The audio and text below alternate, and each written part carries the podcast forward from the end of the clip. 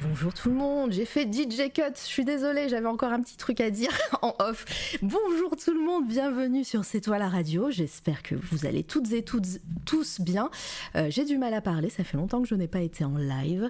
Euh, c'est parti pour les bonjours dans le chat. Bonjour Cranibalette, coucou Anaël, euh, Litena qui raid avec plein de personnes, bienvenue, j'espère que tu vas bien, que ton live s'est bien passé. Évidemment, allez follow ma chère Litena qui sera ici et qui est euh, ma modératrice pour, euh, pour les émissions et c'est trop chouette, euh, j'ai trop de chance de la voir.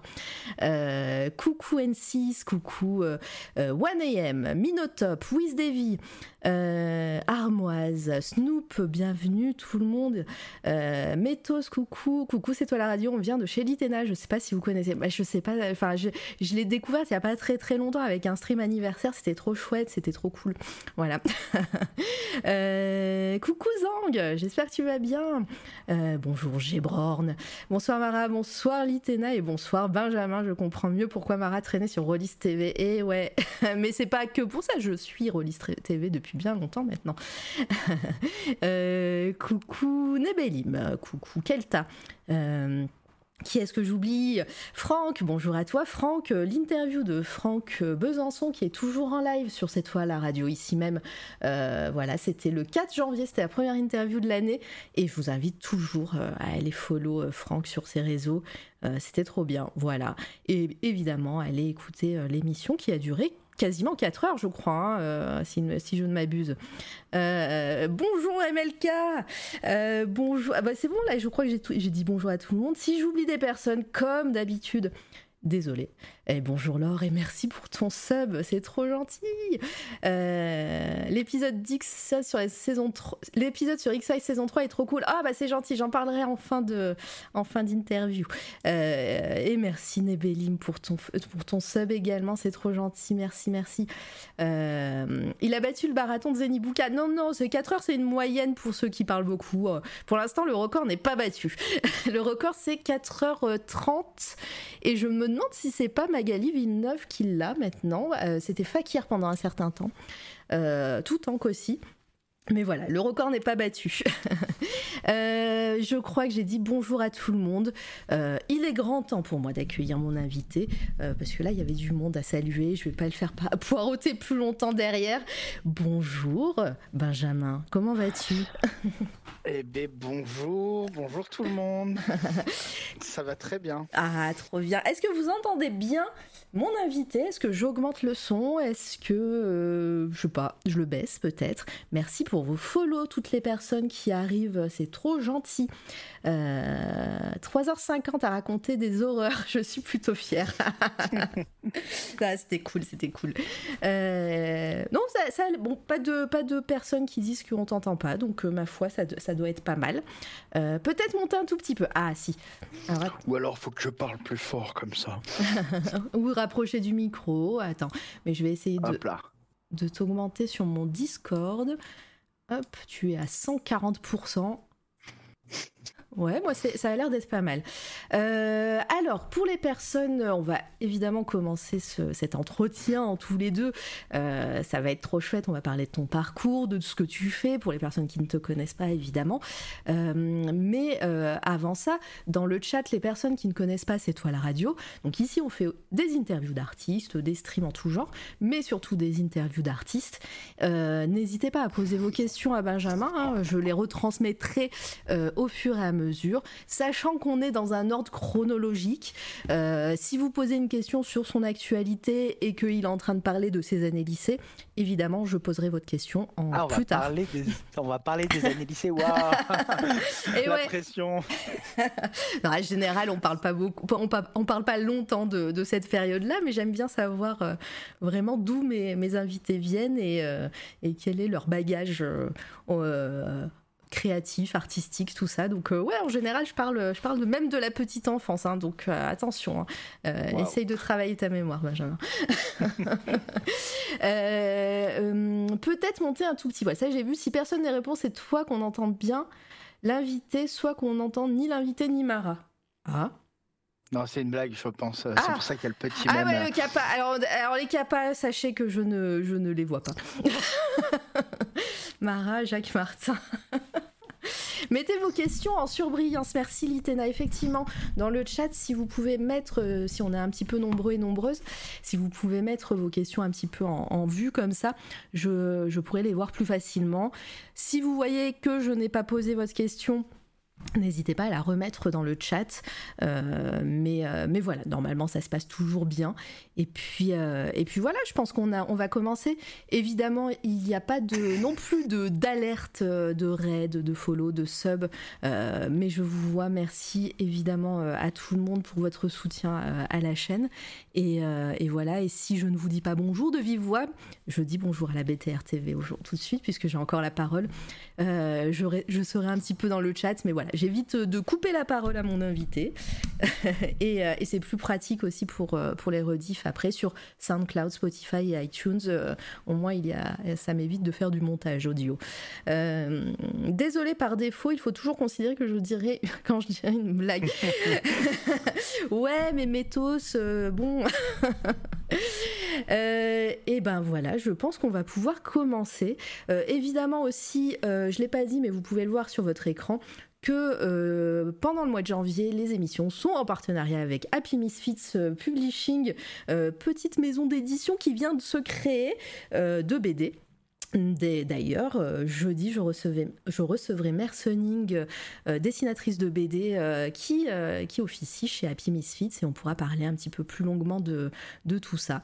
Euh, voilà, donc euh, bienvenue à toutes les personnes qui arrivent. On va pouvoir commencer. Bon, est-ce que tu Trop es bien. prêt à passer à la casserole Ouais, ouais, ouais, je suis prêt. euh, je suis prêt. Je, je- je m'attends à, je, je m'attends à ne pas m'attendre aux questions. Donc euh, je, voilà. Oui, Euh, bah, ça, va, ça va être très, euh, très, très chill, comme on dit dans le milieu. Avec plaisir.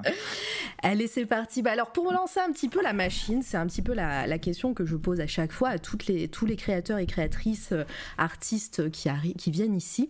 Euh, c'est savoir un petit peu euh, si toi, ben, dans ton enfance, justement, quel était, quel était le Benjamin petit garçon? Est-ce que tu, euh, tu faisais partie d'une famille qui aimait la culture, les arts euh, Est-ce que, ben, en, en- en vue aussi de ton métier de maintenant, euh, est-ce que tu étais quelqu'un qui joue aux jeux vidéo? Est-ce que voilà, quel est- quels sont un petit peu tes débuts dans la vie?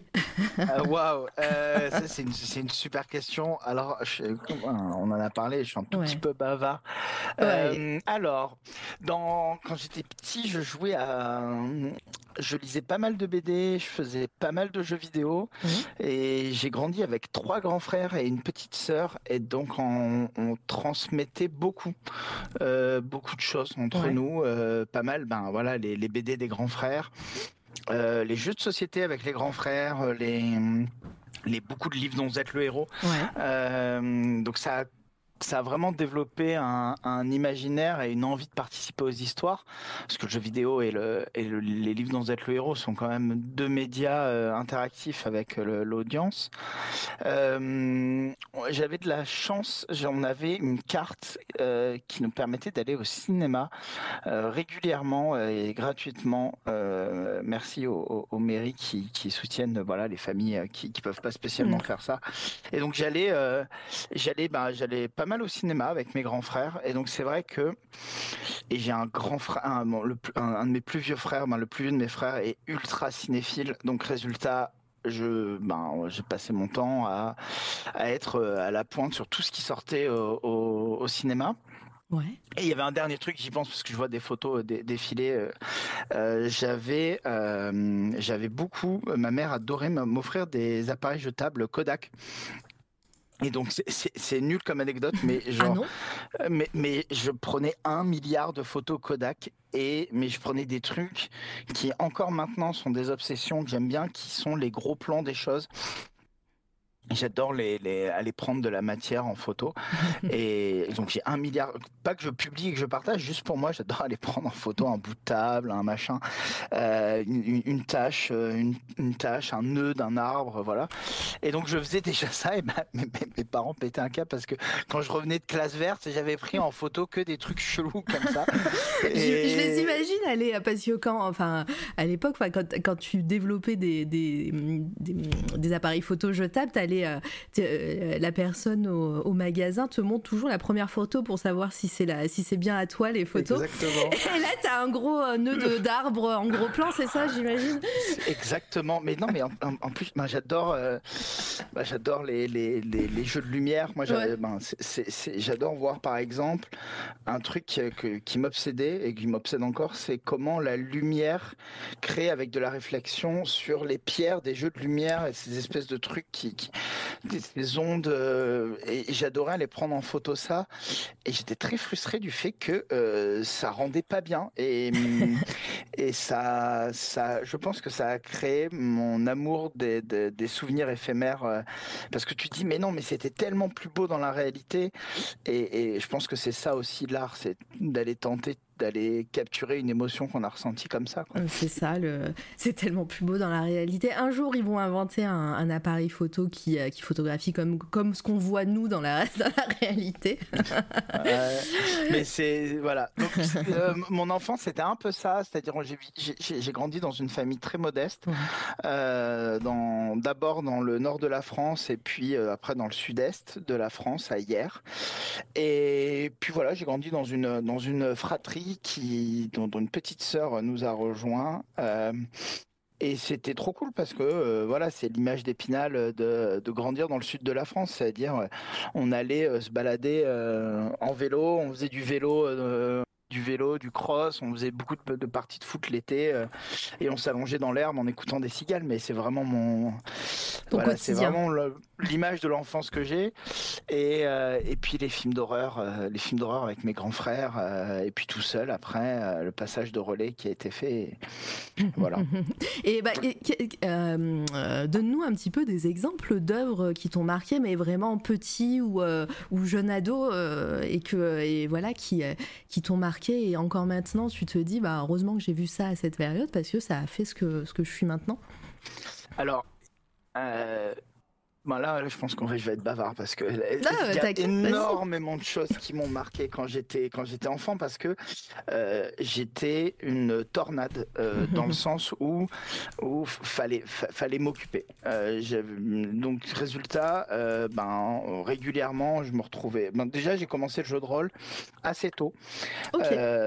d'abord, d'abord, on, était un peu en mode, on jouait à HeroQuest. Donc pour ceux qui connaissent pas HeroQuest, c'est un jeu de société où il y a un, un maître de jeu qui affronte quatre aventuriers. Donc c'est vraiment un, quelqu'un qui gère les monstres versus quatre aventuriers qui arrivent dans un donjon.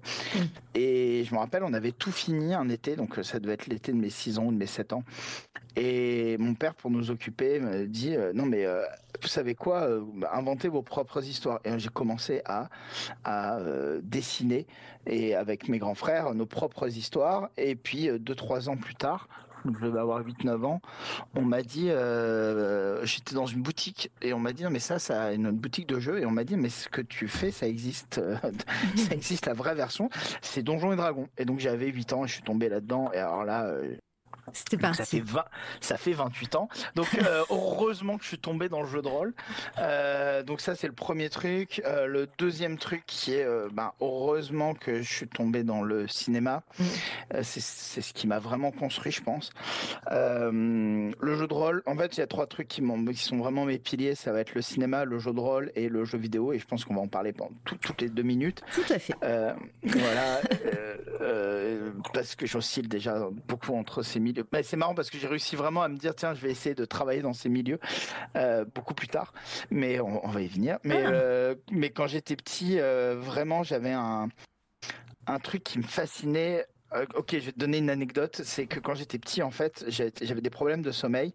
Et donc, euh, mon frère enregistrait un milliard de films. Mais vraiment, on avait des bibliothèques avec un milliard de VHS avec deux films dessus. Et il avait un classeur avec des petites pastilles avec des chiffres sur les cassettes. Et dans ce classeur, il y avait tous les films qu'il y avait. Donc, faut imaginer. En plus, c'est une bibliothèque qui grossissait. Donc, on avait 200, euh, puis 300, puis 500. Il est devenu, il est devenu archiviste, ton frère, après, ou bien? Parce qu'il fallait l'avoir l'idée. mais, mais en plus, ce truc trop cool, c'est que c'est quelqu'un. il ne travaille pas du tout là-dedans, mais c'est quelqu'un qui continue à. Euh, a, dévoré un milliard de séries et de films. Euh, vraiment, je, je pense qu'il voit, il, il, il, est sérivore comme de, de ouf. Euh, et donc il y avait ce truc-là. Et quand t'es petit, t'es littéralement haut comme trois pommes et t'es face à une bibliothèque de VHS.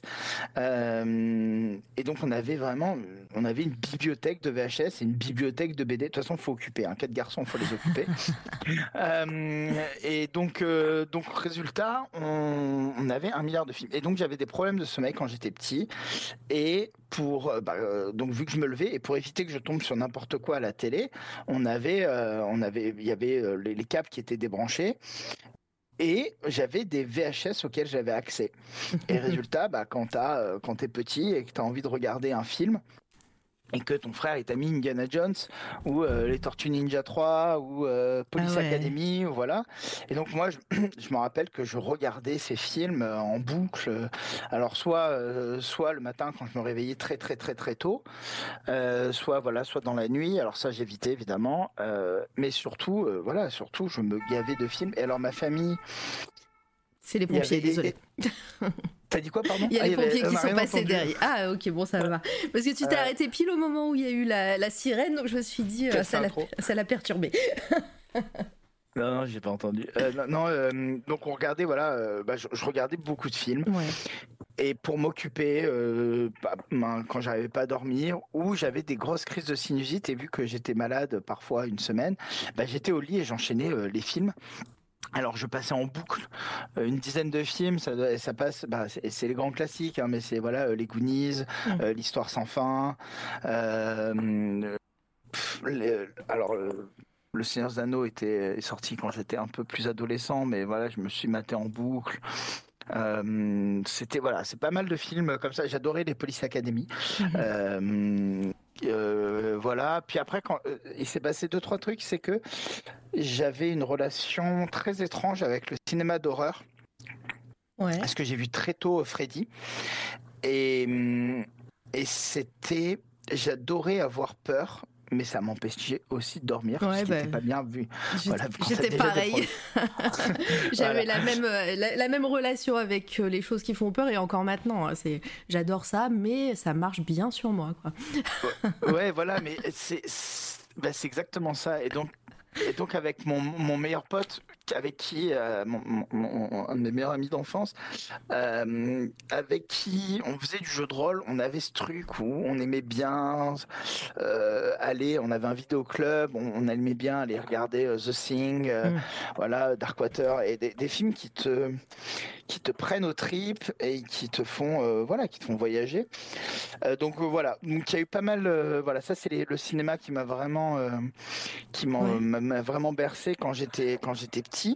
Euh, mais alors vraiment de, de tout. Hein. Je regardais euh, globalement du cinéma. Euh, ça allait de Marius, Fanny euh, et euh, le château, le château de ma mère, la gloire de mon père, parce qu'on était dans la, en Provence. Oui, et en voilà, plus ça, c'était rediffusé des centaines de fois à la télé, en plus souvent.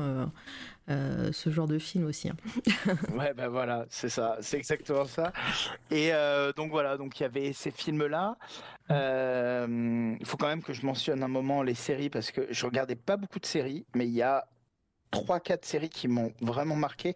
C'est Cher de poule, ah Fais-moi peur. J'étais accro à ces deux séries. Cher de poule et Fais-moi peur. Fais-moi peur, c'est celui dans, où au début ils sont devant, autour d'un feu Ouais, avec le générique avec une allumette. ah oui. Qui, ah oui, c'était trop cool ça. Ah, c'était, mais c'était juste, je trouvé ces deux séries euh, euh, absolument folles parce que t'es gamin et on, en fait on te proposait autre chose. Euh, on te proposait un truc qui n'était pas de l'horreur ultra glauque, mm. mais on, te, ne proposait pas quelque chose qui était. Euh, et ouais, je suis d'accord avec MLK+, le générique, la musique du générique est folle. Et donc fun fact, pendant mon école de cinéma, j'ai essayé de le refaire ce générique qui m'a ultra marqué, le générique de Fais-moi peur avec cette balançoire et tout. Euh, D'ailleurs, je, et- euh, je- petite, petite parenthèse sur Fais-moi peur et Chair de poule. Alors, à un moment donné, sur les intergalactiques, les, les copains des intergalactiques euh, sur la chaîne d'à côté, hein, ils sont en live, hein, 24-24, ils les diffusaient, les Fais-moi peur et, Chair de poule. Donc voilà, si, si ça vous dit, je vous invite à aller. Trop évidemment, ben, ils sont là, voilà, on parle de nous. voilà, c'est, il est là, Jal, coucou.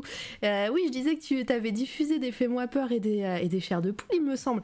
Voilà, donc euh, bah, cliquez sur son pseudo et allez voir euh, ce qu'il diffuse en ce moment. J'ai mon onglet toujours d'ouvert et, euh, et à chaque fois, c'est toujours un plaisir. Tout à fait. Trop bien. Merci Litena. donc ouais, donc ça, ces deux séries-là t'ont marqué. Ouais, voilà, il y a, ces, il y a, voilà, il y a ces deux séries. Il y a une série qui est encore maintenant, je pense, dans le top 3 de mes séries préférées, qui est Buffy. Ah ouais. Ouais, c'est euh, c'est fou comme ça m'a euh, marqué, Buffy. Alors Buffy ou Bichette? Non, c'est la série, hein, je plaisante. Euh, non, non, c'est- la, série, pas le film. Le film m'a marqué différemment. Ouais, Euh, D'ailleurs, il a été diffusé aujourd'hui, euh, Buffy et le film sur les intergalactiques pour dire. C'est pas vrai. si, je te jure. Toujours un plaisir, Je- bah voilà, je fais de la com pour les les intergalactiques. euh, sans et, savoir. euh, c'est ça. Euh, non, mais c'est un cauchemar ce film. euh, je me- rappelle l'avoir l'avoir diffusé euh, quand j'étais à la fac. Euh, et c'était vraiment hardcore. Euh, donc ouais, voilà, donc Buffy, en donc Chair de poule, Fais-moi peur, Buffy, c'est trois séries qui m'ont énormément marqué. Et la dernière que je peux citer, c'est X-Files. Ah bah oui, j'allais le dire. j'ai une, voilà, bah, j'ai une relation très étrange avec X-Files parce que c'était la série de mon grand frère. Et, hum, et donc, je n'étais pas euh, spécialement, euh, comment dire, autorisé à la voir. Ouais, et, et- Je vois et bien. voilà. Donc, j'ai cette relation un peu de, d'interdit avec X-Files. Et je ne l'ai jamais regardé, re-regardé, et je pense que j'ai trop envie de la re-regarder. Ah euh, bah tiens, il y a Christian. Oui. Coucou Christian. coucou, coucou mon ami. Euh, Merci d'être là et, et pour ton retweet de tout à l'heure, merci. C'est une digression rapide sur un podcast X-Files trop cool. Mais oui, mais c'est euh, en fait MLK dit parce qu'en ce moment moi je, je, je participe à un podcast où on, re- on me fait euh, toutes les saisons d'X-Files. Et, euh, tous mais les... non, mais si, c'est à si. chaque fois, ça va être trop ça. fort Mais- des sujets. Et tu vois, je te, je te le dis. Euh, tous les mois, euh, le 13 du mois, donc le dernier est sorti euh, la semaine dernière sur la saison 3, euh, on parle d'une saison. Donc euh, voilà, toute l'année, on va vous accompagner. On a fait la saison 1, saison 2, saison 3 ce mois-ci et saison 4, donc le 13 février. Saison, je crois- ça sera sûrement le saison 5 en mars et le film en avril ou je sais plus. Enfin bref, on va, y a, on va faire euh, un truc comme ça.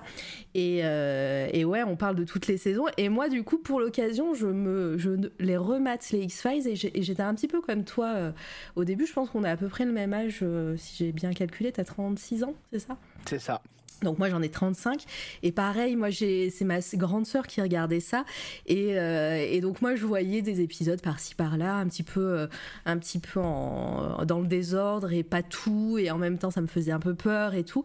Et, euh, et après j'ai recontinué à, regarder. Par contre moi en mode rediffusion. Mais c'est vrai quand c'était diffusé c'était ce côté interdit comme tu le dis Bah, c'est c'est exactement ça et, et, hum, donc voilà c'est je voulais les citer parce que Mm. même si c'est pas euh, du cinéma euh, moi ces quatre séries elles m'ont énormément marqué pour différentes raisons Euh, voilà Buffy c'est c'est ton accompagnement de, de l'adolescence ouais. à l'âge adulte fais-moi peur et Chair de poule pour leur, leur, leur aspect welcoming dans l'horreur que, que pour, pour les, les jeunes adolescents qui faisaient bon Buffy aussi hein, évidemment.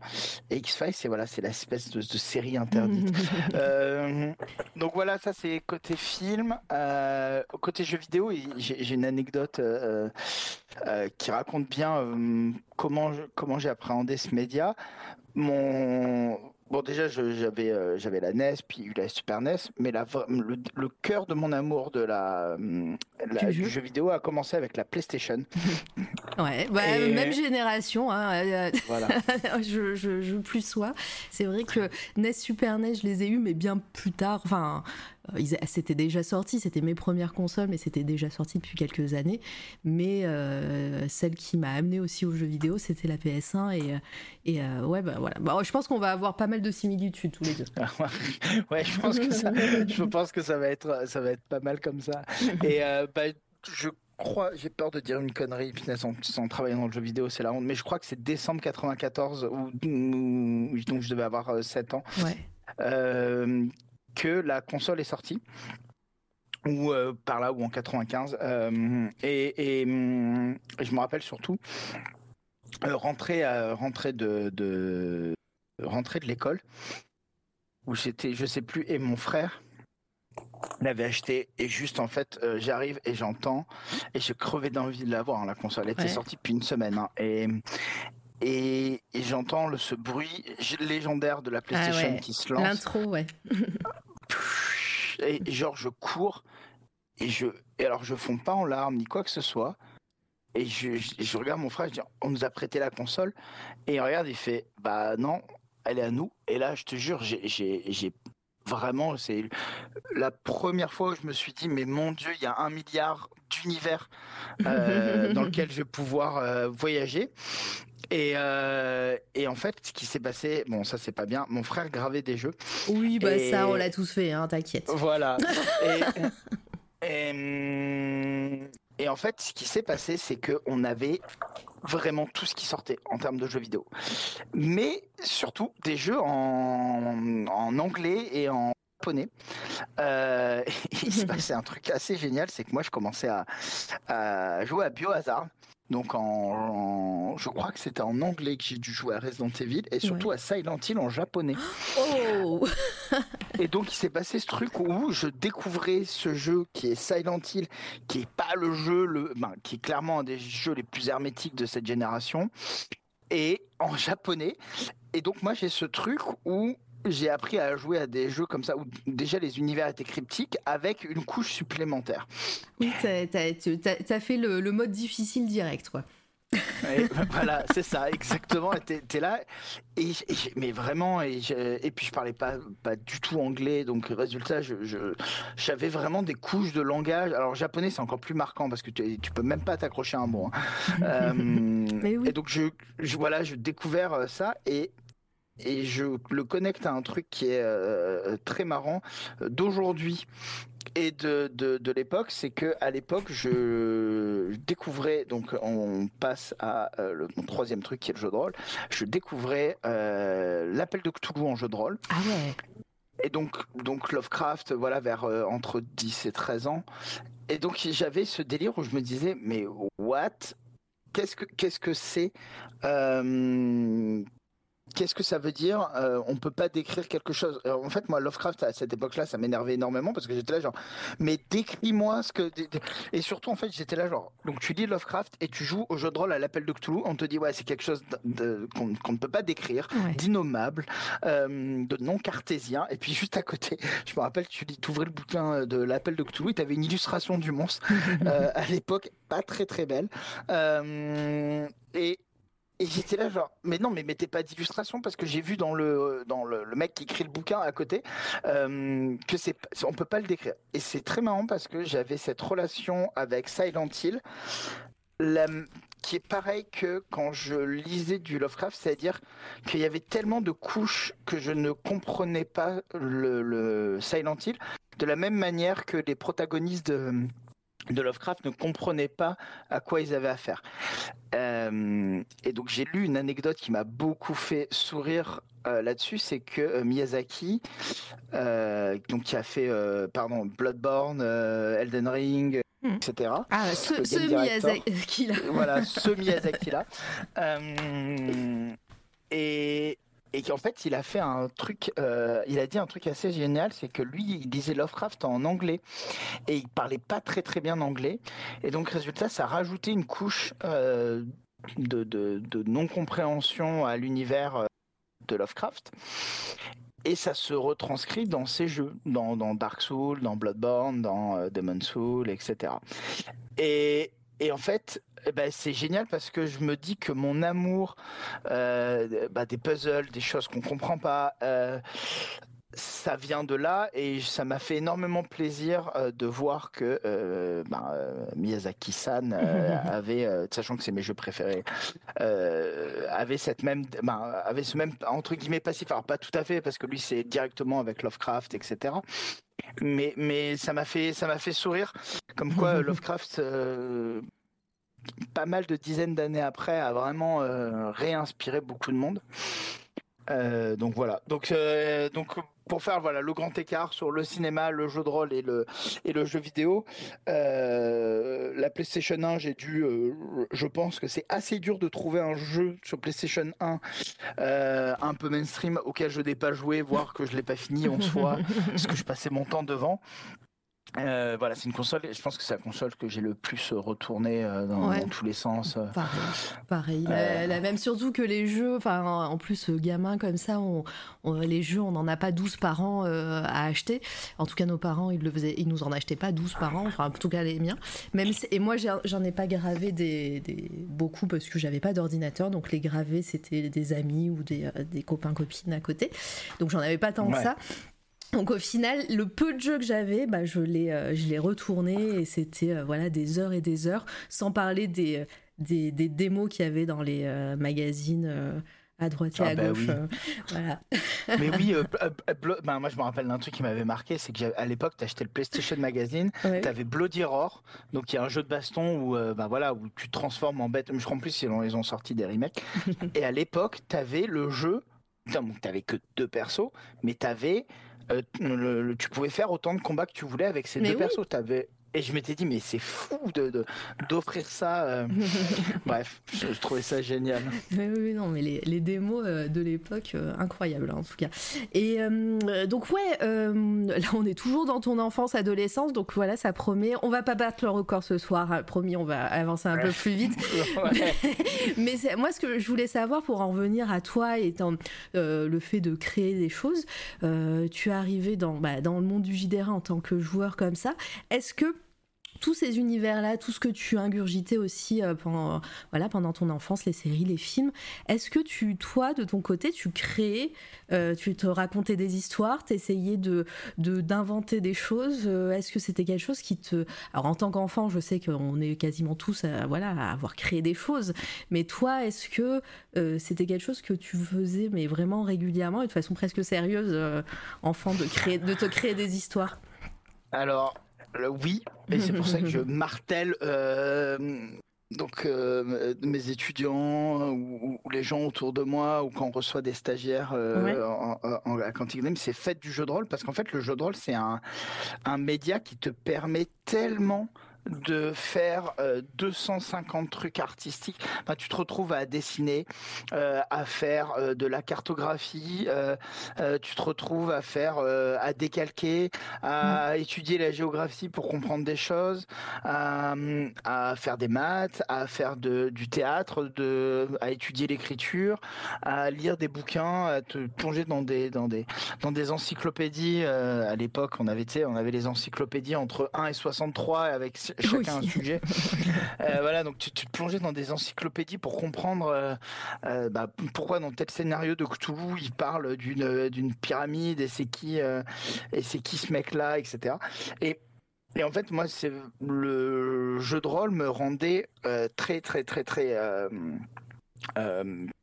en tout cas, me mettez euh, obligatoirement la main à la pâte, parce que tu te retrouves à peindre des figurines, tu, te retrouves à faire un milliard de trucs qui tournent autour de cette envie de raconter des histoires.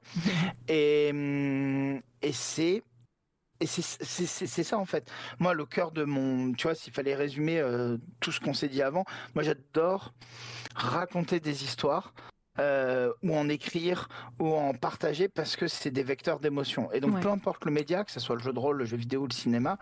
Alors moi je me suis retrouvé euh, dans, dans, le dans, à travailler dans le jeu vidéo, mais mais je, et dans le jeu de rôle, mais c'est juste, c'est des médias pour raconter des histoires. Et le jeu de rôle, pour rester dans l'enfance encore aujourd'hui, ça, à l'époque, euh, alors à l'époque, j'allais à une convention de jeu de rôle qui s'appelle les Tisseurs de rêves, euh, quand j'étais tout Mhm. petit dans le sud-est de la France et, et il s'avère que euh, c'était une convention où tu partais un week-end et tu faisais deux, trois, quatre parties de jeux de rôle euh, dans ton week-end et c'était juste incroyable parce que moi c'était un des trucs que j'attendais le plus parce que je découvrais à l'époque donc imaginez on n'est pas internet euh, et rencontrer des gens qui partagent la même passion que toi c'est précieux et donc j'allais à, ce- à cette convention où on était, je sais pas, entre 50 et 100.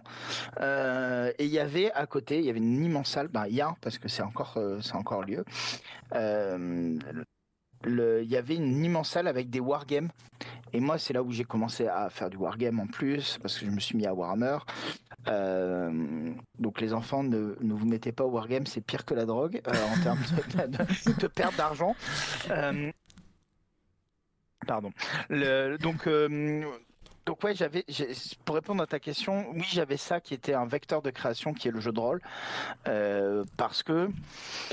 Euh, alors j'ai deux anecdotes drôles bah, là-dessus. La première, c'est bon, on voit des photos défiler et je le connecte aux photos. J'adorais aller prendre des photos pour illustrer euh, des descriptions parce que je pense que dans le jeu de rôle, euh, situer des grands espaces et décrire un bureau, décrire ça, c'est très factuel, très mathématique. Mais par contre, décrire un bois, un reflet, etc. Je, à l'époque, c'était des choses qui me paraissaient difficiles. Et donc, pour connecter aux appareils Kodak, j'adorais aller prendre des photos et, dire, euh, bah voilà, alors c'est ce type de bois, c'est ce type de... Et parce que Mhm. je trouvais ça mieux avec une illustration. Ça, c'est la première anecdote. Et la deuxième anecdote, c'est absolument euh, à mourir de rire. C'est que à l'époque, euh, j'avais un maître de jeu qui, euh, qui avait, à l'époque, le Séance d'Anneaux n'était pas sorti. Il allait bientôt sortir. Et il nous avait fait une mini campagne de jeu de rôle où il nous avait fait jouer le Seigneur des Anneaux sans nous dire qu'on était en train de jouer le Seigneur des Anneaux. Ah, trop Je bien. ne savais, je ne savais pas ce qu'était le Seigneur des Anneaux. Et, et donc j'avais, euh, et, et moi, je, tu sais, vraiment, j'avais les, les yeux grands ouverts en me disant, waouh, mais qu'est-ce qu'il écrit bien ce mec, Ben, qu'est-ce qu'il est bon maître de jeu. Et et l'ai découvert, euh, je crois, un an plus tard ou deux ans plus tard parce que le film est sorti. Euh, et le, truc, il m'a fait, Blade Runner comme ça. C'est-à-dire que il nous a fait faire des mecs dans un univers cyberpunk qui enquêtaient sur des androïdes, euh, sur des, des androïdes qui avaient disparu, qui commençaient à faire des crimes. Et à la fin du scénario, le twist c'était, on était des androïdes qui étaient embauchés pour enquêter sur des androïdes. et pareil, je m'étais dit, ouais, mais le mec il est trop balèze. Et puis juste après, tu lis Blade Runner et tu fais, mais quel enfant toi. Quel escroc Ouais, ouais, non, mais je pense. non, mais c'est c'est rigolo comme, anecdote. Et au moins, tu sais que quand tu joues au jeu de rôle, bah, tu peux puiser partout et faire tout jouer au final. Donc, euh, ouais, c'est trop bien.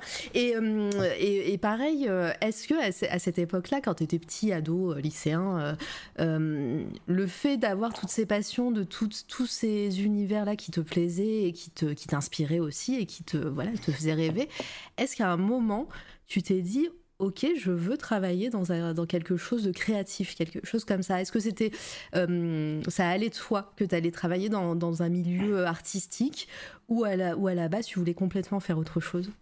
Alors avec tout ce que je suis en train de te raconter, euh, normalement je devrais te dire oui, tu vois. Ouais, bah oui, c'est pour photo, Je fais des jeux de rôle et tout. Mais, mais- Eh mais ben, avec, mon, tout. avec mon expérience, je sais qu'en général, c'est- ça va pas de soi tant, tant que ça dans, dans ce genre de cas. Non, non, alors pas du tout, mais alors pas du tout, du tout, du tout, parce que j'ai un papa militaire. Euh, la- à la maison, c'était assez strict, euh, je mets des gros guillemets, euh, voire très très strict. Et donc, moi, j'avais le droit de faire tout ça parce que euh, j'avais la chance d'être bah, d'être bon à l'école. Et donc, et donc j'avais le droit à ces respirations. Mais euh, le deal, c'était voilà, faut assurer à l'école. Et donc j'ai toujours assuré à l'école et j'avais un avenir tout tracé, genre euh, ben, j'allais devenir prof de maths ou chercheur en maths ou en sciences ou voilà. Hmm. C'était genre destiné, genre euh, j'avais J'adore les maths, ben, je jouais beaucoup aux, échecs à l'époque. euh, donc voilà, j'avais un truc un peu tout tracé là-dedans. Je participais au concours kangourou, tu vois, voilà. Des, Ah euh, putain, le PTSD, pardon. c'est ça, c'est ça, c'est ça. Ah euh, Moi, je suis pas du tout, euh, je suis pas du tout maths ou, ou quoi que ce soit. J'aime bien écouter des gens que, dont ça passionne cette matière. Mais quand tu as dit concours kangourou, ça m'a rappelé des, un moment de ma scolarité que je, je veux plus, je veux oublier.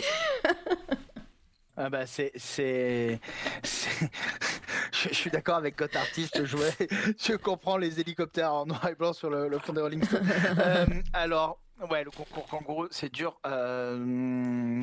bah, surtout en plus moi j'avais un J'étais pas compétitif, mais quand t'as trois grands frères, tu l'es, euh, ne serait-ce que pour survivre, euh, et, et bah, ou pour avoir la manette pour jouer à Street Fighter. Et, et donc, tu, tu voilà. Et puis j'avais j'avais cet aspect où plus j'étais bon à l'école et plus j'avais cette respiration pour aller le week-end faire du jeu de rôle, etc. Et donc ce qui s'est passé, c'est moi je devais faire des, je devais faire euh, des maths hein, globalement. Et quand euh, donc on va faire une transition, j'ai fait mon bac S avec une spé en physique chimie et je suis parti à prépa d'abord. Puis en fac euh, pour faire euh, à la base donc euh, pour faire je savais pas quelque chose autour des maths et, et il s'avère que euh, bon, la prépa m'a saoulé, je suis parti parce que à l'époque j'étais très, euh, j'avais la crête, euh, le blouson en cuir, et j'étais en mode genre ah ouais, ben genre vous êtes que des bourgeois et je vous déteste, et puis surtout je faisais tâche en prépa, donc je suis parti à la fac où ça a été un bonheur où j'ai rencontré des gens qui m'ont dit et euh, tu, tu, veux monter une assos, vas-y. Et donc, je me suis retrouvé à monter une assos de jeux de rôle, euh, euh, reprendre le, le ciné-club, monter, monter un festival de jeux de rôle, voilà, faire plein de trucs qui me passionnaient, tout en respectant le deal et en faisant des maths euh, et de l'optique. Donc je faisais pas mal d'informatique, de, maths, d'optique. Euh, et en dernière année, j'ai commencé à me dire tiens, je vais peut-être faire de la médiation culturelle parce que c'est et scientifique, c'est-à-dire vraiment travailler pour les musées, pour euh, pour expliquer la science. Voilà, je commençais, tu vois, à, à me dire peut-être que je vais pas faire euh, chercheur dans un labo euh, en maths ou en optique. Et en plus, petit à petit, là, vu tout ce que tu es en train de, de dire, on, on, voit le petit, tu te décales petit à petit vers le côté artistique de la chose. Si tu parles de musée et tout. C'est ça. Tu, commences à, mettre un pied dans la porte. on y arrive. On commence à détourner le, du chemin, tu vois. c'est ça. Exactement ça.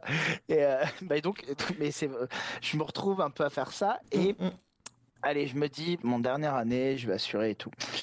Et bon, je ne vais pas rentrer dans les détails, mais j'ai eu un, gros problème de santé euh, à ce moment-là. Et je, en gros, ma, ma, copine de l'époque me dit, euh, on, en gros, on va picoler, discuter toute la soirée, et elle me dit, qu'est-ce que tu as envie de faire? Vraiment, qu'est-ce que tu as envie de faire là? Parce que j'avais assez peur à ce moment-là, etc. Et je lui dis, je veux faire du cinoche. Je veux faire du cinoche. Euh, je parle de cinéma, euh, de cinéma, de jeux de rôle, H24. le jeu de rôle, moi, faut savoir, je vais faire, euh, je ferai, je ferai une mini digression. Euh, je travaillais à moitié, j'avais un pied dedans. Euh, donc je me suis, je lui ai dit vas-y, je veux faire du cinéma. On se prend une murge monumentale. Le lendemain, elle, elle avait, euh, elle avait des examens en plus en prépa.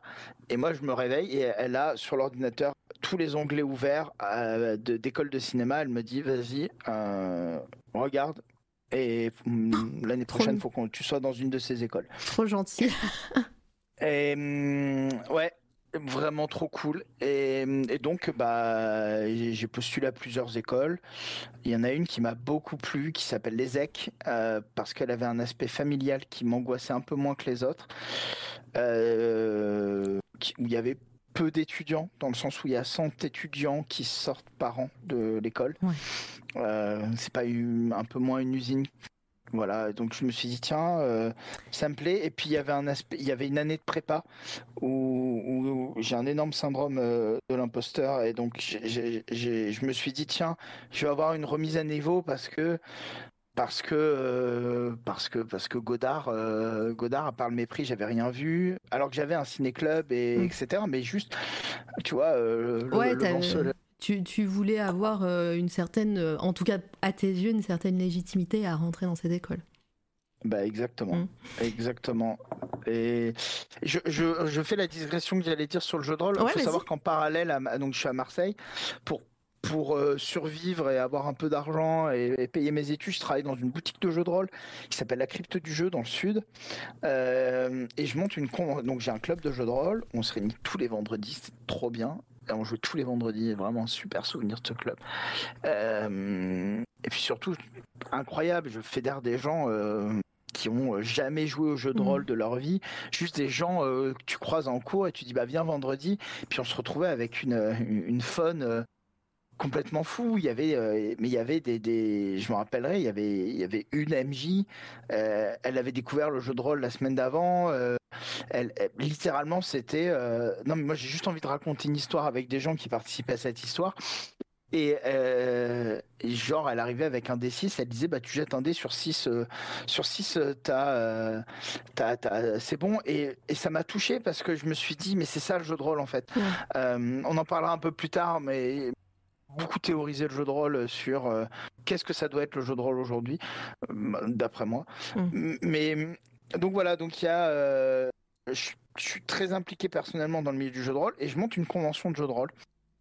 Alors j'étais absolument naïf à l'époque hein, parce qu'avec les assos, j'étais dit ouais, euh, donc j'étais devenu président des assos euh, de, de- de- du, du coin et je leur dis, eh, vous savez quoi, cette année on monte une convention, on monte une, une expo photo parce qu'on avait un labo photo, on fait un long métrage et on euh, et on monte un groupe de musique. Et tu vois genre euh, et alors il y a la moitié qui s'est pas fait, donc le long métrage c'est pas fait du tout évidemment.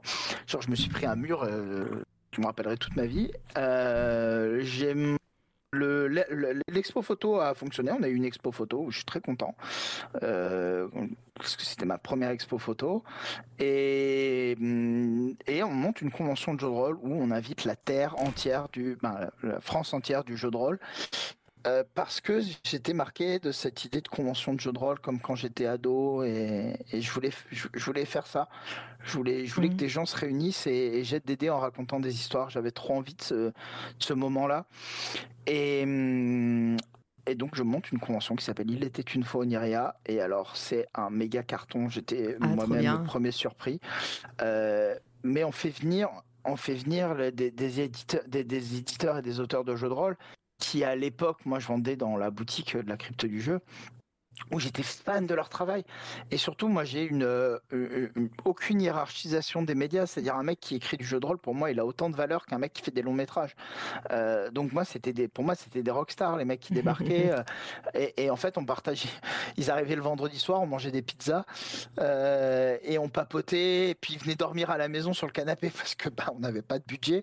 Et j'ai rencontré très rapidement plein de gens du milieu et j'ai commencé. et Il y a un éditeur, donc qui s'appelle les Écuries d'Ogias, euh, qui me propose de participer euh, à leur aventure éditoriale parce que je sais pas, il y a un truc qui se passe entre nous, donc on, on se kiffe en fait. Mhm. Et, et, et je les rejoins et puis ils publient mon premier, euh, mon premier bouquin de jeu de rôle. Euh, ils me font travailler sur d'autres licences. Moi, avec Oniria, donc ça s'appelait Oniria, on travaille, euh, on aide d'autres éditeurs parce qu'on a une force de frappe. euh, après avoir fait une convention qui a cartonné, tout le monde a, il y a une espèce d'énergie qui nous galvanise, où on commence à aider des éditeurs parce qu'on a une force de traduction, relecture, test. Euh, donc on, propose aux gens de venir tester leur, prototype de jeu de rôle. Et euh, mais c'est trop trop marrant. Rodent, je viens de voir tout le temps que j'ai pu passer à la crypte, donc on a on s'est peut-être croisés.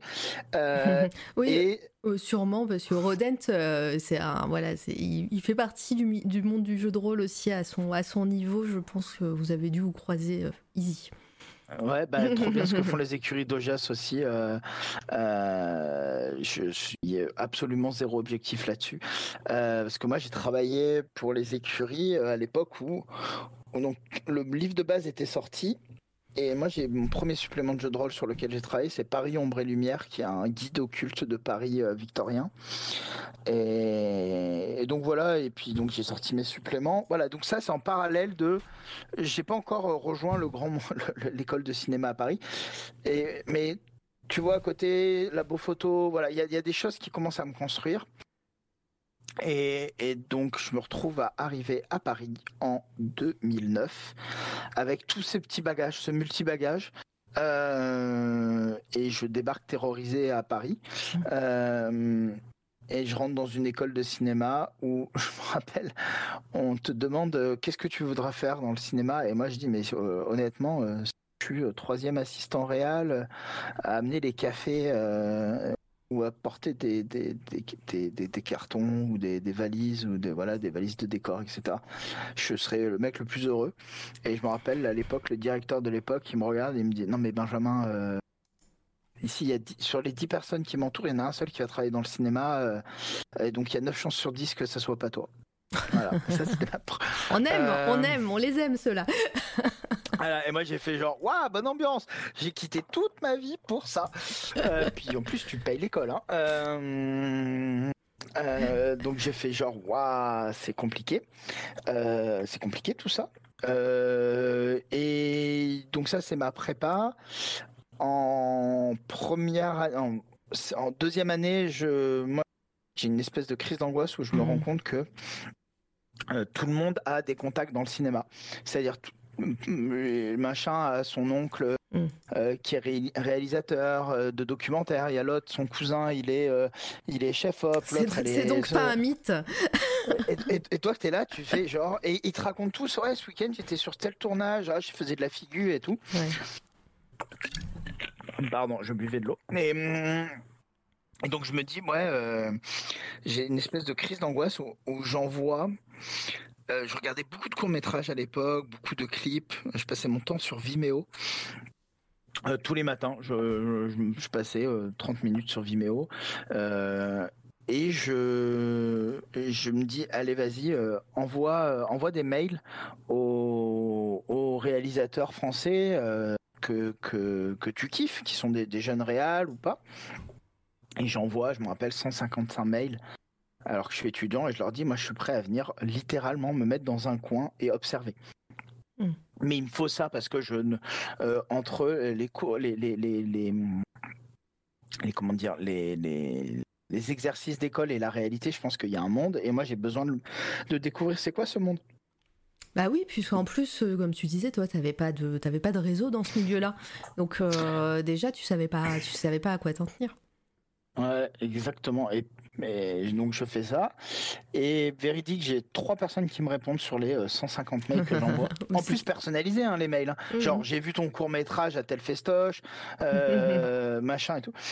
Et les trois, les trois mails, le premier c'est euh, bah je suis désolé mais je vais faire un long métrage équipe euh, d'assistants, euh, d'assistants et on peut pas prendre de personnes. Euh, mais mais recontacte-moi et peut-être qu'on peut trouver un stage quand tu auras besoin d'un stage. Il y a la deuxième personne qui me dit écoute, je suis à New York. si si tu viens, moi j'ai un boulot à te proposer. et le troisième qui me dit écoute, une troisième personne qui me dit écoute, je tourne un clip dans huit jours. j'ai besoin d'un deuxième assistant réel. Viens. Et c'était quoi le clip? Tu me l'as envoyé? Euh, Alors, c'est le clip, ça s'appelle. Euh, oh là là là là là là. Euh, c'est Monday Night, Monday Rockstar ou un truc comme ça. Punaise, ma mémoire. Ouais, c'est pas grave. Attends, je, vais, vérifier Monday Rockstar. Après, c'est pas grave. Si, si, au pire, on parlera de ce que tu m'as envoyé. Les liens, ça sera plus simple pour toi. Et, et, hum, je pense que je peux le retrouver. Et le, le truc qui est trop marrant, c'est que le, hum, moi, je débarque. Donc, le mec me dit ça, moi je contacte, je lui dis merci, merci euh, cent mille fois. Je lui dis par contre, je sais pas, ben, je sais la théorie de deuxième mmh. assistant réel. Je suis en contact avec la première assistante euh, réelle. Donc pour ceux qui connaissent pas comment ça fonctionne, le cinéma, le premier assistant réel, c'est le chef d'orchestre d'un plateau de tournage. Donc quand tu es dans donc c'est la personne qui va vraiment coordonner les différents départements euh, donc la déco la lumière la machinerie les caméras euh, et qui va faire que euh, bah, le tournage se passe bien en temps et en heure, etc. Donc c'est un poste assez cool. Moi j'aime beaucoup le métier d'assistant. Non, bah, j'ai été assistant réel pas longtemps, mais je l'ai été. Et je trouve que c'est un métier très cool parce que ça te permet de voir plein de choses. Et le, donc en tant que donc moi, j'appelle la, première assistante réelle euh, qui me dit euh, Bah écoute, euh, moi, tu as l'air. Bah, on se rencontre. Elle me dit Bah non, tu as l'air bien organisé et tout. On verra, c'est un clip. te prends pas la tête, quoi. C'est un jour. et il y a deux trucs trop marrants. C'est elle me dit Mais par contre, on cherche un accessoiriste. Et moi, je dis, mais j'ai un copain qui voudrait faire de l'accessoire, de, de, de, de, travailler dans l'équipe déco et être accessoiriste. Euh, pour, euh, mais il a autant d'XP que moi, c'est-à-dire zéro. Euh, et pareil, tu vois, le, le syndrome de l'imposteur, alors que je, avec le recul, je me dis, mais bien sûr que non, mais tu avais plus d'expérience que les gens autour de toi, mais bon, bref. euh, mais tu sais, à ce moment-là, tu, tu, tu tu te dis t'es nul en fait. Et donc euh, et on se retrouve huit jours avant le tournage à mon pote il passe accessoiriste, moi je passe deuxième assistant réel et c'est trop bien. On nous on nous demande de trouver une voiture de luxe. On arrive à trouver une espèce une Ferrari ou une Porsche, je me rappelle plus, en euh, en espace d'une semaine. Euh, prêté, etc. Et le jour du tournage, je me retrouve avec euh, Monsieur Poulpe, euh, qui est dans le clip. Euh, à l'époque, qui était connu, pas autant que maintenant, évidemment, mais, mais, mais qui était euh, déjà connu.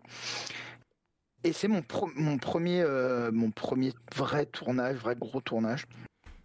Et, et, je rencontre. Pardon, vas-y. Non, non, j'allais dire, et tout ça, t'es à l'école, c'était genre ta première année ou t'es en prépa là à ce moment-là? Je suis en euh, deuxième année, c'est-à-dire euh, première vraie année, euh, il y a trois ans. Moi, j'étais dans début, tout début de la deuxième année. Et, et sur le plateau, je rencontre un, un photographe, euh, le photographe plateau, et on s'entend, on s'entend vraiment bien. Et puis, il m'envoie un message, genre, dans la semaine, il me dit ah, Viens, on va se boire un verre. Et il me dit J'ai beaucoup aimé ton énergie sur le plateau. Euh, on papote. Il me dit ah, C'est quoi le, un de tes films préférés et tout Et je suis très très fan de l'écriture des, des, frères Cohen. Mmh. Donc je lui dis bah Fargo, c'est un film qui me c'est pas le film que tu cites euh, obligatoirement. Moi là aujourd'hui c'est pas mon film préféré mais c'est un film qui me marque, qui me travaille, qui me fait réfléchir. Et je lui dis je lui dis Fargo euh, instinctivement et me regarde et me fait ah OK. Ah, bah, c'est un de mes films préférés aussi. Et puis sur ça, ça a une connexion avec les images que tu montres, c'est ça qui est trop marrant. Parce que le, le, le, le méchant dans Fargo, c'est comment j'ai signé le clip que tu es en train de montrer. Ah. Euh, en tant que réalisateur, euh, on, on l'a, je, je, je, je l'ai signé avec un pseudo. euh, et. Et donc le, le truc, il me dit bah écoute moi j'ai fait, je, je suis réal aussi à côté, je vais faire un moyen métrage euh, au final qui est devenu un cours de 15-20 minutes. Euh, et voilà, j'ai besoin d'un premier assistant réel. Est-ce que ça dit? Et donc je, je dis mais méga chaud, mais méga méga chaud. Et on commence à travailler ensemble. Euh, et ça s'appelle le clown de Belleville. Donc il y a eu des photos qui sont passées, euh, oui. des photos en noir et blanc avec un, un vieux monsieur euh, maquillé en clown. Et c'est Benjamin Nicolas, cette personne. Et au début, ça a été, bah on a, je vais, je vais passer euh, le, les, les anecdotes, mais c'est la personne qui m'a pris sous son aile et je suis passé euh, à l'époque euh, j'étais encore en études et je faisais des tournages le week-end avec lui. Donc on allait lui il faisait euh, des clips et moi j'étais son premier assistant. Faisais des clips des courts métrages on a travaillé un an et demi ensemble. Et c'était même deux ans même deux ans, même trois ans, ouais, c'est ça, deux ans et demi, trois ans.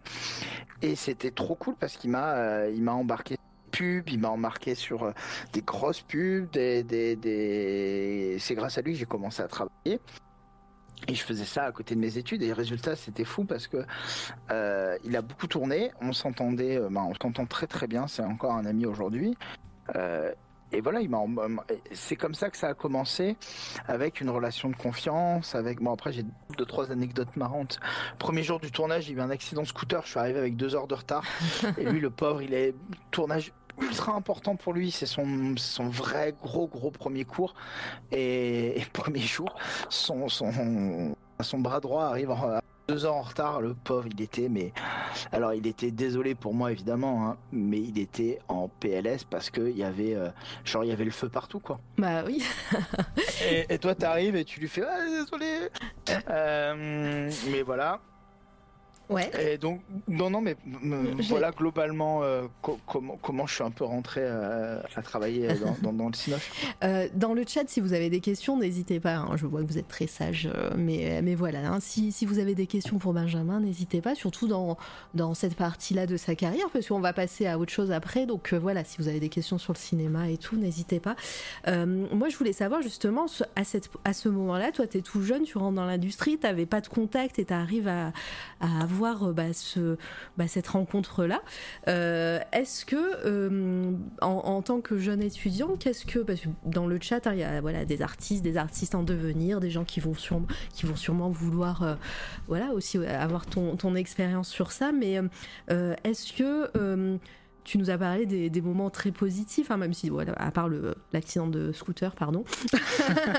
mais mais quelles sont les difficultés pour toi euh, quand tu es tout jeune et que tu arrives dans ce milieu sans, sans relation Et, euh, et est-ce que à, cette, à ce moment-là, ça t'a conforté dans l'esprit de vouloir bosser dans ce milieu ou, euh, ou ça t'a un peu vacciné et c'est pour ça aussi que tu as, dérivé? Alors, il y a plein de bonnes questions. La première sur des, des, des, des conseils, c'est toujours particulier parce que parce que euh, je vais vous donner des conseils mais, mais ça s'appliquait qu'à moi et donc en fait c'est un, voilà, un vrai conseil individuel. Voilà, un vrai conseil, je dirais qu'il est individuel et adapté à la personne. Mais il y a un truc, c'est effectivement oser. Mm. Oser envoyer 150 euh, mails. Euh, et, et, parfois, effectivement, bah, il n'y a, pas de réponse. Et c'est pas une question de, de, de mérite ou de, de c'est plus le fait de euh, déjà valider vos compétences, continuer à apprendre. Les écoles sont là pour ça, évidemment. Mhm. Mais aujourd'hui, il y a des chaînes YouTube incroyables. Moi, je le vois la différence, une différence entre pendant mes études et pendant les études maintenant, c'est euh, les gens qui sont en études de cinéma.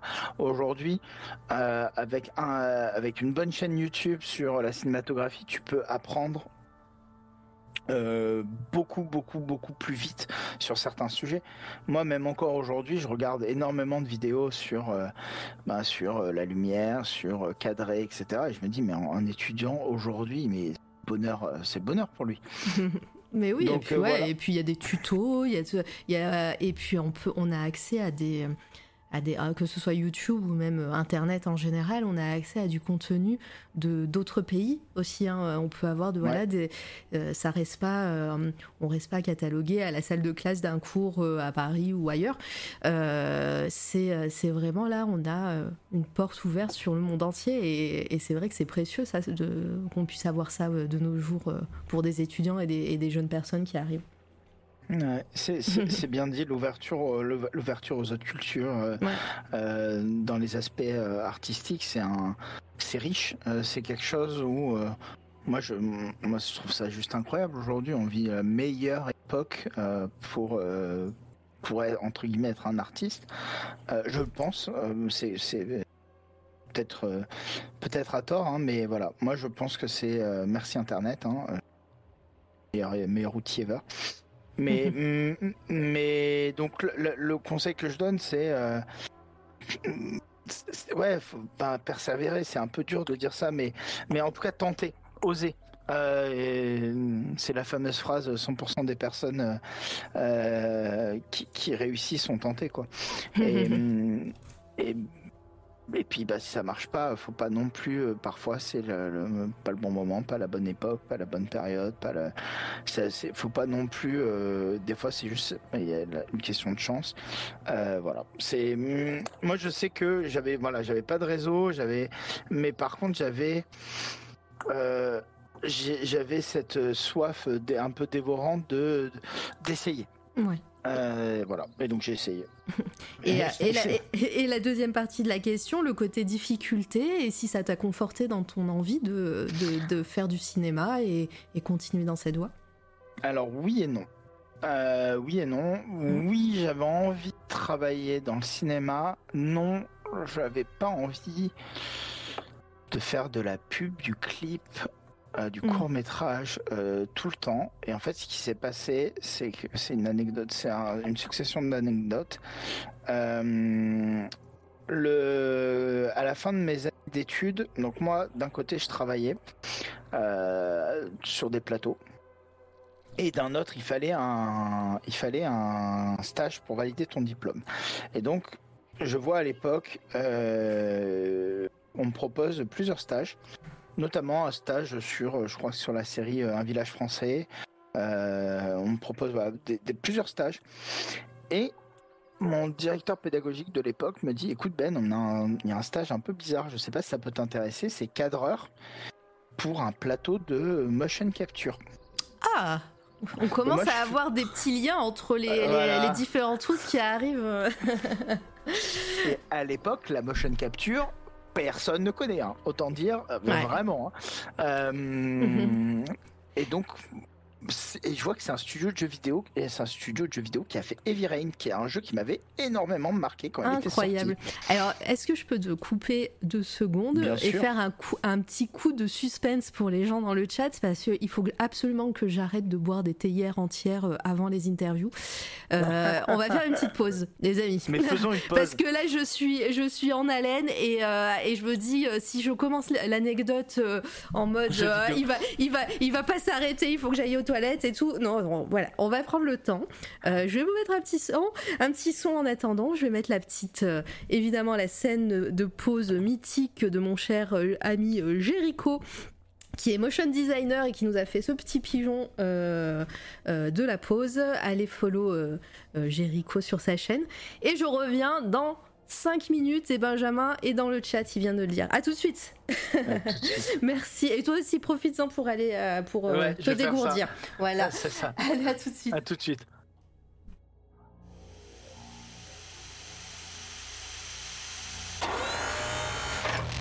C'est toi, la radio. Heureux, je suis là. Est-ce que tu es là, Benjamin, dans le chat? Je suis C'est là. C'est bon. Voilà, la pause est terminée. Je ne fais plus durer le suspense plus longtemps. Euh, suspense J'en profite pour dire bonjour à Pierrot dans le chat. Bienvenue à toi. Euh, pareil, hein, voilà, on va, on va, on arrive d'anecdote en anecdote au fur et à mesure. euh, voilà, à- à- le parcours de, de Benjamin. Évidemment, si vous avez des questions, je vous invite toujours à les poser. Euh, et puis et puis voilà c'est reparti donc euh, petite offre de stage motion capture pour euh, pour un, un petit jeu enfin en tout cas de- pour une un studio qui avait édité jeux vidéo, de hein. jeux vidéo qui avait notamment édité Heavy Rain Ah, alors, Non? Exactement. ouais c'est ça voilà. E- e- Exactement. Euh, donc moi je suis là en mode genre mais de qu'est-ce que c'est que ce ce truc de la motion capture? Dans le dans, dans le jeu vidéo mais là je vois Heavy Rain. Je sais pas trop ce que c'est. Je me dis vas-y va à l'entretien euh, pour le stage quoi. Mm. et j'arrive à l'entretien pour euh, le stage euh, et il se passe un truc euh, l'entretien est à mes yeux catastrophique. Mais vraiment je me dis mais bon c'est bon j'ai pas le stage c'est sûr.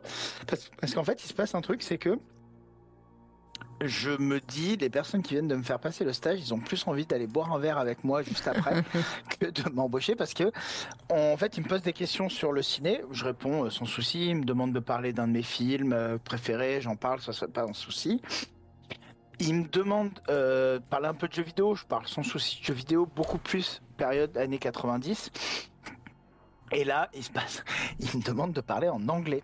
Et il y a ce moment ultra awkward, ah bah voilà, euh, gênant, où je me retrouve à à parler en anglais, mais comme une vache espagnole. Mais vraiment, c'est une catastrophe. Et je Eh, vois le. tu je t'attendais pas je- à ça voilà, je et je sens le malaise dans la salle. Et surtout que juste avant, ils me disent Ouais, c'est indispensable, il faut parler anglais. Notre plateau, il est en anglais, tu vois. Et là, d'un seul coup, je parle en anglais et j'avais. Pour des raisons diverses, j'avais jamais parlé anglais, j'avais pas vraiment eu de cours d'anglais jusqu'à maintenant et tout. Et donc c'est un cauchemar. La légende, la, légende sur les Français qui parlent en anglais est vraie. Et là, là, je vois un peu gêné. Bon, on va repasser français. Et puis commence à me dire ouais, et euh, t'as des passions à côté. Puis je commence à parler de jeux de rôle. Et en fait, en face, ultra passionné. Le mec faisait des jeux de société et il avait très envie de faire du jeu de rôle. Et donc on commence à hum, on commence à en parler et puis en fait on se retrouve à faire la moitié de l'interview à parler de qu'est-ce que j'aime dans le jeu de rôle. Euh, Mais, mais en anglais ou en français? Ah non non en français Ah, on, avait- je veux on a- dire, on le- était Quand on était vite revenu en français. hein. Euh, et là, il se passe ce moment euh, assez magique où euh, voilà, on parle, on parle pendant 30 minutes de pourquoi j'aime bien le jeu de rôle, voilà, le côté narration interactive, Mm. le fait de participer à une histoire, le fait de voilà d'écrire une histoire en live. Et tout. Je, je- je- je veux bien croire que ça a plu aux gens de, qui faisaient virer. C'était, c'était, ça a toujours été quantique, hein, je, je peux dire quantique Tout à à ce moment-là, oui. Tout à fait. C'est parce que voilà, euh, euh, ça, ça- ça dev- ça devait parler parce que bah, quand on connaît Heavy Rain justement, quand on connaît aussi la suite euh, bah, Beyond Two Soul euh, et l'autre, j'ai perdu le euh, on peut comprendre que c'est des, des sujets qui leur plaisent et qui les intéressent. Donc, tu as senti ça au moment de ton entretien? Alors, j'ai pas senti ça, j'ai senti. Waouh, en fait, c'est euh, euh, bon. J'ai foiré l'entretien parce qu'ils m'ont dit l'anglais c'est indispensable. Euh, Ouais. Je me suis complètement planté. Mais par contre, après, le mec, il avait envie de faire du jeu de rôle, quoi. Ouais. Et, et donc, bon, il se passe ça. Et le lendemain ou le surlendemain, on m'appelle, on me dit, écoute, écoute, on te propose un stage de trois mois. Et là, je fais genre, waouh, trop bien. Hum, Je comprends pas encore tout à fait ce que je vais faire. Euh, euh, trop bien, je vais travailler sur un jeu vidéo, quoi. Et mais toujours avec en tête l'envie de retravailler dans le ciné après. Et, et je, et je débarque sur le plateau de tournage et il se passe un truc très marrant, c'est qu'on m'accueille en me disant, euh, voilà, attention, faut pas que tu cries quand, quand tu vas voir euh, les acteurs sur le plateau. et, et je fais, pardon. Euh, je veux bien. Je veux, alors, qui- dans le chat, qui pensez-vous qui va arriver dans, dans le studio Et je fais, mais de quoi il me parle? On est sur un style, on est dans un studio de jeux vidéo. Incroyable. Et, moi, je suis là, genre, mais de quoi? Mais qu'est-ce qui, qu'est-ce qui me, qu'est-ce qui, qui- je parlais d'une Ok. star du jeu vidéo, Mais non, cinéma. Henri Cavill, il était, il n'existait pas encore à cette époque. euh. Ouais, Henri Cavill, pas encore. Il, il était en train d'être acteur dans les Tudors à cette époque-là. Il, il était pas Superman. hein. Euh, c'est ça. Euh, oui, parce que pour contextualiser, je pense qu'on parle de 2011. Oui. Euh, et, et en fait, je suis en. Donc là, voilà, la, la- la première assistante réelle qui me dit attention, voilà, faut pas crier. Il y a un piège aussi avec la vidéo qui est en cours de diffusion. Ouais. où- où- où- alors ça, c'est plus moderne. hein. Oui, oui. C'est une vidéo d'Allociné de la de l'année dernière. C'était juste pour euh, illustrer motion capture que je voulais euh, surtout. C'est une tr- très bonne illustration. ouais. Euh, on, on- on me voit avec euh, sans chapeau, ce qui est assez rare. Euh, et donc en fait, le bon, je, je- vous spoil, je, vous, je vous spoil et je vous le dis, on j'arrive sur le plateau et je vois euh, Elliot Page, ah ouais. donc à l'époque de son nom euh, Ellen Page, euh, se retourner. Et donc, moi, gros fan de cinéma, euh, Juno, euh, je fais genre pardon. je reste cool. Je reste cool. Et, et non mais vraiment il y a ce truc du genre on est vraiment sur un studio chelou de motion capture donc on parle de euh, un an après Avatar euh, et, et on, on se dit mais qu'est-ce que c'est? Moi, moi vraiment je, je, je bug et je fais ok serious shit is happening C'était here c'était un an avant Avatar et à ce moment-là. euh, Euh, non le- Avatar c'est 2009 donc Ah, c'est après. un an euh, un, veux- euh, ouais un an ah, et demi dire- deux ans après Ce que je veux dire, c'est que pour toi, à cette époque-là, quand on parle de motion capture, c'est pas encore démocratisé dans le sens où on n'en voit pas partout. Il y a- on, a, on voit les performances pour Gollum et, et Avatar justement, mais c'était dans le jeu vidéo déjà, euh, c'était euh, c'était rare. Et, euh, et j'imagine, euh, ça devait être aussi incroyable de voir des acteurs comme Elliot Page euh, dans, un, dans un studio de jeux vidéo. C'est ça, c'est Mm. exactement, bah, c'est bien résumé. Je pense que la, la motion capture, on en a vraiment, vraiment, vraiment beaucoup parlé dans tout ce qui est autour de 2014, 2015. Euh, mais là, on est, oui, on a, les gens voient vaguement ce que c'est, mais moi, je suis là, ok. Donc, il y a ce niveau d'acteur sur le projet sur lequel je travaille. Et donc je me retrouve une heure après, une caméra dans la main, à faire un gros plan de euh, Elliot Page, en me disant ok, bon bah euh, ça part de là. Et je filme donc pendant trois mois euh, la cap de Beyond Two Soul. Ouais. Euh, à l'époque pas annoncé. Euh, moi, évidemment, tu es sous NDA, donc tu peux pas en parler aux copains. Et on te dit alors, euh, ton stage dans le jeu vidéo, tu sais, ils sont tous en train de faire des Mhm. tournages euh, cool. Et toi, tu es là, tu fais, oh, ouais, c'est sympa, je, je, ouais, je fais du jeu vidéo et tout. Et eux, ils sont là, ouais, mais non, mais nous, le- ça vaudra jamais. Ben bref, le combat cinéma, jeu vidéo. Et toi, tu dois rien dire. Et euh, trois mois après, bon, c'est la fin de mon stage. Ce qui, ça se passe bien. Ils me disent, bah tiens, si tu veux, on te fait passer euh, euh, en contrat classique, donc intermittent. Et moi, je dis, bah ouais, trop bien, ça m'intéresse. Là, je commence à travailler, on continue à travailler. Alors, je sais plus exactement. Je me demande si j'ai pas fait un mois de stage en plus, puis après j'ai travaillé, parce que juste pour donner le contexte, un un jeu vidéo, c'est très long à tourner, hein, contrairement à un film. Euh, on parle, euh, le, le jeu Détroit sur lequel je vais travailler après, on parle de 400 jours de tournage. Euh, donc, et un long métrage, c'est 40 jours. Donc voilà, comme ça, les, les- les gens voient un peu euh, en termes de chiffres. Donc je me retrouve, voilà, à travailler là-dessus trois mois, puis encore un mois, puis encore un mois, puis encore un mois, puis encore un mois. Et ça, je travaille de avril euh, 2011 à euh, janvier 2013. Et il, s- et- et il se passe un truc, c'est que moi, on commence, à- on commence à, à envisager que je reste à travailler euh, à Quantic Dream. Et il se passe deux trucs. Euh, le premier, c'est euh, donc moi, j'avais pas d'appartement à l'époque, c'était très compliqué. Je viens de trouver un appartement, je me rappelle. J'aménage le, le 20 décembre On, on- 2000. on est à Paris là, on est d'accord? On est à Paris, Ouais. on est à Paris, ouais. On est à Paris, les studios de Quantic Dream sont à Paris. Ah bah là voilà, on voit sur un plateau de tournage. Euh, et en... donc, euh, donc je viens de trouver un appart. Euh, à l'époque euh, aussi, je viens de me mettre en couple et on me propose un boulot. Et donc je me dis à Quantic, donc j'ai dit waouh, trop bien, le trio gagnant. Pardon, je m'étouffe. bah, ah, ah, ne t'étouffe pas, c'est le plus important. Ah. Et, euh, et donc là, je me dis, trop bien, bah, c'est génial, ça y est, ma vie parisienne est lancée. euh, j'ai la banane. Il se passe un truc très drôle, c'est il y a mon, mon directeur pédagogique qui m'appelle et qui me dit, bah, Benjamin, euh, il y a l'école en Australie qui m'appelle et, et qui comprend pas pourquoi t'as pas fait tes choix. Et je fais, pardon, mais choix de quoi De quoi vous me parlez? Euh, Et il me fait, bah oui. euh, Et donc là, il s'avère que euh, un an avant, bien avant euh, la fin de mes études, je participe à un. euh, on me demande, l'école dans laquelle je suis demande s'il y a des étudiants intéressés pour partir. Euh, ils vont choisir un étudiant qui va partir étudier en école de cinéma en Australie. Et, et donc en fait, moi, il y a mon directeur pédagogique qui m'appelle, euh, mais genre euh, voilà, euh, un an après quasiment, Mm. et qui me dit, euh, bah Benjamin, en fait, euh, t'as reçu euh, 10 courriers, on t'a envoyé des courriers et tout, et et t'as pas répondu, et ils attendent, ils attendent pour finaliser ton inscription, quoi. Donc Et toi, tu Moi, viens je- de décrocher un job. c'est ça. Voilà. Et voilà. et moi je suis là genre oh mince. Donc comment qu'est-ce que je fais Euh, Surtout que donc ils m'envoyaient des courriers parce que évidemment comme je te le disais j'avais pas d'appartement donc ils me les envoyaient à mon ancien appartement et qui il y avait pas de transfert de courrier donc un carnage.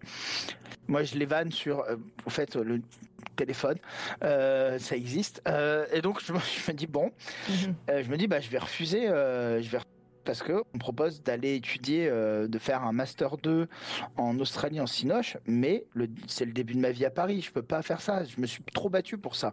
Et euh, alors, je, je te coupe dans ton élan, mais euh, mais toi, tu bah, as, voilà, as ce côté à Paris, euh, bosser pour Quantique dans le jeu vidéo, mais il y a, y a quand même un coin de ton, ton cerveau qui te dit, euh, bah, en fait, c'est le cinéma que je, c'est c'est du cinéma que je veux faire, ou ton expérience dans le jeu vidéo, pour toi, c'est comme si c'était du cinéma, justement, et, euh, et ben, en fait, tu kiffes, en plus, t'as été et t'es joueur de jeux vidéo, enfin, c'est peut-être aussi un, un petit rêve d'enfant qui se réalise pour toi, là.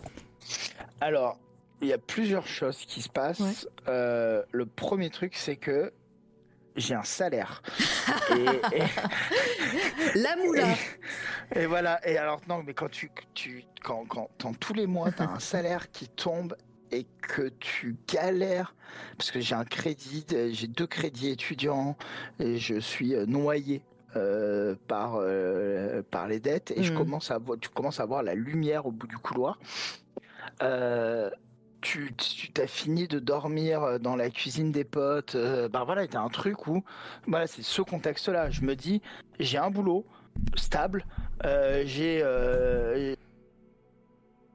Allô? Comment j'ai ah. Oui, tu ça, ça, a coupé d'un. T'as un boulot stable et après ça a coupé. J'ai une relation sérieuse qui commence. J'ai un appartement euh, et je me dis et ça, mais littéralement deux semaines après, on me dit, au fait, euh, il faut que tu tailles en Australie. Et ce que j'ai pas dit, c'est qu'on m'appelle le 3 janvier 2013 euh, et on me dit ta rentrée c'est le 23 janvier 2013. Non mais dans 20 jours. J'ai pas de passeport. J'ai et là je fais genre mm, non mais vraiment tu bugs complet. et, j'appelle, je me rappelle, j'appelle mon grand frère et je lui dis bah voilà il vient de se passer ça aujourd'hui. Mais je vais refuser. Je suis trop bien euh, là à Paris et tout. Et il me dit bah t'es con. Euh, ah d'accord, pour lui c'est une erreur. Ah, il me dit c'est c'est t'as jamais euh, quitté la France. Alors si je suis allé en Italie euh, quelques fois quand j'étais petit, mais on, on, partait pas en vacances quand j'étais petit. Euh, voilà, il y avait pas, j'avais pas ce sens du voyage et tout. Et il me dit là, on te propose d'aller étudier en Australie, dans une grande école de cinéma. Mm. Et euh, comment ça se passe euh, euh, justement les études là-bas? C'est on te propose juste ton master ou tu as des études, enfin voilà, t'es boursier, t'as un appartement ou un, ou un studio étudiant, j'en sais rien comment ça se passe là-bas, ou clairement il faut que tu fasses tout en 10 jours Ouais, non, faut que je, faut que je fasse tout. faut que je fasse tout. Je pense qu'il y a euh, beaucoup de personnes qui, qui auraient fait comme toi. Voilà. et, donc, et donc, ce que je fais, euh, vu que je suis quand même euh, prudent, bah, je quitte mon boulot, je quitte ma, ma compagne, je quitte mon boulot, mon appart, et je pars en Australie. Il y allé j'y suis allé. Et, et donc, je me retrouve à faire ça, mais vraiment en stress et je pars m'installer, donc je prends un billet aller simple pour euh, l'Australie. Euh, et je me retrouve le 21, euh, le 22 ou le 23. Mais vraiment, et en plus, je me rappellerai toute ma vie. Je suis dans l'avion et je me dis qu'est-ce que je fais? Mais vraiment, je, suis fou.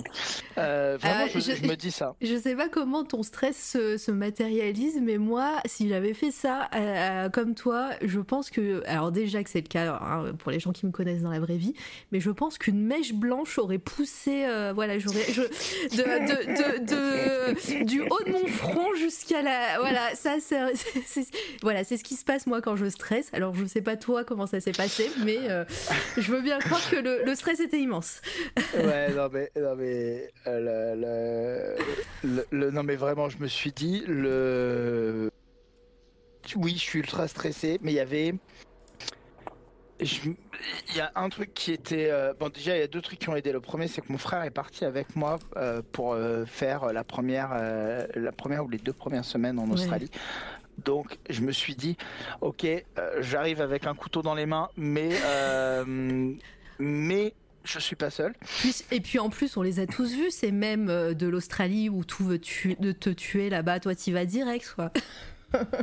Alors c'est vrai, hein. je, je, je, je, ne raconterai peu d'anecdotes là-dessus pour les arachnophobes. Mais, oui, non, on va pas le faire. Voilà mais mais c'est n'importe quoi. Euh, et, et non mais en plus je me retrouve, on m'offre des guides pour l'Australie. Je me rappelle, je suis dans l'avion, je connais rien de l'Australie, mais rien. Tu vois, genre à part euh, donc on parle de cette de cette période 2013 où euh, où, où c'était il y a 10 ans. Peu, voilà donc. Mais genre, pour moi, à part, je sais même plus si le film Australia était déjà sorti, je pense que oui mais je connais rien au, au, mais bien sûr que oui parce que je, me rappelle que j'en parlais dans l'avion. Le, le, le, film, euh, à part ça, je connais rien et je me retrouve à lire un guide sur l'Australie où on t'explique basiquement que tout peut te tuer. Euh, tu vois, on, on, me retrouve à partir euh, en Australie à arriver et à m'inscrire dans une école de cinéma où je prends parce que le truc qui était cool, c'est que une année d'études aux États-Unis ou en Australie, c'est très cher. Oui. Et ça, c'était payé quand même. Ça, c'est le seul truc. Donc, tu- quand tu demandais qu'est-ce qu'il y avait, donc la partie boursière, c'est qu'on m'a payé euh, L'école. Master 2, Ouais. voilà, mais pas euh, le trajet, pas le logement, pas la nourriture, euh, rien d'autre. Alors, rien d'autre, c'est énorme hein, déjà, mais j'étais à l'époque endetté et évidemment, bah, qu'est-ce que tu fais? Tu reprends un troisième crédit. Ah ouais. J'allais dire, tu, tu cherches pas à, à travailler à côté en même temps? Alors si, si, si, euh, si, si. Je, alors j'ai plein d'anecdotes. euh, donc je, je vous redonne le contexte. Il y a un an, qu'est-ce qui s'était passé à l'entretien euh, d'embauche de Quantic Dream quand on m'a demandé de parler anglais? Je ne parlais pas un mot. Donc là, je me retrouve à débarquer dans un pays où je ne parle pas un mot. Avec, en plus, ils ont, de ils ont un accent assez à prononcer en Australie. hein. Exactement. Dans, comme le dit euh, euh, euh, Litena dans le chat, le don d'un pays qui veut ta mort. Et je parle pas la langue, je, je- j'ai besoin d'argent pour survivre et tout, et je me retrouve à, euh, à, à faire le tour des quartiers avec une pile de CV pour trouver un, un boulot étudiant. Alors que, mais un mois avant, je- j'ai tourné avec euh, Elliot Page, tu vois, et Willem Dafoe. Tu te dis, mais, mais pourquoi Euh, Donc je fais le tour des, le tour des, des, des, des petits restos et tout. Je me retrouve à faire la plonge dans un resto semi-gastronomique, euh, pas semi-gastro, un bon, un très bon resto euh, mexicain. Euh, mais à faire la plonge. Ouais. Et donc, donc ce qui se passe, c'est je, je, je suis un peu à me dire, ok, c'est cool, t'es à l'autre bout du monde, euh, tu fais des super études, tu es revenu sur les bancs de l'école, euh, alors que t'avais un boulot il y a, voilà, euh, je m'arrache m'arrache les cheveux. Et- mais je me dis, mais c'est cool parce que j'apprends l'anglais. J'ai et comme donc comme, comme comme ce que je disais, vu que on me payait mes études, j'avais le droit entre 0 et 3 options, cha- sachant que euh, chaque option coûtait euh, je sais plus combien de milliers de dollars. euh, et donc moi je me dis, bah tu sais quoi, vas-y, je prends trois options, je prends le maximum. Et donc je me prends une option en écriture, deuxième option en écriture de dialogue, et une troisième option en direction de la photographie, sachant que le corps de mon master c'était la mise en scène. ouais, ok. Euh, et, et, et donc je, me- dis, ok. Donc d'un côté, euh, en plus, l'Australie comparée à la France, bon, on pourra en parler longtemps. Le système d'éducation, c'est complètement différent dans les écoles de cinéma. C'est-à-dire qu'on va être plus sur euh, soit le porteur de ton propre projet. Donc tu, te tu pouvais prendre ta caméra et aller filmer un clip. Euh, Ok. donc, Non mais c'était trop bien parce que résultat en, en, en quelques mois, euh, je sais pas, j'ai dû travailler sur 40, euh, 40 projets, des clips, des courts métrages en tant que chef op, en tant que cadreur, en tant que réal, en premier assistant réal, euh, voilà. Et c'était ma vie en fait, c'était euh, la journée en études ou sur un tournage et puis le, la nuit je faisais euh, heures de plonge dans un dans un resto mexicain. Euh, c'est dur, c'est dur, dur, dur, dur, dur. Tu dormais, je dormais pas beaucoup. Mhm. Euh, et puis en fait j'ai commencé, et puis tu parles pas un mot. Et donc là tu commences à un peu parler anglais, tu commences à rencontrer des amis, tu commences à, à un peu travailler, avoir des boulots payés parce que ça ce qui est cool en Australie c'est quand tu as- es sur un projet qui est pas étudiant mais quand tu es sur un projet euh, on te paye. Ok. Alors qu'en France, ben, tu, tu connais, c'est euh, Mhm. non, mais c'est euh, et c'est, je comprends, hein, c'est euh, pour l'amour de l'art, mais pour l'amour de l'art, ben, tu payes pas ton loyer. Dis ton troisième crédit, comme tu dis. voilà, exactement. Donc là, je me retrouve à, à- exactement, je me retrouve à, à ça. D'un côté, le resto dans lequel je travaille, vu que je commence à parler, il se rend compte que donc passionné, je suis passionné de cuisine, euh, je cuisine plutôt bien, donc je me retrouve euh, euh, à, complètement changer de boulot et à me retrouver chef, mais je mets des gui- guillemets, donc responsable de la cuisine, parce que d'un seul coup, je parle la langue, je parle, il voit que je cuisine bien et tout. Du coup, je me retrouve à mon salaire fois 3. Euh, ce qui est toujours pas grand chose, hein, euh, parce que la vie en Australie est extrêmement chère. Et, et, voilà, je me retrouve à commencer à avoir un peu de réseau. Je commence à travailler comme photographe, euh, notamment pour une école qui s'appelle Raffles, qui est une école de mode. Dont on a vu passer les photos tout à l'heure en noir et blanc, euh, dont je m'occupe de faire tout, euh, toute leur couverture médiatique. Euh, et c'est une école de mode et de photo. Donc c'est une école internationale. Donc résultat, ça me permet de et donc je me retrouve euh, à travailler comme photographe et, ça me permet. Alors le boulot de photographe était absolument scandaleusement bien payé, ce qui me permet de rembourser un de mes trois crédits et GG. de me mais ouais, euh, ouais, c'était trop trop bien ce boulot et de euh, et de réfléchir à euh, qu'est-ce que je fais de mon avenir. Et je me dis bon bah je commence à avoir du réseau en, euh, en Australie. Donc je vais rester en Australie. Et puis je rencontre quelqu'un là-bas en plus. Et j'ai un appartement. Donc je me dis vas-y. Et évidemment ce qui se passe euh, il se passe un truc très très drôle, c'est je on me propose de rentrer en France pour euh, écrire un projet de, de série. De série, de série télé, Télé. du coup, hein, pas de série euh, télé. autre chose. Ouais, une, ad- une adaptation d'un truc euh, dont je peux pas en parler là, mais voilà. Donc, on me propose de rentrer pour écrire. Mhm. Euh, alors non, euh, Artist, on m'a on m'a pas proposé la lune. Je pense que je dirais oui. Euh, Et, je pense que je dirais oui. Et juste pour, pour savoir, il y a Perséus qui nous demande il fait peur ou il aime défaut dans la vraie vie ou au fait? Non, non, il est ultra gentil. Ben, j'avais pas vu passer cette question. et non, Perseus, il est ultra gentil. J'ai une anecdote euh, super cool. Le premier jour de tournage, alors. Les, les- quand quand t'es euh, quand t'es euh, stagiaire ou, tu vois cadreur euh, sur un plateau de mocap, je crois qu'à l'époque j'étais stagiaire encore. tu tu parles pas avec les comédiens, hein, tu, Ouais, tu- ah, tu, deviens invisible. Ouais, tu étais invisible et c'est puis c'est surtout c'est assez concentré sur la mise en scène. Ah, Et oui. pardon, pardon, Non, ça ouais, ça coupe. Et le parce que je, je, je toussais donc je voulais mettre mon micro loin. Le et en plus c'est des toutes petites équipes donc tu vois on est euh, sur un plateau de machine capture euh, de jeux vidéo on est 20 à peu près. Un peu plus, un peu moins, ça peut aller de 10 à 35, tu vois. Mm. Et hum, donc quand t'es 20 et que t'es, tu vois, euh, tout le monde se connaît visuellement. euh, et le premier jour, et c'est incroyable comme anecdote, on nous dit pas ne pas aller leur parler, mais on, c'est naturel en fait, on va pas les déranger parce que on tourne 30 pages de, de dialogue par jour. Euh, donc sur un plateau de cinéma, faut s'imaginer que c'est entre 2 et 4 pages de dialogue par jour. Sur un plateau de jeux vidéo, en tout cas à Quantic Dream, comment on tourne On tourne 30 pages de dialogue par jour parce que on est concentré sur la performance d'acteur. D'ailleurs, je vous invite à aller regarder la masterclass de James Cameron qui dit euh, euh, que sur un plateau de machine capture, on est vraiment concentré sur la performance d'acteur, contrairement au plateau de, de, de, de cinéma où on doit changer la lumière, changer Mhm. de caméra, euh, le décor. Quand il y a une scène de dialogue, faut la faire plusieurs fois parce qu'il y a tous les axes à faire. Alors que sur un plateau de, de, de, de jeux vidéo, pardon, en machine capture, on va avoir ce moment où, bah, quand on a une bonne prise, on a une bonne prise, on n'a pas besoin de la refaire pour un autre axe. Donc c'est ce qui permet aussi de faire autant de pages de dialogue, Euh, mais ça reste ultra intensif. hein. Euh, oui, bah oui, oui, Dave le dit. Oui, oui, c'est très intensif, mais c'est très excitant. Il y a quelque chose d'un peu de galvanisant euh, à, à- à ce côté-là.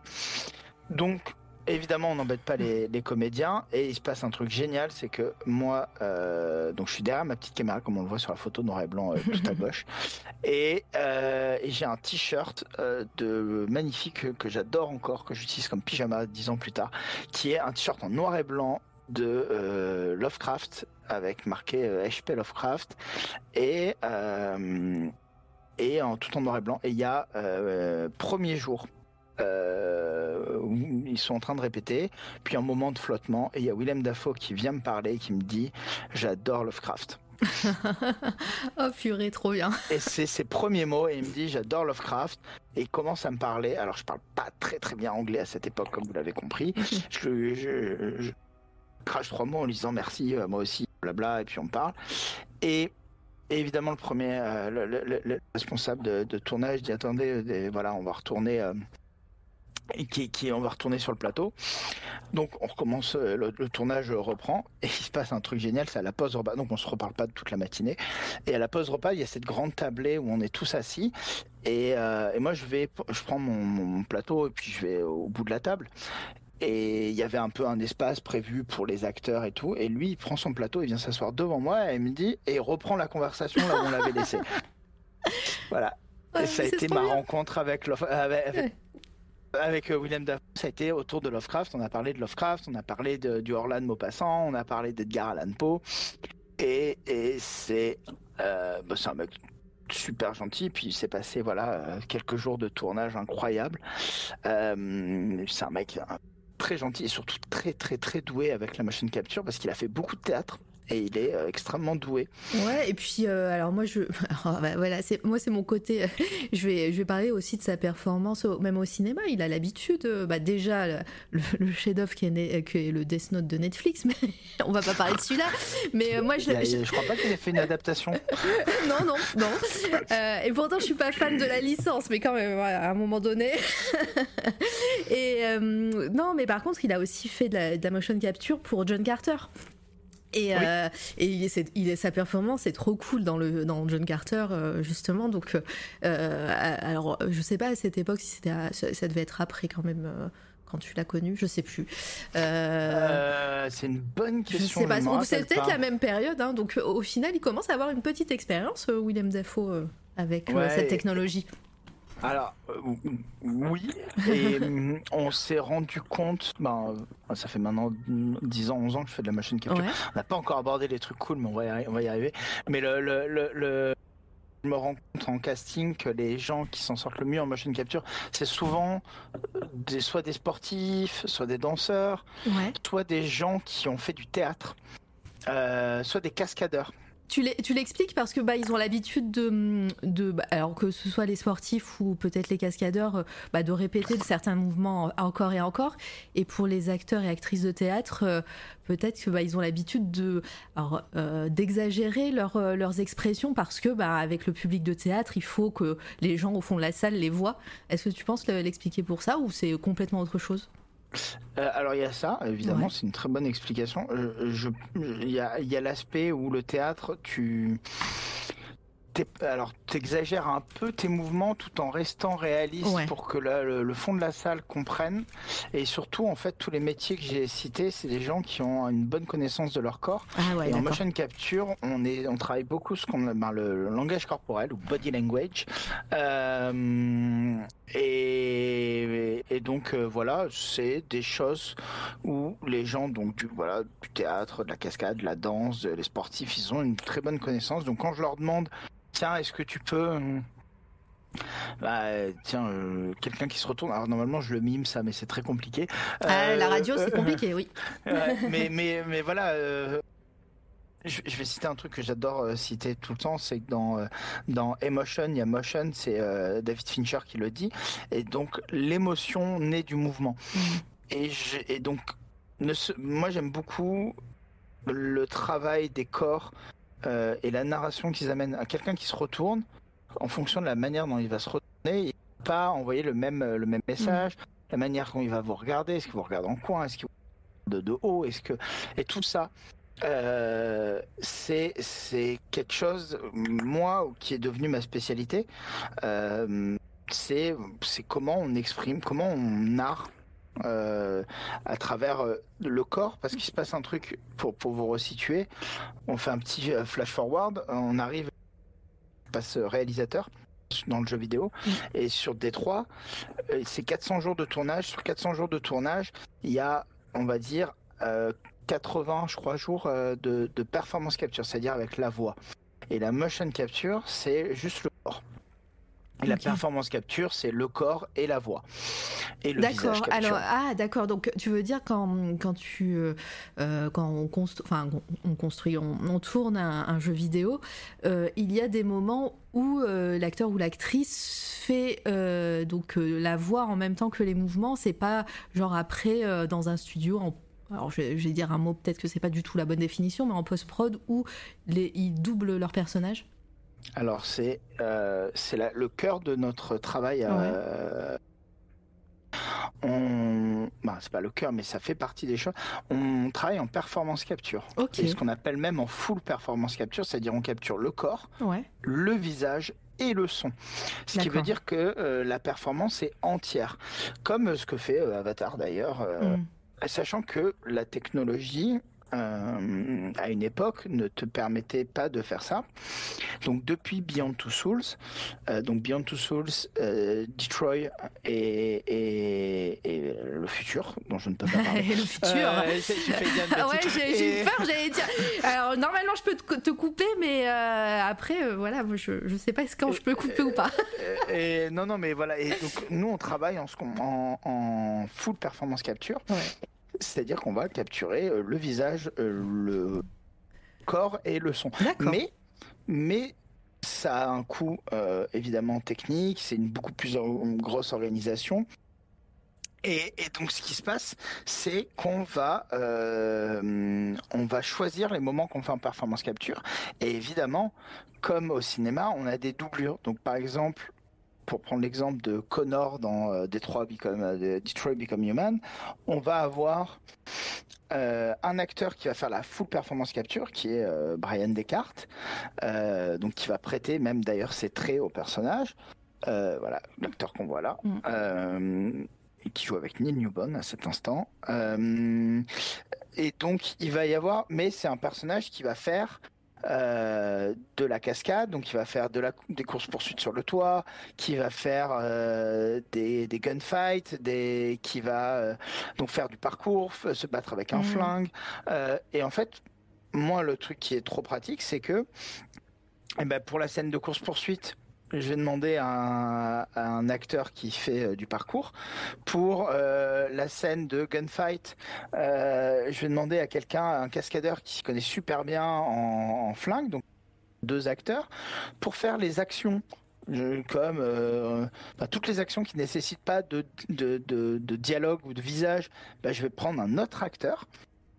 Et puis après, pour les scènes de dialogue, je vais prendre encore une fois un quatrième acteur. Et c'est comme ça qu'en fait, derrière un personnage, alors il y a évidemment un visage mm. et un acteur qui va donner une performance, mais il peut y avoir plus d'acteurs. Mais comme au cinéma, alors moins au cinéma parce que la doublure, euh, la doublure euh, lumière ou cascade, elle est moins présente. L'avantage de la machine capture, c'est que moi, je vais aller travailler un personnage avec plusieurs acteurs. Mm. Par exemple, si je veux qu'un personnage il puisse, euh, bah voilà, il puisse faire du parcours, je vais pas demander à mon acteur de, de faire euh, d'aller s'entraîner. Allez hop, c'est ça, trois ans de parcours. euh, non, l'avantage c'est que je peux aller prendre le, mec qui a créé le parcours et je lui dis ouais, euh, euh, est-ce que ça te dit de, de, jouer ce personnage quoi? Trop bien. alors du coup, Litena, il ne s'agit pas d'exagérer, mais d'amplifier tout en restant dans la sincérité du corps qui réagit à tes émotions. Oui, bah quand je disais exagérer, je pensais, je pensais à amplifier évidemment. Hein, c'est moi qui n'ai pas utilisé le bon mot, mais, mais effectivement effectivement, oui, euh, l'émotion qui se reflète dans le corps. On l'aura à l'usure. Calmez-vous, moi je veux pas de problème. Hein. mais, euh, euh, mais ouais, c'est intéressant tout ça. Et on a une bonne question de We Dave. Est-ce qu'il faut que le cascadeur ait une ressemblance morphologique ou même pas forcément? Alors, oui, c'est mieux. Parce que, en fait, souvent dans la morphologie, en plus, les morphologies que tu vas avoir des similitudes en termes de langage corporel. Et le, truc qui est, euh, qui est important, c'est, euh, vous l'avez vu dans, euh, bah, dans Le Seigneur des Anneaux ou dans Le Hobbit, il, il, faut que les rapports de taille, donc si moi je vais travailler avec un, un personnage, le personnage, l'avatar fait 2 mètres, je peux pas travailler avec un acteur qui fait 1 mètre 10. Hmm. Ou alors, il faut qu'on construise tous les props de manière proportionnelle. donc ça, c'est une première chose. Et puis la deuxième chose, c'est il faut évidemment que les doublures euh, aient une ressemblance morphologique ou en tout cas une similitude dans le langage corporel.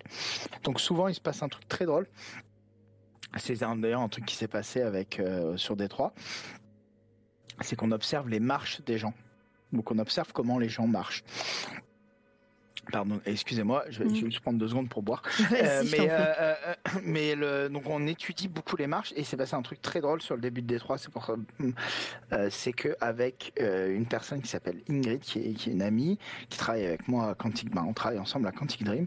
On est parti, mais plusieurs fois, aller observer les gens dans la rue C'est-à-dire, on était avec un café, on se dit ah tiens c'est marrant cette personne-là comment elle marche. Euh, Ingrid qui travaille dans l'équipe animation euh, et en fait on, on, observait les gens comment. Ils... Ah ça a coupé. Pardon, on observait les gens comme. Bah, on observait les gens comment ils marchent, ah comment ils esquivent, comment comment ils se retournent, comment et en fait on a fait ça pour un truc, c'est qu'on voulait euh, retranscrire le plus de naturel possible euh, dans le jeu.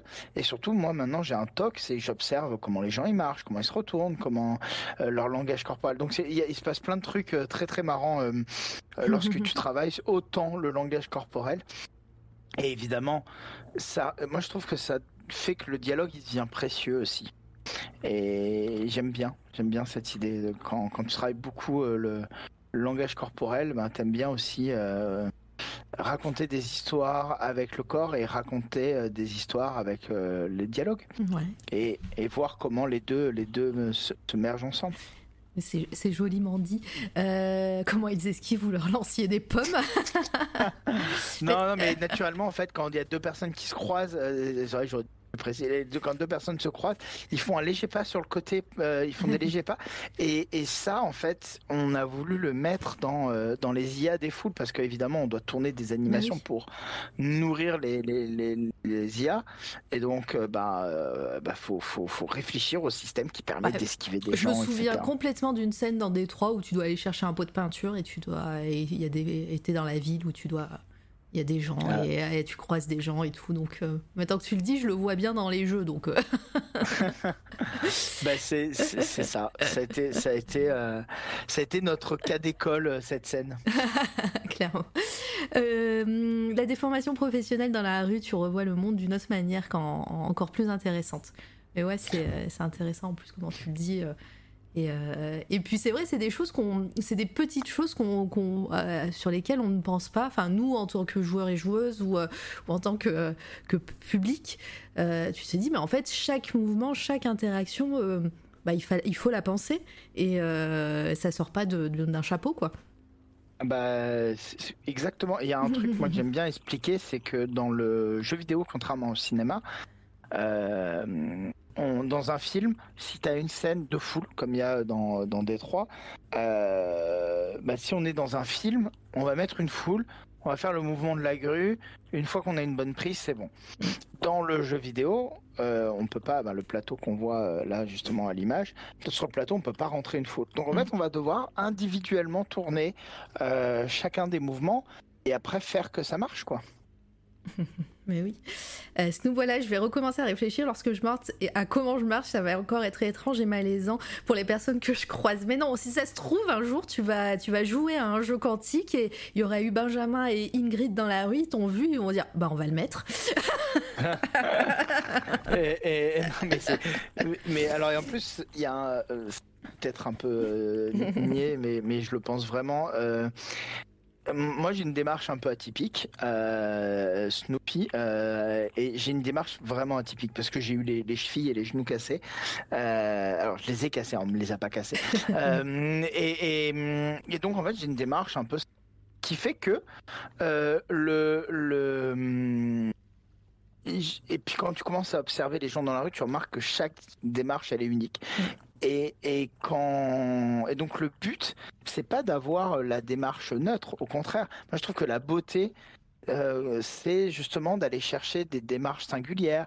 C'est quelqu'un, quelqu'un qui, qui, qui, quand il marche, à la place de mettre la pointe des pieds droits, va la, va la, va la balancer sur les côtés, ou au contraire, va la refermer. Euh, moi, voilà, c'est peut-être un peu niais, mais je trouve que c'est ce qui fait la beauté du monde et, que j'aime mettre justement dans nos jeux, c'est mmh. euh, c'était la diversité. Est-ce que du coup, tu as mis ta démarche ou un avatar qui te ressemble dans, dans un de tes jeux alors, il n'y a pas d'avatar qui me ressemble, mais par contre, je suis dans Détroit plusieurs fois. Ah, je plusieurs personnages. Mais oui, en plus, on voit, on a vu une photo où tu es en, en, pyjama de motion capture. ouais, c'est ça. On l'a vu. Euh, mince grillé pour euh, Got Artist, tu pourrais faire partie du, ministère des Silly Walks. Mais oui. Euh, ah, pourquoi on a fait une ellipse sur ta période de, en Australie?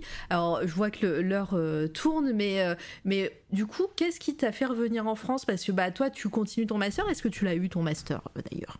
Ouais, ouais, je l'ai eu. je l'ai eu. C'est incroyable. Ben, je- évidemment, je en parler pendant des heures, les expériences. Ben, j'ai- j'ai réalisé un court métrage euh, assez Je- je important pourrais, pour moi. Je, pourrais vous mettre les liens de toute façon. C'est vrai que là, je- j'ai pas mis de lien dans le chat. Euh, tu me l'avais donné ce court métrage? Non, Non? c'est un court métrage qui s'appelle Mila.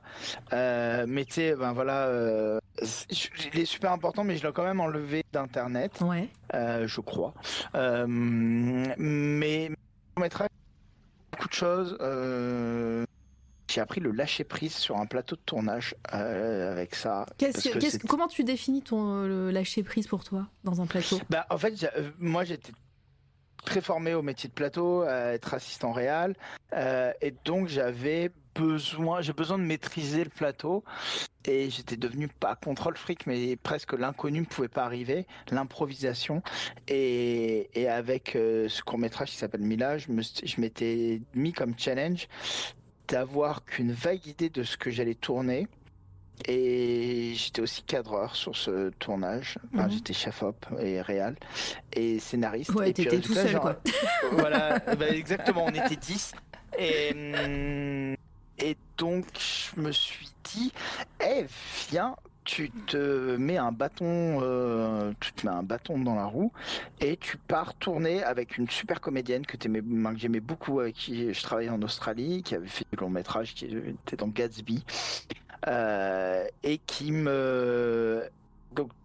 Et je, lui, je lui explique ma ma démarche et je lui dis écoute, je veux faire un, un court métrage, j'ai une vague idée de, du, du lieu, j'ai une vague idée de l'histoire, mais j'aimerais bien qu'on suive un peu le flot de la journée, qu'on qu'on aille choper des beaux moments de lumière, etc. Mhm. Et résultat, ben, je.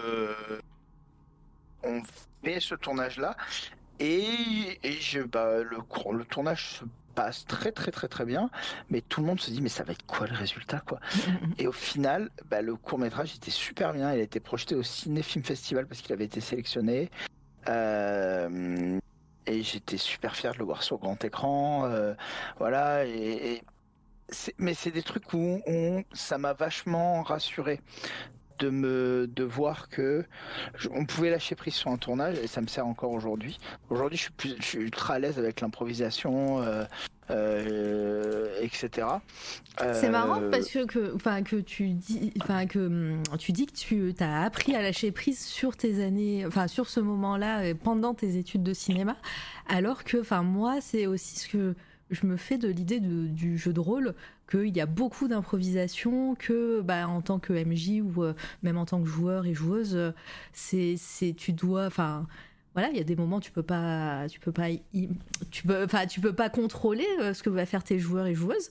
Euh, c'est étonnant, enfin, je trouve, par rapport Non, à c'est ça. vrai. C'est une très bonne remarque. J'avais pas fait le lien. Mais alors, c'est marrant parce que il y a eu un autre truc avec le jeu de rôle où je préparais beaucoup mes parties. Euh, j'ai arrêté de les préparer pendant très longtemps. J'étais vraiment beaucoup dans l'improvisation dans le jeu de rôle et je me suis remis à les préparer beaucoup euh, les parties.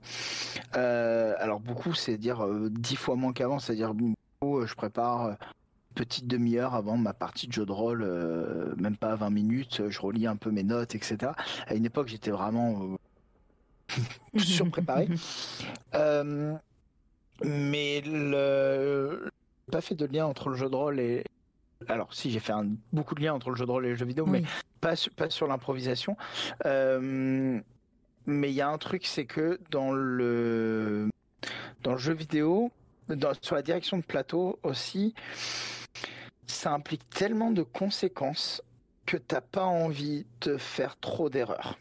Oui, après, tu Euh. as dû aussi euh, séparer ton moment, euh, euh, voilà, le moment où tu travailles, ton côté professionnel, euh, cinéma, euh, jeux vidéo, etc. Et euh, peut-être aussi ce côté passe-temps du jeu de rôle, même si tu en as fait aussi un métier. hein, euh, voilà, tu travailles dans le jeu de rôle. Mais euh, peut-être que tu faisais aussi ce- cette séparation à cette époque-là. Ouais, ouais, je séparais beaucoup. euh, Et puis, surtout pendant la période Beyond et début de T3, où, où voilà. Où... Et puis surtout, j'étais, j'avais pas le même poste, c'est-à-dire Mm. sur Détroit. Au début, j'ai eu, il s'est passé six mois, j'étais premier assistant réal, donc six mois, un an, et je suis passé réal euh, euh, ah, pardon, est-ce que tu peux te rapprocher de ton micro J'ai l'impression que quand tu t'éloignes, euh, ça coupe un mieux. peu. Ouais, oui, oui, c'est juste que j'ai l'impression que ouais, quand tu t'éloignes un petit peu, ou peut-être quand t'es pas bien en face, il y a des moments où ça coupe. Je suis désolé, n'hésite pas à me le hmm. dire. Non, non, mais t'inquiète, ça, ça, ça, arrive pas souvent, là je te l'ai dit. ouais, donc c'était pas le même métier quand t'es premier assistant réel, t'as envie de tout préparer, et quand t'es réalisateur, t'as aussi envie de tout préparer, mhm. mais de laisser des, choses imprévues se passer. Et, mm, et à l'époque, euh, j'avais réalisé plusieurs courts métrages donc pour reconnecter à l'Australie et j'avais besoin de faire un court métrage où j'avais pas sur surpréparé tout. Euh, et, et, je suis d'accord avec Gborn et il y a aussi une question d'expérience. Alors je sais là ça parle de jeu de rôle mais euh, et, voilà, je pense qu'aujourd'hui, bah aujourd'hui, j'ai, il y avait aussi la surprépar... les surpréparations à la fois de mon plateau de cinéma, bah, le plateau de mocap ou le, mm. de mes parties de jeu de rôle. Je pense que ça venait d'un, d'une manière de compenser quelque chose, ma peur de pas bien faire, de voilà. Et aujourd'hui, je le lâcher prise, il fait du bien à, à, moi en premier euh, et de faire voilà c'est cool de pouvoir faire euh, de faire de laisser des, des, moments d'émotion naître de alors en, ou sur un plateau de cinéma et moi je le vois aujourd'hui le, travail collaboratif avec les acteurs mmh. euh, et des fois, ils sont surpris parce que je leur dis, voilà, je leur dis quelques trucs. Je dis, bon, ben, on va lancer. Ah, tu veux pas faire une méca, donc une, mécanique, quelque chose de juste valider les positions. Ah, non, non, je pense que voilà, as assez d'infos. On va dire, on lance la première prise. Et ils sont très impressionnés parce que on est en motion capture, on a, on a beaucoup un aspect très technique, tu dois, tu as, des marqueurs sur le corps, et puis d'un seul coup, tu te retrouves à faire une, une prise où tu as, où as très peu d'infos. Et moi, c'est quelque chose que je cherche et que je ne veux pas trop euh, euh, expliquer ou donner d'infos à, à, mes comédiens parce que parce qu'il y a beaucoup de comédiens qui ont besoin d'être surpris avant de lancer la prise et ça devient très mécanique ce qu'on fait. Et d'ailleurs, j'ai vu une anecdote ce matin. On m'a envoyé une, anecdote super sur euh, Last of Us, le, la série, euh, le film, euh, pardon, le, jeu vidéo, qui est qui est sans spoiler, qui est une des scènes. la scène d'intro très émotionnelle mm. entre entre Joël et sa fille, donc le flashback. Et en fait, l'acteur expliquait qu'il avait surpréparé, euh, il s'était surpréparé mentalement et il fait une première prise qui est incroyable à ses yeux. Et le, game director vient le voir et lui dit écoute, on va en faire une deuxième, puis une troisième, puis une mais lui, il comprend pas. Il se dit, mais je comprends pas. Ma première était tellement bien. Ils en font 9, 10, 11. Puis au bout de 9, 10, 11, tu vois, il lui donne des, indications. Et ça, au bout de 9, 10, 11, ok, euh, il passe à autre chose. Euh, et puis deux semaines après, euh, le, game director l'appelle et l'acteur il lui dit excuse-moi mais on va retourner à cette scène-là. et là, euh, on retourne sur le plateau et le mec qui comprend pas. Il dit écoute, euh, il fait 5, 6 prises et puis sans qu'il y a une tension, le game director va voir l'acteur il lui dit excuse-moi mais je comprends pas, j'ai l'impression que tu te donnes à 10%, que tu, tu mets des freins. Et là il lui dit bah ouais, je comprends pas parce que moi ma première prise de l'époque, elle est, euh, elle est bonne pour moi. Il dit ok d'accord, ben, je comprends. Moi j'aimerais maintenant que tu me donnes ça à tel moment, ça à tel moment, ça à tel moment, ça à tel moment. Un peu plus découpé. Ouais. Et là l'acteur lui donne exactement ce que le, lui donne. Il lui demande. Et il se dit bah mince, euh, moi je trouve pas ça bien ce que je t'ai donné. Et l'autre il lui dit si si je pense que et c'est la scène que tu as dans le jeu. D'accord. Et elle défonce et elle défonce. Et le truc trop marrant que l'acteur dit à la fin, il dit c'est très marrant cette expérience parce que c'est le jour où j'ai appris que c'était de l'ego. C'est-à-dire que j'avais donné ma, effectivement, à mes yeux, j'avais donné la meilleure prise, celle où on voit un travail d'acteur et on dit waouh, il est fort cet acteur. Et la dernière prise que j'ai donnée, c'était une prise au service du projet. Mm. Et, et, je trouve ça assez beau comme, euh, comme anecdote parce que c'est globalement ton travail, c'est de, c'est de discuter, d'improviser, de, de, et de, ouais, de travailler avec des acteurs et de gagner cette confiance qu'il a gagné sur ce, sur, ça. Et, moi, c'est quelque chose que j'aime beaucoup aujourd'hui, euh, la. Ah, ça, ça, coupe un petit peu là quand tu parles. Ouais, alors, je... pense que c'est mon, mon, micro, parce que je n'ai pas bougé. Ah, c'est euh, bizarre, ça. Alors, c'est peut-être Discord aussi, hein, euh, ah. qui, qui fait des siennes. mais mais vas-y, bah, ça, ça marchait. Hein. C'est juste que des fois, ça, ça découpe tes phrases et ça coupe, alors je sais pas pourquoi. C'est mon autocensure. Peut-être. Tu dis des gros mots, c'est ça? Euh, Non, même pas. mais le, le, ce que je, ce que je disais, c'est qu'aujourd'hui, le métier de direction d'acteur dans le jeu vidéo et en motion capture, il est de plus en plus, euh, comment dire, médiatisé, compris. Euh, moi, il y a 8 euh, ans, quand je, quand je parlais de mon métier, personne ne comprenait. Aujourd'hui, merci Andy Serkis, tout le monde comprend ce que c'est la motion capture. Merci Avatar 2 aussi. Euh, il y a énormément de making-of. Et en fait, on a plus. Déjà, il y on se dit pas c'est de la sous-performance ou c'est un sous-travail d'acteur. On se rend compte de l'importance de la performance d'acteur dans la performance capture et dans le jeu vidéo. Et je trouve ça cool euh, qu'il y ait ce, voilà, ce, métier qui avance. Quoi. Ah clairement. Euh, du coup, on est reparti, on a fait une petite digression, mais comment t'es revenu à Paris alors? Ah oui, oui, pardon, tu l'avais. Euh, non, mais c'est pas grave. Maintenant, on va, on va, on va revenir euh, sur les rails euh, tranquillement. Mais ouais, comment, comment tu finis ton master? T'as fait hum, ce court métrage qui te tenait à cœur et qui, sur lequel tu as appris à lâcher prise entre guillemets. Je te cite. Exactement. Voilà. tu, en plus, au final, bah, se partir sur un coup de tête alors que tu avais un boulot au final, bah, tu termines, tu as appris l'anglais, donc j'imagine en deux, en plusieurs. Euh, voilà.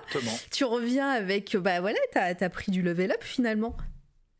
Eh ben, c'est ça qui est trop cool, c'est que je rentre à Paris, alors de nouveau sans boulot, de nouveau je me dis bon, si si c'est pas vrai, mhm. j'ai trois mois d'écriture payée. Ouais. Donc donc je rentre et je travaille deux trois mois sur euh, l'écriture d'un projet. Euh, je peux pas parler, mais c'est de la, de la voilà, c'est un projet trop cool de fantasy sur lequel je travaille à l'époque, qui malheureusement au bout de trois mois est, est, annulé par la personne qui est, ben, les personnes qui étaient intéressées. Euh, mais voilà, j'ai trois mois pour faire ça et il se passe un autre truc, c'est que moi quand je rentre, on m'appelle pour euh, déjà il y a l'avant-première de Beyond Two Souls au Grand Rex où je suis invité. Ça va. ah, bah, tu m'étonnes. Euh, après, ah oui, non, Beyond Two Soul, t'étais stagiaire à ce moment-là. Pardon, j'étais, ah j'étais sur Détroit. Euh, exactement. Pardon. J'allais dire, bah quand même, t'es invité à ton truc. Au truc. non, non, c'est, c'est, on m'invite, on m'invite sur, euh, sur ça. Et, et, on me dit, ah bah tiens, ça y est, t'es revenu et tout. Donc ouais, bien, c'est trop cool. Et on me fait passer un entretien pour faire du casting et être premier assistant réel. Ah, d'accord. Euh, Donc tu repars dans le, dans le système des entretiens. Euh... Ouais, parce qu'en fait, en gros, il me propose de passer. Donc, je fais quelques quelques piges euh, comme cadreur, mais rapidement, je leur dis que ça m'intéresse plus trop que euh, voilà et puis je suis appelé à côté sur des projets plus cool. Donc je leur dis voilà, excusez-moi, mais le métier de cadreur euh, mocap, ça m'intéresse moins. Mhm. Et, et ils me disent bah ça tombe bien parce qu'on voulait te proposer ça. Donc je passe un entretien euh, et ça se passe super bien. Donc je commence en tant que bah ouais, tu m'étonnes, tu parles anglais maintenant. bah exactement, exactement. Non mais c'est une différence importante. Je parle anglais, euh, je parle anglais, j'ai beaucoup plus d'expérience à la Real, parce qu'il a quand même un peu d'expérience à la Real pour, euh, pour pouvoir être premier assistant. Euh, et donc, donc je, je, continue, je, je, continue à la fois de monter des projets perso, parce que là je te raconte huit mois en phrase, mais mais ce qui se passe, c'est que en revenant à Paris, j'écris un, projet d'audiovisuel de, de, fantasy. À côté, je continue à faire des, des, projets comme premier assistant réel sur des pubs, etc. Et, et en plus, euh, je euh, dans euh, la... Ah, alors attends, pardon. Et en plus Je passe premier assistant réel à Quantic Dream. Ah, trop bien. Et donc ça, ça, continue, ça se passe bien. Et puis quelques mois après, il y a, je passe réalisateur, parce que le réalisateur pour qui je travaille euh, quitte euh, le projet. Et ah bah coucou coucou coucou Léo Show, euh, ça fait très plaisir que tu sois là. oui, ça fait... euh... Et je vous invite pardon bah du coup à aller écouter euh, la rediff sur SoundCloud Spotify de l'interview de Léoncio hein, qui était venu l'année dernière. Ça, commence à, à, dater maintenant. Ça y est, ça passe tellement vite. C'était c'était je sais plus dans l'été je sais plus ou avant l'été. Enfin, voilà je me souviens plus trop de la date mais, euh, mais en tout cas voilà je vous invite à aller voir et évidemment euh, bienvenue à toi et merci pour ton follow. Déjà ouais ouais ouais. J'ai pas le calendrier je l'ai plus maintenant 2023 est là hein. mais, euh, mais j'ai plus la date précise mais ça, ça, ça date un peu maintenant. Et, puis c'est vraiment un artiste incroyable ouais, ouais. Léon Cho en plus d'être un humain incroyable c'est quelqu'un avec qui on n'a pas beaucoup collaboré mais le peu de collaborations qu'on a fait mmh. se sont euh, extrêmement bien passées. Euh, C'est un bonheur. Mmh. voilà, allez découvrir son travail, il est incroyable. Euh, et donc, euh, bah, donc pour en revenir à, à, ça, donc je me retrouve à, euh, je me retrouve en, en, en France. puis je passe réel sur au début de la production de Détroit. Euh, notamment sur la scène The Stage, qui est la scène d'ouverture du jeu. Ouais. Euh, bah voilà, là, là on voit travailler ouais. justement. Ouais, J'ai euh... remis les petites vidéos parce qu'elles illustrent bien et on, même si on n'a pas le son, on a des, des, des, des sous-titres, c'est cool, mais on voit bien les images. voilà, et puis on, on te voit aussi parler et gérer aussi les acteurs et actrices. c'est cool de voir tout ça. Bah, c'est mon, quotidien. Attends, je, vais même mettre euh, le lien de la petite playlist que tu m'as envoyé. Attends, je vais passer par autre, autre part. Euh, hop dans le chat, comme ça vous pourrez voir avec le son, ça sera plus facile pour vous aussi. Euh, N'hésitez pas. Euh, ouais. Oui, pardon, du coup, euh, début avec cette, cette intro incroyable hein, de, de, ce, de ce j'allais dire de ce film, mais non, de ce jeu vidéo. Euh, et puis, du coup, pendant que, avant que tu, tu répondes, mais comme ça, tu as en tête cette question, c'est que moi, je voulais savoir pendant l'expérience de justement de Détroit euh, parce que ça, ça, ça c'est un jeu à choix multiples hein, c'est euh, voilà tu, tu joues euh, plusieurs personnages.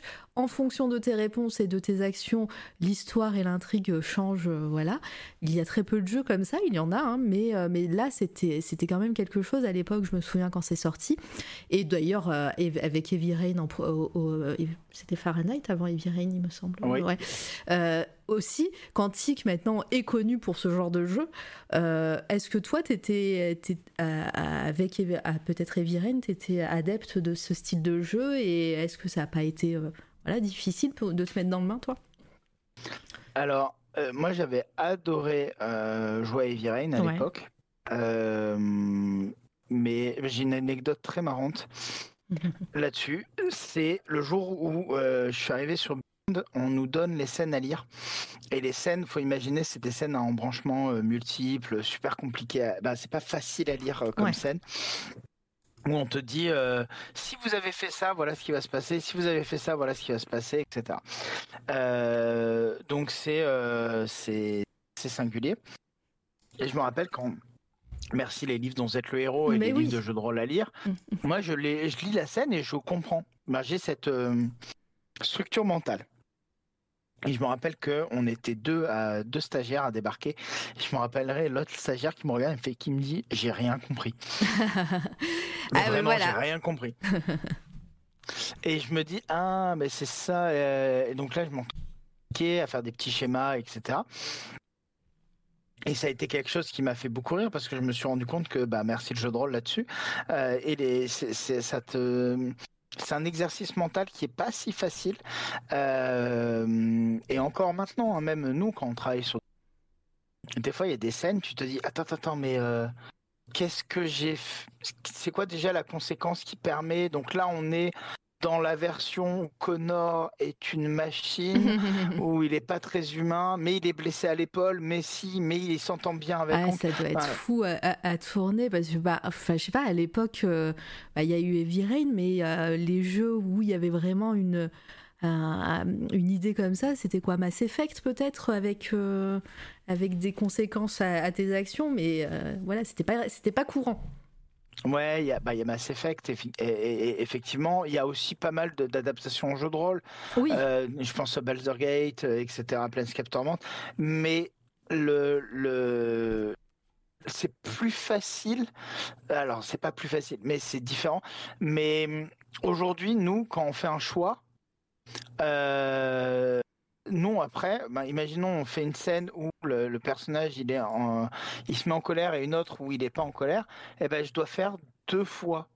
Deux, je dois, je dois aller chercher deux performances qu'on va aller filmer différemment, qu'on va aller euh, qu'on va aller, bah voilà, c'est deux fois plus de boulot d'animation, de d'animation euh, faciale, mm. euh, de, de, de, de tournage, donc de booker les acteurs deux fois plus longtemps, etc. Quoi.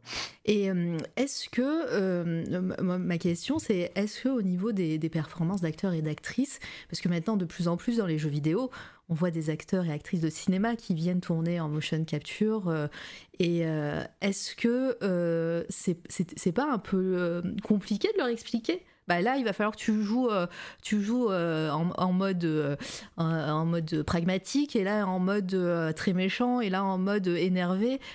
Et est-ce que c'est compliqué de leur expliquer euh, où maintenant c'est justement ça devient euh, un peu la, pas la norme, mais euh, ça, ça, devient courant ce genre de, de, demande pour les acteurs et actrices? moi je parle surtout ceux qui viennent du cinéma, ceux qui viennent déjà du jeu vidéo, ils doivent comprendre. Mais, mais les stars comme Elliot Page, comme Willem Dafoe et compagnie, est-ce que c'est pas difficile de leur apprendre? Alors, alors moi j'ai pas travaillé sur la direction euh, de, de Elliot Page et William Dafoe. Oui, euh, voilà. J'étais cadre. J'ai dit ces noms parce que je connais pas les noms de ceux de Détroit. mais bien sûr, mais je, mais je vais donner des, des, exemples avec ceux de Détroit. Il y a un acteur que j'aime beaucoup qui s'appelle Clancy Brown. Donc euh, je vous invite à, taper son nom dans Google. Clancy Brown, C L A N C Y et Brown. C'est un, bah, c'est l'acteur qu'on voit là ouais, qui joue Hank. Ouais, il est connu. et, et, il est, euh, bah, il joue dans euh, un milliard de trucs, Les mm. Évadés, il joue dans la dernière saison de Dexter, euh, etc. Et c'est un acteur qui vient, qui est un pur produit du cinéma. Hein. Mm. Et, il a des scènes où il, il est, il est pas du tout pareil avec Connor en fonction de bah, du chemin qu'a fait Connor. Et ben c'est quelqu'un qui a, avec qui on a travaillé, mais plusieurs semaines avant sur euh, son texte déjà, parce qu'on a 30 pages de texte à apprendre par jour. Et en plus de ça, on a beaucoup travaillé sur euh, justement ce système de, euh, de si Connor est comme ça, voilà ce qui va se passer. Si Connor est comme ça, voilà comment ça va se passer. Et, et c'est un acteur où moi je pensais que ça allait être difficile et en mmh. fait pas du tout parce que euh, parce qu'en fait, il suffit de. Euh, déjà, il y a des films qui ont tenté de faire ça. Je pense à Smoking the Smoking ou. Euh, je crois que c'est. Oh là là là, c'est un film de Christopher Smith dont j'ai oublié le nom. Oh, il y a le chat qui, va faire notre note de bad page. voilà, c'est, je crois que c'est Détour où le, film, il y a la, fiche du, du film, c'est un, c'est un panneau, un panneau de signalisation ou c'est des, euh, ça dépend où c'est des gens assis sur une voiture. Bon bref. Euh, et, hum, et, qui s'amusent à jouer sur les embranchements possibles. Et c'est juste, c'est juste ça part d'une anecdote toute simple. C'est euh, en fait, on te propose quand, quand, quand tu es en train de jouer une scène et que tu as deux idées de comment interpréter, parce qu'en fait, nous, on on te propose pas une version où ton personnage il est pas sympa et, bah, où ton personnage c'est un, un, psychopathe et une autre où c'est pas un psychopathe. Nous, ton personnage, il est écrit et c'est en fonction de ce qui va se passer comment il va détour le film. Ça, y est, je viens de mhm. l'avoir. Euh, détour. Euh, excusez-moi. Le, le, propose de garder la structure de ton personnage et d'avoir plusieurs versions et de, d'exprimer ton, ton, ton personnage de plusieurs manières. Et je veux dire qu'il n'y a pas de grand écart, quoi.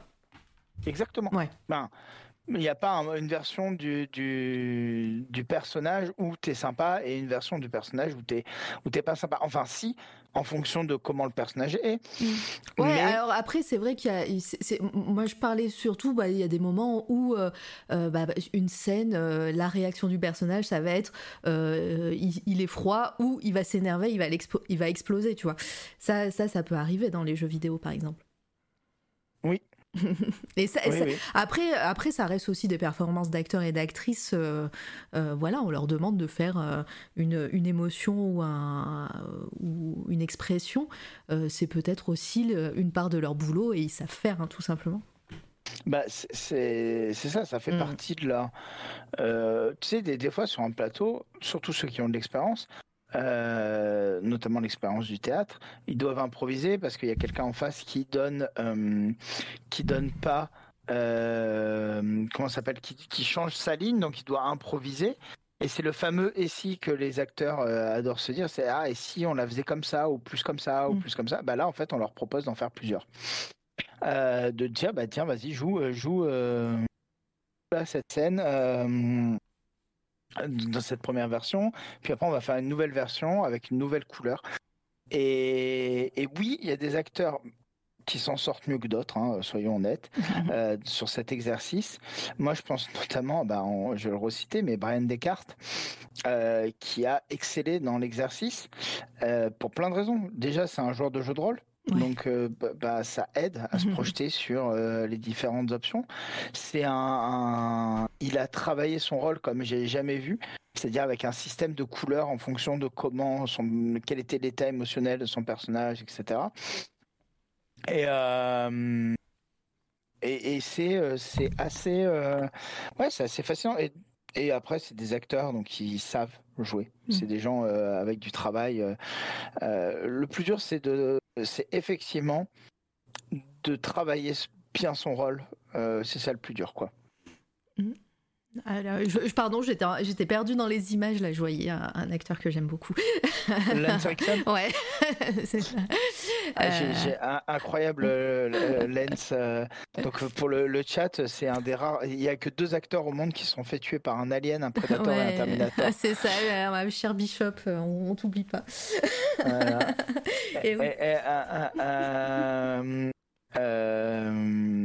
donc, euh, donc le, ouais, c'est un acteur incroyable. Moi, j'ai eu un très beau moment avec lui, donc il est quand il est venu tourner, où, où, en fait on se retrouve sur le plateau, euh, sur à l'extérieur parce qu'il il, faisait une pause cigarette.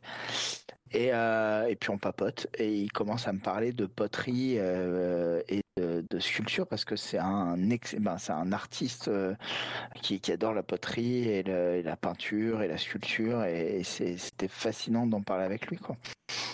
Mais ça, c'est assez, touchant de revoir ces morceaux de vidéo que j'avais pas revus depuis fort longtemps. euh, c'est cool de se replonger dedans. Puis là, je te les mets en boucle, alors euh, voilà, tu mmh. profites. ouais. Mais donc, ouais, euh, très chouette de. de, de... Bah, et puis c'est aussi mon métier. C'est un truc que j'aime bien expliquer, c'est que euh, nous, normalement, un réalisateur, il va travailler sur la performance, euh, il va aussi travailler sur le cadre. Nous, on nous enlève l'idée du cadre. Par contre, on a en plus un travail sur une nouvelle dimension qui est euh, l'interactivité. Hmm. C'est-à-dire que moi, quand je suis sur un plateau, c'est vrai que le, cadre se fait après, dans un deuxième temps, sur un logiciel en 3D. Par contre, j'ai un truc en plus, c'est l'interactivité et le travail avec l'acteur pour aller chercher la bonne performance et le relief que tu as envie de créer en fonction du choix qu'il a fait. Parce que c'est assez rewardant quand tu as construit un dialogue et que, en fonction des choix, on a une montée en puissance pour, vers, vers une scène d'engueulade, alors qu'il y a une autre option où tout le monde s'entend bien et se serre la main et part. Et c'est assez excitant de construire deux versions de cette scène mmh. euh, en travail avec les comédiens. Oui.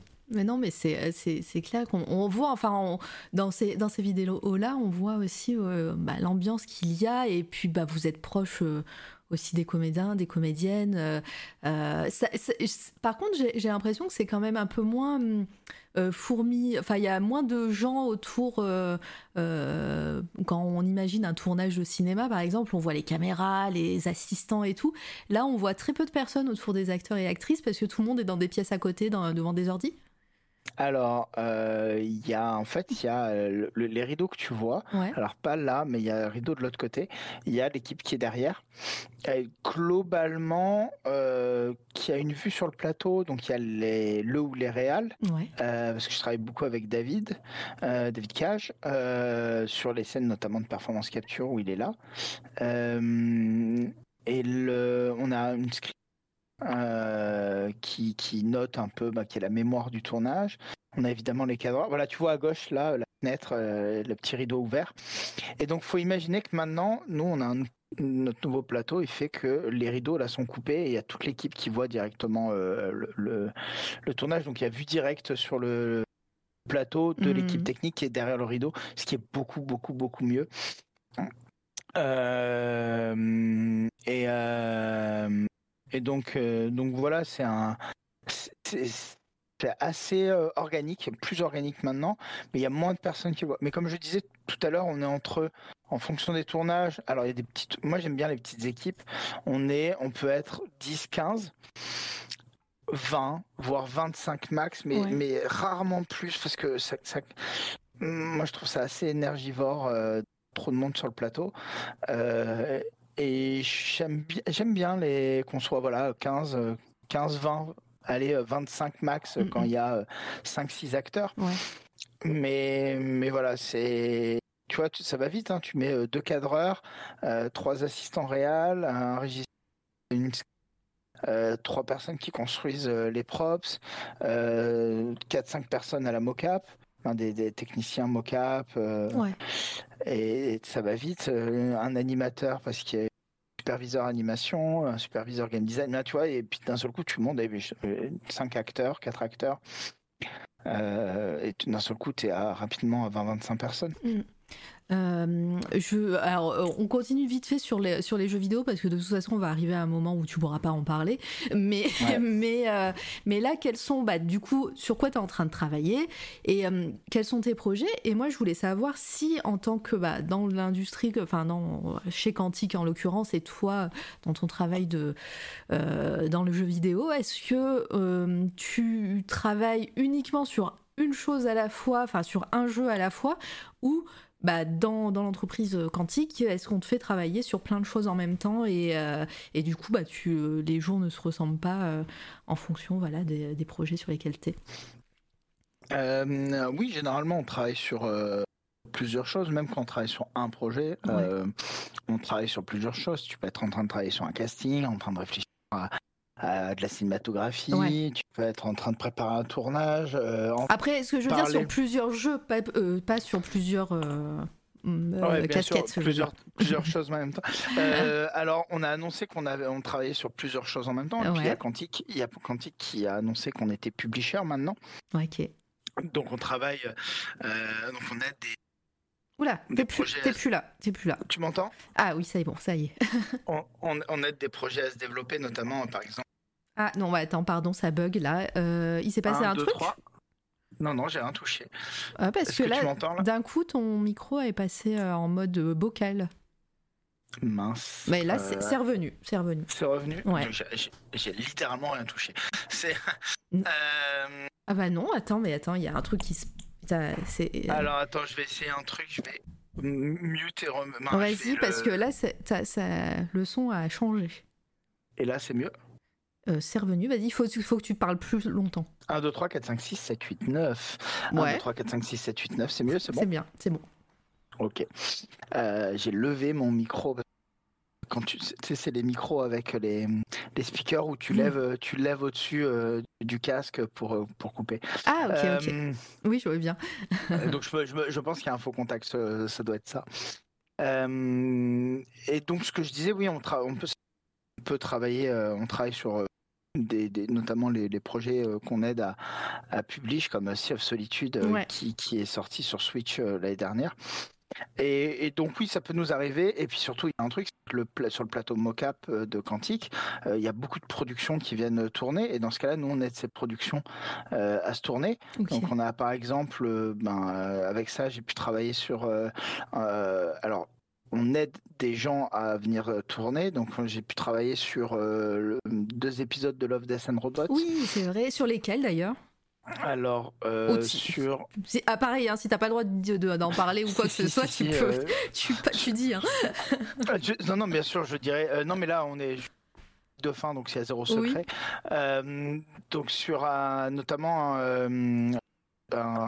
l'épisode qui s'appelle Snow on the Desert dans la saison 2, je crois, ou saison 3, et dans la saison 1, un épisode qui s'appelle Derrière la faille.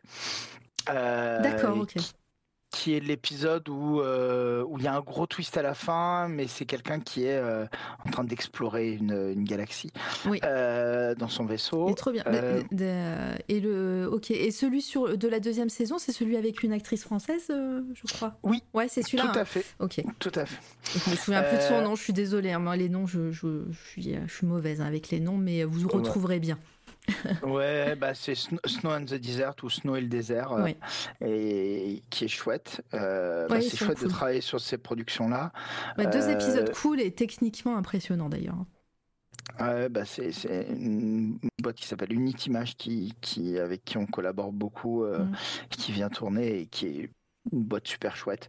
et je vous invite à aller vous procurer l'artbook de Love, Death and Robots si vous arrivez à le trouver. Il est sorti en anglais il y a quelques mois il eh y a ben, beaucoup de trucs dedans. Et j'ai un ami qui m'a envoyé une photo. Je suis dans le dans le. Sérieux? dans, ouais, je suis nommé dans le. Ah, t'es nommé parce que j'allais dire il y a une photo pourtant parce que je l'ai. Non, non, non, il n'y a pas de J'allais le prendre dans ma bibliothèque. le moins de photos possible de moi. euh, et, et, déjà, c'est dur de voir autant de photos diffusées depuis tout à l'heure, mais c'est cool aussi. Euh, non, mais donc ouais, on, donc le plateau pour te, te dire, donc pour te dire à quel point on travaille, on est multicasquette. Euh, on a travaillé sur des trailers, plein de trailers de jeux, sur des, aussi des productions de jeux, euh, notamment par exemple Twin Mirrors, de, de Dontnod, voilà, et ou des trailers de jeux aussi qui sont qui viennent tournés. Donc j'ai eu l'immense chance humblement de participer à Elden Ring. D'accord, dont, je suis, dont je suis aussi crédité à la fin, euh, euh et toute l'équipe de tournage. je suis pas, je suis pas allé, je suis pas arrivé jusqu'à la fin. Il y a tout qui veut me tuer. Volta, est-ce que tu as vu le nom de Benjamin dans les, les crédits Moi, j'étais trop mauvaise pour arriver jusqu'à la fin. Jusque là, euh, c'est vrai que c'est, faut, la, faut le mériter le crédit de la fin. Clairement. Euh, donc euh, ouais, c'est chouette de travailler sur des productions comme ça. et, et, à côté, en plus, ça fait des petites bulles d'air frais parce qu'une production d'un jeu vidéo, on parle d'une production, ça dure entre 3 et 6 ans. Euh, et puis d'un seul coup, tu travailles sur un petit projet où c'est... Qui va arriver bientôt, quoi. C'est ça, voilà, mm. une ou deux semaines de... Et puis tu travailles... C'est pas la même implication, évidemment.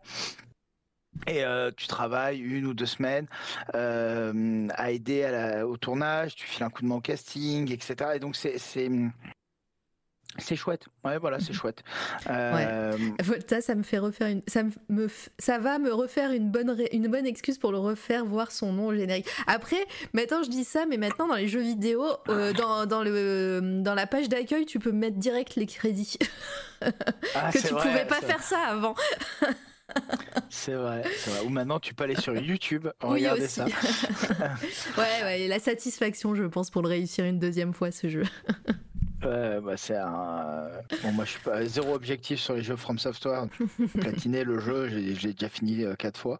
Mais ouais, non, mais j'aime vraiment beaucoup. Je trouve que Elden Ring ah, Par contre, il est trop bien. C'est juste que moi, bah moi, c'était mon premier jeu From, from Software et, euh, et j'ai pris mon personnage complètement au hasard. Je me suis dit, allez, c'est parti. et euh, en fait, j'ai très mal choisi. J'ai fait 10 heures dessus et en fait, j'ai passé 10 heures juste à ramasser des champignons. Voilà, je, je le donne toujours cet, cet exemple parce que, parce que j'arrivais pas. Je voyais, j'ai passé 10 heures à ramasser des champignons et à regarder les moutons faire des roulades. Et voilà. Et, euh, et, et, et l'anecdote ultime j'ai rage quit quand euh, une fleur magnifique m'a tué. Voilà. J'ai dit bon bah ok, je suis arrivée, je l'ai vu de loin, je fais oh une jolie fleur. Et boum éclair dans ta gueule, voilà. Et j'ai fait bon, j'arrête. J'adore les gens qui racontent Elden Ring parce que il y, a un, y a un aspect euh, bac à sable jeu de rôle que j'adore parce que chacun a des anecdotes différentes quoi. Mais oui, mais en vrai, mais après j'ai beaucoup aimé, hein, voilà. Et puis euh, et puis voilà le, le premier grand géant que tu vois et j'ai mis littéralement 4 heures à le tuer. Et euh, j'étais satisfaite, j'ai cru que c'était un petit boss et tout. Et en fait tu montes la montagne, il y en a deux qui t'attendent, j'ai fait bon bah voilà, J'arrête aussi. je cours, non, j'ai dit je cours à ce moment-là. C'est l'Australie en pierre, oui, totalement. oui, oui, oui, c'est exactement ça. C'est l'Australie en pire. Euh, C'était ma digression. Donc euh, bah, voilà, je, réponds, je réponds à ta question euh, en, en faisant pas trop de langue de bois. Euh, et donc ouais, ça, puis ça permet de, de, de voir aussi comment les autres studios euh, travaillent, euh, comment, ouais, comment, moi, tu vois, c'est des expériences incroyables. Pour finir l'anecdote sur sur justement Elden Ring, c'est mm. tu es sur un tournage avec une équipe qui vient qui vient faire le projet et puis tu as un traducteur japonais. Ouais, c'est ce que j'allais dire là. En plus, ça doit être une. Voilà, c'est des, des japonais qui étaient venus. Alors, mm. alors euh, on les a à l'oreillette. Euh, c'était une équipe, euh, c'était notre équipe. ah, ah d'accord, ok. Mais voilà, mais ça, c'est des, des, moments cool parce que tu broadcastes tout ton, ton, tournage en même temps aux équipes qui doivent être impliquées, mais mm. et c'est chouette. Puis tu rencontres des nouveaux talents, des, des gens, des, gens qui, qui, travaillent différemment. Je me rappelle, on avait travaillé avec un, un très longtemps avec une, une boîte qui qui était venu. Euh, deux trucs trop cool. Il y a une boîte qui était venue qui faisait de l'art contemporain et qui voulait faire une expérience en air mmh. qui scannait l'environnement dans lequel tu étais et qui mettait des hologrammes de danseurs autour de toi. Et donc pour ça, nous on faisait la machine capture de la danse. Et résultat, tu te retrouves avec euh, des, des, gens qui viennent du monde de la danse classique, mmh. euh, des gens qui sont en train de faire de la recherche, des gens super intéressant parce que tu te retrouves à travailler voilà, avec, euh, ça. C'est ce que je trouve beau euh, maintenant dans l'univers du jeu vidéo, c'est qu'il y a que bah, y a plein de, bah, métiers artistiques et, de hum, passerelles entre les arts qui se fait via, euh, via les jeux vidéo aussi maintenant. Hein, euh, voilà, euh, bah, moi je me souviens de bah, Ubisoft qui avait fait complètement un parcours dans Paris pour parler justement de Paris en VR, je crois c'était en plus et c'était en lien avec la mairie de Paris. Enfin, tu vois, je trouve que maintenant il y a de plus en plus de tremplins entre voilà, le jeu vidéo ou les technologies via du jeu vidéo par, euh, par avec des autres, euh, des autres euh, corps de métier. Ouais, je suis d'accord. Ben, moi, par exemple, une grosse partie de mon équipe, quasiment la majorité, on vient viennent du site. Ouais. Et, et, je trouve ça chouette parce que ça amène quelque chose.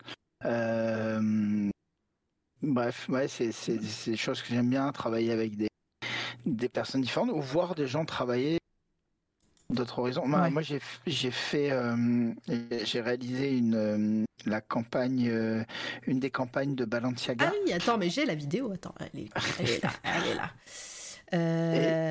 Vas-y, vas-y, continue de parler. Je cherche. Et, ah bah, c'était, c'était chouette comme moment parce que parce que tu te, tu te retrouves à scanner une, une collection une collection donc de, de de, fringues euh, pour les euh, pour les ouais voilà pour faire un, espèce de court métrage euh, d'annonce. C'était chouette parce qu'il y avait une vraie démarche artistique sur sur plein de trucs. Je travaillais avec un compositeur que j'aime bien et, puis ça te permet de, de te heurter à d'autres manières de faire de la réalisation. Mmh. ben c'est voilà c'était cool. Ouais c'était vraiment chouette Et, voilà, bah, pour, pour ça, par exemple, on a scanné toutes les fringues que vous voyez, on les a scannées. Donc, tu te retrouves dans une, dans une cage euh, avec 150 appareils photo qui prennent euh, en photo bah, toutes les fringues que vous allez voir. Euh, et c'est même qu'on aime ou qu'on n'aime pas, moi ce que j'aime beaucoup c'est le, c'est nier aussi je veux dire, mais c'est je pense sincèrement, c'est le voyage parce que tu apprends vraiment plein de trucs sur euh, aujourd'hui où est-ce qu'on en est en termes de tech, euh, qu'est-ce qu'on peut faire. Et, souvent, mm, les gens me disent ah, la, motion, la motion capture, euh, j'ai l'impression qu'ils ils veulent faire de la motion capture et ils comprennent pas que la motion capture c'est un outil. C'est- C'est c'est c'est pas la finalité faire de la Mhm. motion capture. C'est comment on va l'utiliser comme outil pour. ben, on peut tout faire. Voilà, on peut faire ça, mais on peut aussi faire un, court métrage. on peut faire euh, Gollum, on peut faire. euh, En fait, c'est un outil. Et comment on va l'utiliser cet outil? C'est ça la vraie question sur la Mhm. motion capture. Ouais, non, mais c'est intéressant en plus de bah, de voilà de de- de- d'avoir ton expérience et de et de se dire voilà c'est euh, comme tu dis hein, c'est un outil et c'est euh, moi je enfin moi quand tu m'as montré quand tu m'as envoyé le lien et j'ai vu le clip je me suis dit bah en fait ouais c'est vrai que maintenant c'est partout. Et, euh, et c'est. euh, Merci Ouais, à. Gollum d'ailleurs. merci à Gollum, mais grave, merci C'était le premier dans l'histoire de la motion capture quand même ou euh, il y a eu d'autres essais dans le cinéma avant? Parce que c'est Euh, vrai qu'on parle. non, non, c'est pas la première, euh, Ouais. la, la- la première motion capture. Je veux dire dans le Euh, cinéma et grand public comme ça. Non, je crois que c'est Final Fantasy. euh, euh, euh, Ah, le, le film. euh, Spirit, euh, les créatures de l'esprit. Je crois que c'est ça. Ok, ok. euh, Mais, attends, mais, mais- mais un coup de Google, euh, je me permets. hein. Alors. Vas-y, je t'en suis- prie, J'ai honte si c'est pas ça, par contre. Euh, ça- motion capture. Première motion capture dans le cinéma, on va taper première motion capture cinéma.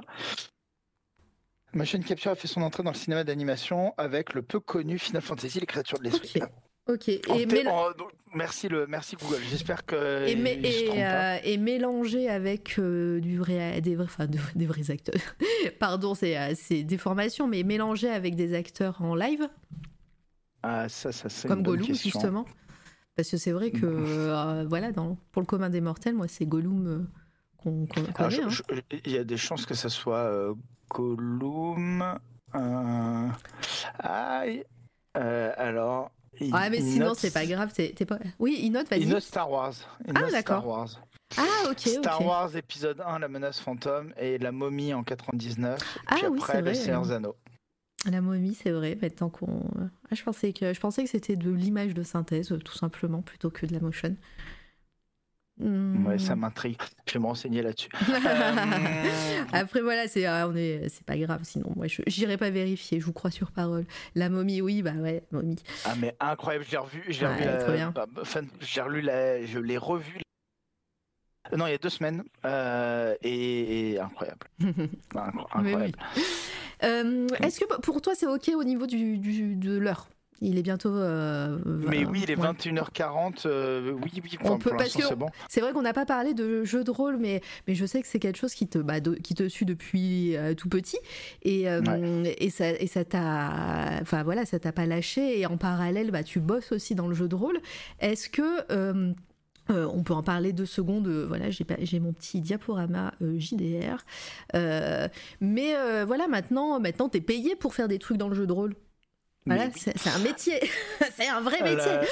la- le, le- voilà, de toute façon, pour, pour la- la- le, le dernier projet sur lequel je travaille euh, dans le, dans le jeu vidéo, hein, euh, Oui. je vous invite à, à aller Oui, regarder. c'est vrai qu'on n'a pas. Voilà. Ça commence par Star et ça finit par Wars et on n'a pas le droit d'en parler. On n'a pas le droit d'en parler, voilà. Exactement. Euh, non, mais on a voilà, on, vous pouvez aller voir le trailer. Ah, pardon, ça a coupé. Oui, le trailer euh, de. Vous pouvez aller voir le trailer. Ouais, c'est- qui est sorti l'année dernière, il me semble. C'est là où vous l'avez annoncé. Absolument. Oui, il y, a, il y a 13 mois. Ah, bah, un petit peu plus d'un an, du coup. Voilà. Mais, euh, Et côté jeu de rôle, justement, euh, pour faire une belle transition, je vois Mhm. les belles images euh, arriver. Euh, bah, pour les, le, le jeu de rôle, on peut faire un, un- le, le flashback, c'est justement euh, euh, Crime, donc euh, Repeat Ouais. Roses qu'on voit. Qu'on voit là, qui est mon premier bouquin de jeu de rôle sorti. Je suis désolé, j'ai pas réussi à trouver une meilleure image. T'inquiète, c'est pas Euh, grave. Après, c'est vraiment pour, euh, pour illustrer, on peut en parler. Moi, moi, je peux regarder aussi sur Google en même temps et mettre une capture d'écran euh, sans problème. Voilà, bah, c'est un, un scénario. euh, bah, c'est un scénario qui se passe à Londres à la fin du 19e siècle, ambiance, Jack l'Éventreur, hein, Yes. euh, et qui va mêler euh, un de mes bouquins de chevet qui est Alice au pays des merveilles. Yes. Euh, donc voilà, c'est mon premier, euh, Ah, c'est mon premier travail dans le jeu de rôle en tant qu'auteur. Euh, voilà, ça c'est la nouvelle édition de Cri. Ouais, bah du coup, c'est ouais, elle est cool. Et je me souviens quand il y a eu le, financement d'ailleurs. Mais, euh, mais ouais, donc toi, tu bosses. Quel, bah, tu, tu, bosses en tant qu'auteur. Euh, tu, est-ce que hum, tu travailles différemment quand tu bosses en tant que réal sur du jeu vidéo et en tant qu'auteur de, de jeux de rôle Ou est-ce qu'il y a une base commune dans, dans ta façon de, de voir le média? Alors, en fonction du média, bah, tu vas pas, tu vas pas tout à fait travailler de la même manière. Par contre, mm. oui, j'ai mes méthodes euh, de travail. Maintenant, quand j'écris et quand je mets en scène, c'est pas la, c'est pas le même travail que je fais. Mm. Euh, mais quand j'écris, j'ai constamment la même méthodologie qui est globalement, euh, j'écris toutes les phrases, tous les mots qui me viennent à l'esprit. Je balance, je me fais cloud, donc un nuage de mots avec tout. Donc ça, ça ressemble à un truc d'un tueur en série avec une bulle avec euh, un milliard de mots. Mhm. Euh, et, après, bah, je me fais un mood board, donc c'est des planches de visuels. Et, après, je commence à écrire à partir de ces deux choses. Et ce que j'aime bien avoir des, des visuels pour mes descriptions, pour les mises en ambiance. J'adore me documenter aussi. C'est une super excuse pour se renseigner à fond sur un, euh, et, donc c'est voilà, c'est comme ça que je travaille dans le jeu de rôle. Et je fais aussi un truc, c'est que je fais des V1 de mes scénarios euh, quand j'écris. Là, on parle de vraiment de publication mm. pour euh, les parties avec les amis. quand je suis en train d'écrire une, un scénario qui va être publié, je fais une V1 qui est souvent bien dégueulasse pour être honnête. Ben, moi, je trouve, mais c'est marrant les, les, je pense que le, le, cinéma et le jeu vidéo m'ont amené rigueur. Ah pardon, ça coupe, ça coupe. Le cinéma et le jeu vidéo t'ont amené. Bon après tu t'inquiète, tu peux rien faire. Euh, une, une, euh, une, rigueur, ah, oui. une, rigueur que maintenant j'amène un, un, bah, que, que, je transpose quand je travaille dans le jeu de rôle. Et, euh, et donc je fais des V1 et souvent cette V1 Oh, ça a coupé. Et souvent, c'est des V1. Ah, je suis désolée. Pas de souci, c'est moi. La V1, souvent, je la relis et, et, c'est là où je fais un vrai travail de V2. Où, Mais la V1, c'est plus des, des, pour avoir la structure, les scènes, les ambiances. Des fois, il y a même que des bouts de mots. Euh, c'est un bullet point. Euh, c'est euh, voilà, c'est des détails de de nuit, euh, brouillard, euh, pas de lune, euh, éclairé que au réverbère, voilà, des choses comme ça. Et pardon, du coup, quand, quand tu écris du jeu de rôle, tu, tu, penses en tant que MJ ou en tant que joueur, ou c'est 50-50, ou tu écris pour un MJ qui fera lui à sa sauce, ou est-ce que tu décris beaucoup, ou est-ce que tu donnes juste quelques pistes? Beaucoup d'infos dans ma, dans ma phrase, mais euh, ça va se revenir. Je vois, je vois cette question. Euh, alors moi, quand j'écris, j'aime bien, j'aime bien trois choses. Euh, la première, c'est fournir assez d'outils pour que le maître de jeu puisse l'adapter à sa table. Parce que ça, c'est vraiment quelque chose.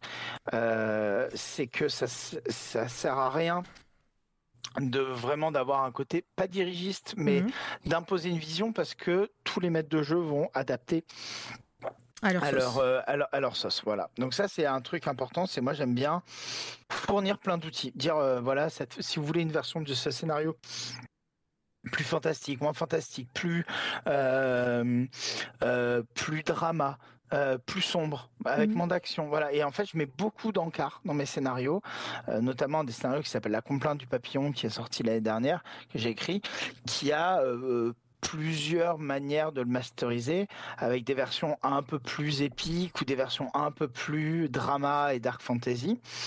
Euh, voilà, donc ça c'est mes c'est quand j'écris, ça c'est le premier truc. Le deuxième truc, c'est j'aime bien euh, pas faire un scénario pour faire un scénario si j'écris un scénario de jeu de rôle, c'est pour essayer de proposer humblement quelque chose que j'ai envie de proposer.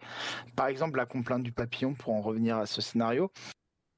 Euh, j'aime bien l'idée que j'ai proposé un scénario de type Donjon et Dragon, mais sans aucun combat, avec un, un aspect beaucoup plus centré sur l'intime, sur, euh, ouais, sur, le, sur le drama, sur l'intime, sur le, les, le play et, et la, structure du scénario. Parce que souvent, le, le, le roleplay est amené par les joueurs. J'aime bien aussi qu'on on mette un terrain fertile mm. avec le scénario pour ça. Ça, c'est le deuxième truc. Donc c'est proposer quelque chose de nouveau. Et le dernier, euh, c'est j'aime euh, j'aime bien travailler sur la direction artistique euh, du, du, scénar sur lequel je suis en train de travailler. Donc ça arrive pas tout le temps, mais par exemple sur le mon scénario des Esteren ou mon scénario de, Dragon, la, la complainte du papillon, ou le scénario de crime qu'on a vu. Ah, Pardon, ou le scénario de crime qu'on a vu, c'est le dernier mot que j'ai entendu. C'est moi qui fais la direction artistique. Ah, ok. Et donc c'est cool parce que bah, ça me permet de travailler avec des artistes que j'aime bien, ça me permet de voilà de faire plein de petites de, travailler euh, entièrement parce que je considère que le, visuel euh, parfois complète le scénario et, c'est cool à la place quand tu dis euh, ils arrivent dans un village, les aventuriers dans l'illustration, c'est des aventuriers qui arrivent dans un village et qui voient un moulin. Je trouve que c'est dommage d'illustrer comme ça. Et j'aime bien la complémentarité de l'illustration à fournir au, maître de. Bah, ça, c'est un, Pardon, vas-y. Non, non, j'allais dire oui, c'est en plus c'est un bon moyen. Alors après, je sais que voilà, il y a plein de MJ qui, aiment beaucoup d'écrire à leur sauce aussi, mais euh, d'autres, euh, bah, typiquement moi, hein, j'aime bien avoir euh, un visuel pour, pour sur lequel m'appuyer. Et, et, puis ouais, c'est intéressant. Et puis maintenant, il y a tellement de des ouvrages de jeux de rôle tellement beaux.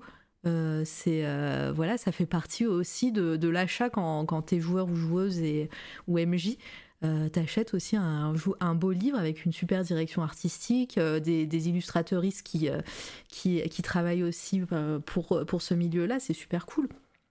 Ouais, mm. ouais c'est bien dit. Mm. Et, et, mm, et, donc, le, le... après, il y a des scénarios où, où j'ai pas envie, où j'ai pas le temps, où, où, c'est pas possible, ou voilà. Et, ça, ça, ça, peut complètement arriver.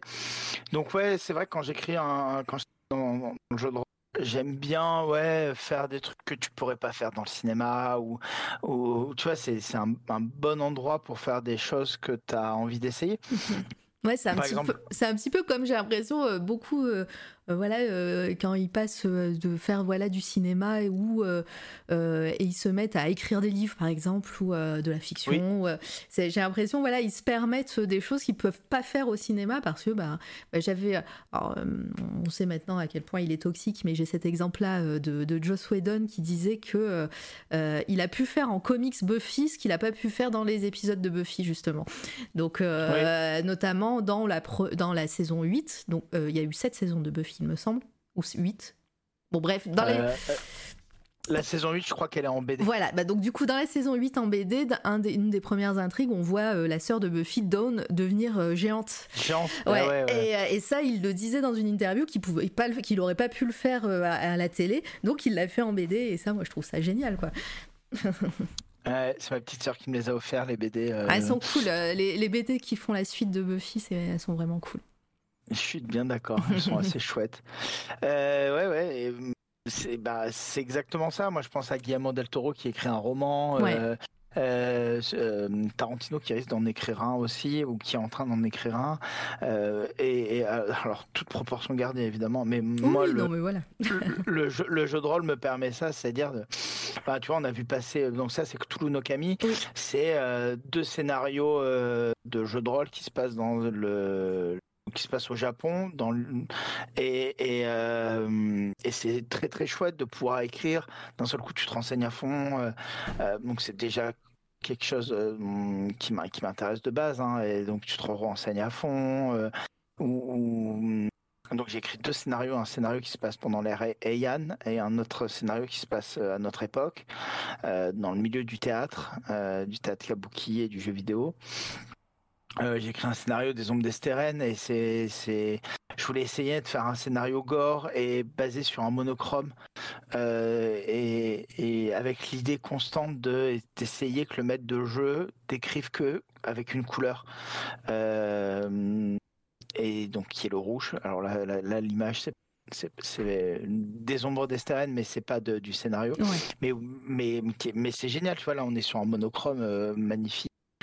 Euh, là, pareil, on est sur un monochrome vert euh, qui est, qui est somptueux. Ben, moi, les ombres d'Esteren, c'est un jeu que j'ai trouvé absolument somptueux. Moi, je connaissais pas avant que tu m'en parles, donc enfin que tu me le mettes Bref, voilà, je, je, suis pas mal l'univers du jeu de rôle, mais il y a tellement de choses et ça fait pas très longtemps moi que je me suis mise à ça.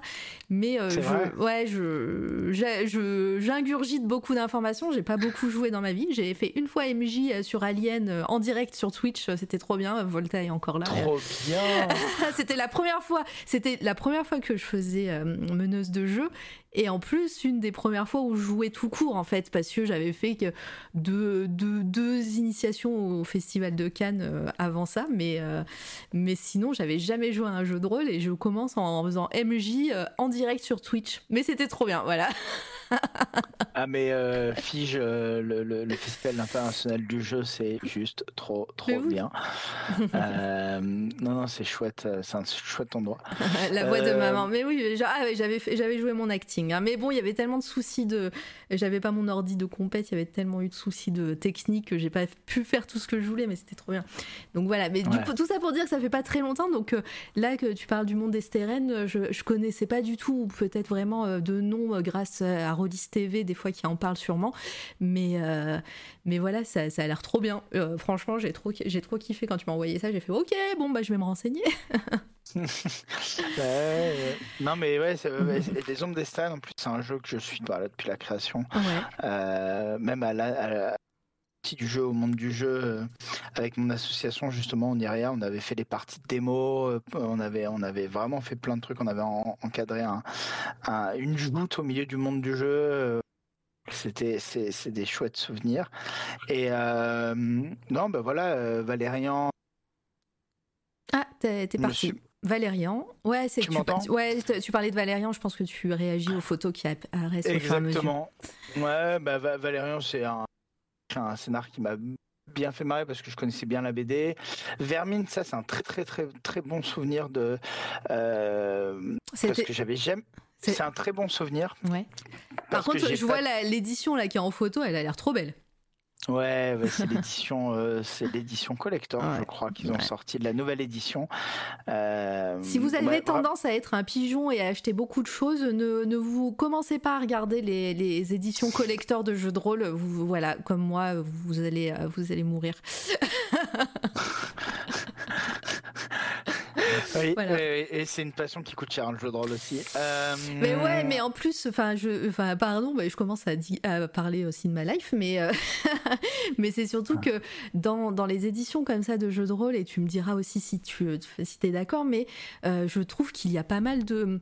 et moi, j'adore aussi ça, c'est les, les, les, props, voilà, des aides de jeu, des, des, des, fausses, des fausses lettres, des, des reproductions de choses, et les éditions collector sont, sont cool pour ça parce que tu as toujours des petits moments, euh, voilà, une lettre, euh, euh, une lettre écrite presque manuscrite, une carte, voilà, des petits goodies et des, des trucs qui t'immergent un peu dans le, dans le jeu de rôle. Et moi, c'est des trucs que j'adore. Et voilà. Et quand tu dis que ça coûte cher, bah voilà, c'est vrai que tout ça, c'est un peu compliqué. ouais, ouais c'est vrai. Non mais euh, en plus, ben, le jeu de rôle, on en parlait tout au début, mais mm. ça te permet de créer ses props aussi, et c'est tellement cool, quoi. Ouais, ouais, tellement, tellement. on en avait parlé de, de ça avec euh, Sir Mascox, qui est euh, dessinateur et qui et qui bosse avec Globtopus, peut-être que tu connais. Je, je vois. Voilà, et, et donc qui dessine et qui adore aussi faire ses propres props et tout, donc voilà, et qui est en ce moment sur le challenge Donjon 23 là. Dungeon 23, 23, euh, qui est euh, un, qui est un petit peu le boss final du Inktober où euh, tous les jours tu dois faire une pièce d'un super donjon pendant toute l'année. Et il est en train de faire ça sur un carnet, il est en train de préparer ça sur, montrer ça sur Twitter. Et, et, si vous tapez le, le hashtag donjon 23, vous allez voir plein d'artistes et de, de gens du, du, du JDR plus anglo-saxon de euh, en train de créer et c'est trop bien quoi. Je sais pas si tu as suivi ça sur Twitter. Euh. Ouais, ouais, j'ai vu, euh, vu Dungeon 23. Ouais. Trop bien. Mais, mais voilà, tout ça pour dire que ouais, c'est un univers incroyable. Euh, T'es en train de bosser sur un jeu de rôle en ce moment ou, ou pas? Euh, alors, les, le dernier, bah, les, les futures sorties, là, donc il y a Cthulhu no, no- Ouais. Nokami qui n'est pas sorti. Il y a Mutt, dont j'ai écrit, donc il y a un futur supplément de Mutt qui va bientôt sortir.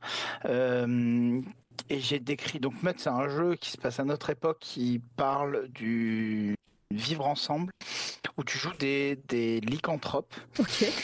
Et tu joues une meute de lycanthropes. C'est marrant Euh, parce que, que tu dis ça, je rem- remets un petit coup de projecteur sur les intergalactiques qui hier a, a diffusé un marathon, euh, marathon euh, Underworld.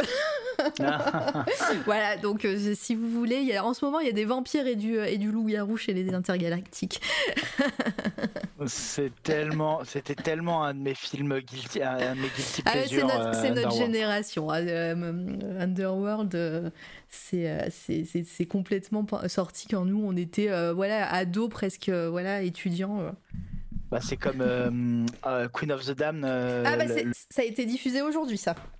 Ah bah voilà, tu vois, c'est, très marrant. Mais, mais, moi, c'était mon, mon OST en boucle Ah quand bah j'étais ado. hein. Oui, avec euh, la, la très regrettée Alia. Mais, euh, mais ouais, c'est. Alors, alors non. Alors non quoi? Queen of the Damned. Ah, c'est non. alors, Ah, d'accord. Ouais, mais c'est un film de notre génération. C'est ça, et puis c'était surtout, moi, c'est sorti au lycée, à l'époque j'avais les cheveux longs, noirs, corbeaux, euh, euh, non mais vraiment, euh, heureusement de ça, Euh, et, et, et c'était, euh, c'était, c'était, la musique était archi folle euh, bah, pour moi, Euh, mais, ma- mais, mais par contre je l'ai pas revu depuis le lycée, ça me va très bien aussi, ah tu bah vois. voilà, bah, il est passé aujourd'hui et franchement, oui, tu. Voilà, comme une fanade de Anne Rice. Donc non, effectivement, c'était pas si bien en fait. J'avoue que la BO était charmée. Et même, même la BO est pas si bien au final quand tu Oh non, me dis pas ça, j'ai pas, Non, après moi je suis pas, je suis pas, c'est pas trop mon style de musique déjà à la base, donc en vrai je, je ne voudrais rien dire, mais voilà, ça c'est bien marqué dans son époque. hein. Oui, oui, je pense, je pense que c'est dans son jeu, oui. Mais voilà, c'est passé, aujourd'hui, euh, voilà, sur les intergalactiques, ils font souvent des rediffs aussi, donc c'est pas impossible que ça, ça réapparaisse dans la nuit, hein. mais, euh, mais voilà. Euh, c'est cocasse. Pardon, du coup, c'était, tu parlais de meute, on est parti loin. Bah ouais, non, mais pour ah bah quelqu'un connaît Akae, ouais, Oui. euh, superbe euh, illustration d'Akae pour Mutt, euh, qui est, un, qui est un, un illustrateur que j'aime beaucoup, que, que- qui, est un, qui est un ami qui est incroyable. Euh, et donc ouais, pour Mutt, c'est chouette parce qu'on on- sur le jeu, on m'a proposé d'écrire le donc le setup, le setting qui se passe à Paris Ah, trop bien, ouais. et, et d'écrire un scénario dessus. Donc, moi, je voulais, je voulais proposer, parce qu'il y a Paris, ce qui est marrant, c'est que j'avais écrit sur Paris, euh, bah, j'avais travaillé sur Paris Ombre et Lumière euh, pour Crime il y a moult années. Et là, je me retrouve à écrire toute une partie sur le Paris occulte à notre époque, bah, pas occulte, mais euh, euh, et là, c'était cool parce que j'ai voulu faire un, un Paris que je connais bien maintenant. C'est le Paris plus humain, le petit Paris des bistrots, des petites rues parallèles, des rues pavées, et, et pas du tout le, le Paris touristique, tu vois. Je parle, mais je parle des, des métros, je parle, euh, et, ça m'a fait du bien d'écrire ce, cette, ce Paris fantastique, un peu, un peu à la Seven, euh, c'est-à-dire euh, Mm. sous la pluie, etc. Et donc voilà. Donc c'est Mutt, donc il y a Cthulhu no Kami qui va sortir, il y a Mutt qui va sortir, il y a Vermine 2047, mon scénario euh, qui s'appelle Le Galeriste, euh, qui est un road trip dans un monde post-apo euh, avec une petite fille muette Oh. qui trouve au début du scénar, avec les jours au début du scénar, et qui va sortir, je pense, dans quelques, quelques semaines, mois, euh, parce que Vermine va sortir 15 au Road. Euh, donc là, ça, c'est les trucs qui vont sortir. Et sur les projets, j'ai un gros projet, j'ai un joli projet perso, mais je n'en parle pas tout de suite. Ah, ok. Mais c'est avec un, un ami qu'on a vu en- dans, le- dans les vidéos qui sont passées. Euh, et, et on, dans, voilà, on a envie de faire un truc ensemble et je pense que. Et ça, c'est c'est au niveau du, du, du calendrier, c'est quelque chose que qui, que vous aimeriez faire cette année, plus l'année prochaine. Alors je pense qu'on va, je pense qu'on a commencé cette année. Ah. euh, non non, on a commencé, mais c'est très très très. Euh... Au tout début quoi. Ouais, c'est plus. Il y a l'envie, il y a des discussions, il y a des. Voilà, je pense que ça va, ça va être 2023. C'est sûr qu'on va travailler dessus, oui. Ah d'accord. Bon bah on, va rester branché. Euh, euh, de ce côté-là aussi de, de, ton travail euh, euh, et, puis bah voilà, si vous vous intéressez aussi aux jeux de rôle, bah, je vous invite à, suivre euh, Benjamin euh, sur ses réseaux de temps en temps. Voilà, tu peux, tu diffuses des belles, des belles tablées aussi en story et tout. Ça donne envie de, faire partie de, des, amis aussi pour venir jouer avec toi. et, ouais, et, tu, et tu parlais d'anecdotes, de pardon, d'accessoires. Oui. j'ai une anecdote dessus. C'est j'ai rejoint une table de de, Cthulhu où les accessoires sont, sont, très chouettes. Ouais, je sais de quelle table tu parles. J'ai pas voulu forcément en parler parce que voilà, c'est c'est ta vie privée aussi, euh, vu que c'est oui, en tant que joueur. Mais, mais, oui, je suis très jalouse, effectivement, je suis très jalouse. mais d'ailleurs, euh, voilà, si euh, regardez quelques vidéos de passé de Rollis TV, il y a une interview de, de la personne en question et, de son et de son intérieur, voilà. mais ouais, quelle table C'est juste, ouais, puis bah, c'est c'est ben, déjà en plus il y a des gens que j'aime beaucoup à la table. Et donc c'est chouette de jouer euh, régulièrement. Et, et, je trouve que effectivement tu parlais des accès tu des accessoires. Et c'est chouette d'avoir des, des, chouettes accessoires. Bah, surtout sur, sur cette époque là enfin moi c'est Cthulhu et, euh, et voilà le euh, Lovecraft et, et, toute cette partie c'est sur les masques que vous êtes en train de jouer? Absolument. Ouais. n'est pas encore mort, donc je suis content. Mais voilà, d'ailleurs, Gloctopus fait, un, fait une campagne euh, audio sur les masses de Nyarlathotep. Euh, je vous invite à écouter ça sur euh, YouTube. C'est au niveau du, du sound design, c'est trop bien. Enfin, c'est trop cool. mais, mais voilà, c'est une période, enfin, moi qui me, qui, que je trouve trop bien. Et pour faire du props, c'est, enfin, moi, enfin, voilà, je, voilà, jalouse. Je cherche pas.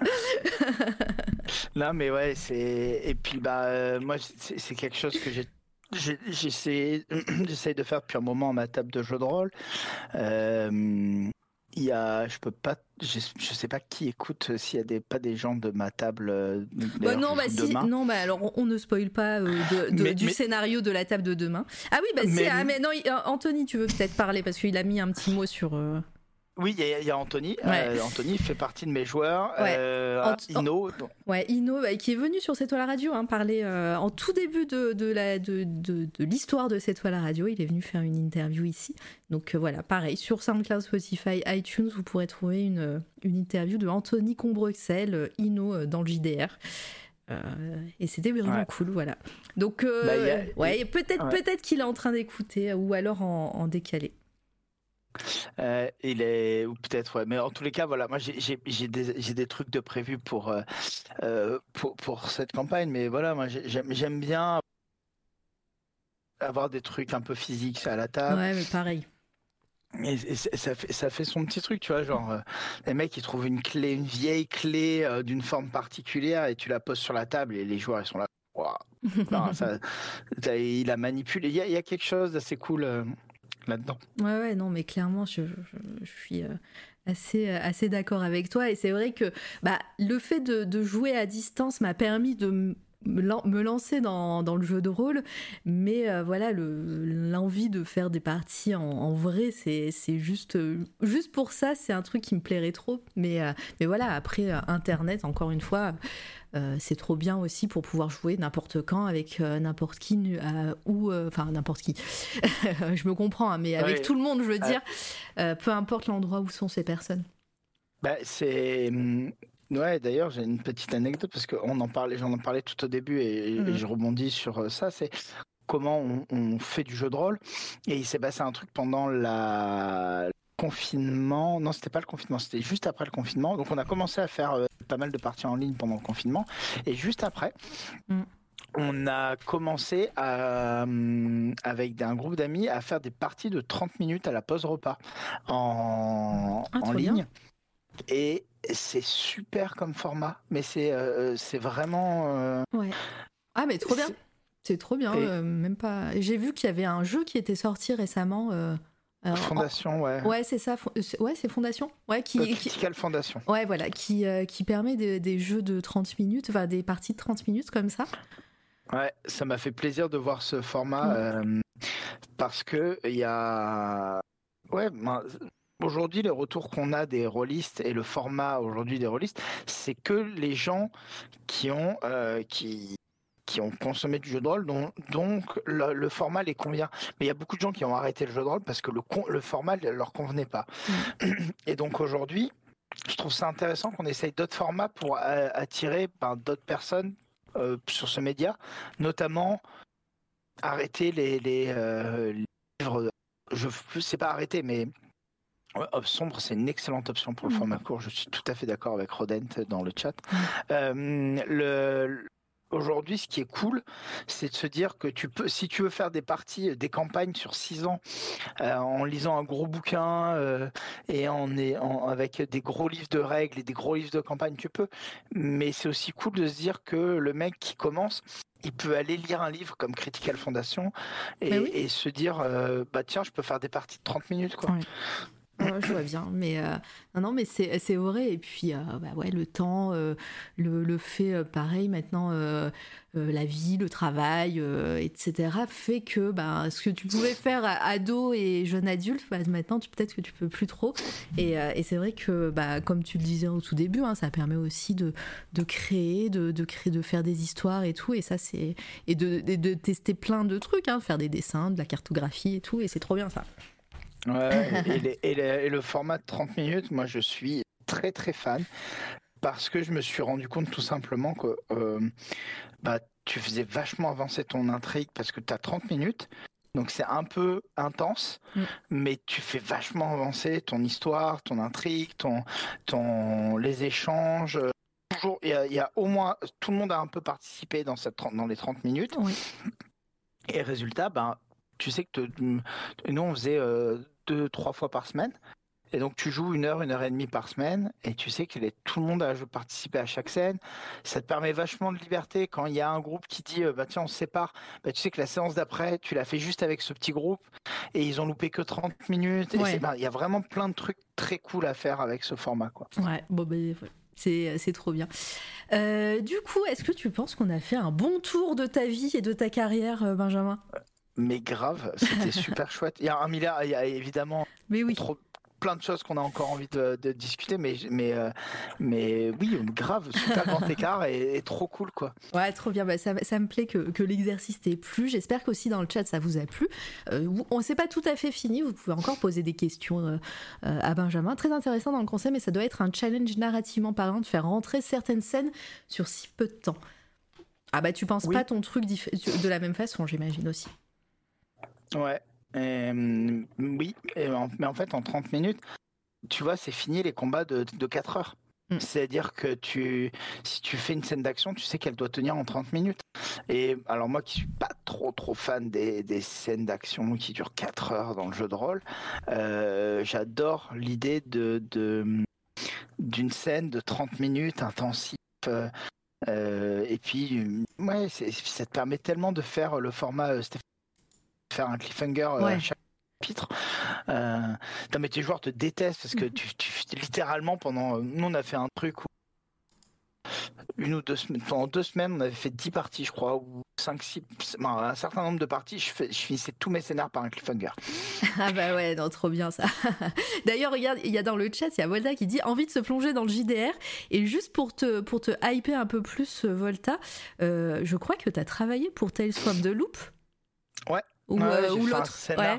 Volta, non, hésite, hésite sur Tales from the Loop. euh, et il aimerait bien euh, tenter. Voilà. C'était ma surprise pour toi, Volta. Ah bah euh, euh, ouais, j'ai un scénario qui s'appelle Au revoir mon ami, euh, qui est qui est un scénario de Tales from the Loop qui se passe dans le sud-est de la France dans les années 80 euh, pour le bah, pour le supplément France années 80 Ouais.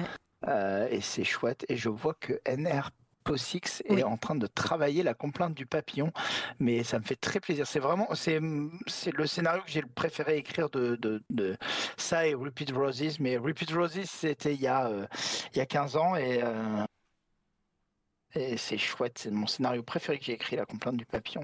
donc c'est trop cool. Ah bah voilà, tu vois, t'as des, as des personnes qui te suivent. Et en plus, Enerposix, il est souvent là hein, sur le chat. Donc c'est vraiment des gens qui, euh, qui te connaissent, euh, mais qui font partie de, de cette toile à radio. Donc ça me fait encore plus plaisir euh, voilà, que, cool. que, que, voilà, que les gens te connaissent et, ont un, peu plus appris sur toi. je vais craquer une fée de l'œil. Mais oui, et plus, voilà, Volta MJ. Hein, voilà, on veut. je, si tu connais pas Volta, je, je, je pense que tu vous connaissez par des, euh, par des gens interposés, je te montrerai un petit peu qui c'est. Avec grand plaisir. Hein. Oula, mais si. Mais, ça, me, mais ça me ring a bell, donc je pense euh, savoir qui c'est. Mais oui. bah voilà, regarde, Litena a mis les, les liens euh, de l'interview de Volta et de sa chaîne Twitch, mais voilà, c'est Instagram, Twitter, mais on en parlera après. traîne pas trop, Volta, l'éditeur français disait hier, interview que le gars. Oui, j'ai écouté ça, que, que c'est en, en, fin de vie apparemment, Tales from the Loop au niveau euh, de chez Arkane. J'ai pas compris euh, ce qu'il voulait dire, mais euh, voilà. mais c'était sur Rollis TV, effectivement, il était en interview. Il y, avait Mathieu Saintou hier. si je peux me permettre, je suis dans l'écriture d'une campagne de JDR pour Néphilim du Fantastique Contemporain. Quand ça, quand ça sera fait, j'aurai besoin de playtester et playtester, je te rajoute à la table. Bah, ah, Volta. Volta. Je pensais que il me parlait à moi ou à toi. J'ai ah non, c'est à, à, Volta. Mais oui, oui, oui, il veut Volta. je, fais son, attaché presse, tu sais. En tout cas, c'était cool. Euh, alors pour les personnes qui connaissent pas cette fois la radio, en fin d'interview, en général, je parle euh, de, des coups de cœur du moment avec euh, mon invité. Donc voilà, on va on va pas être très très long parce que l'heure tourne. moi, j'ai deux coups de cœur qui vont être très rapides.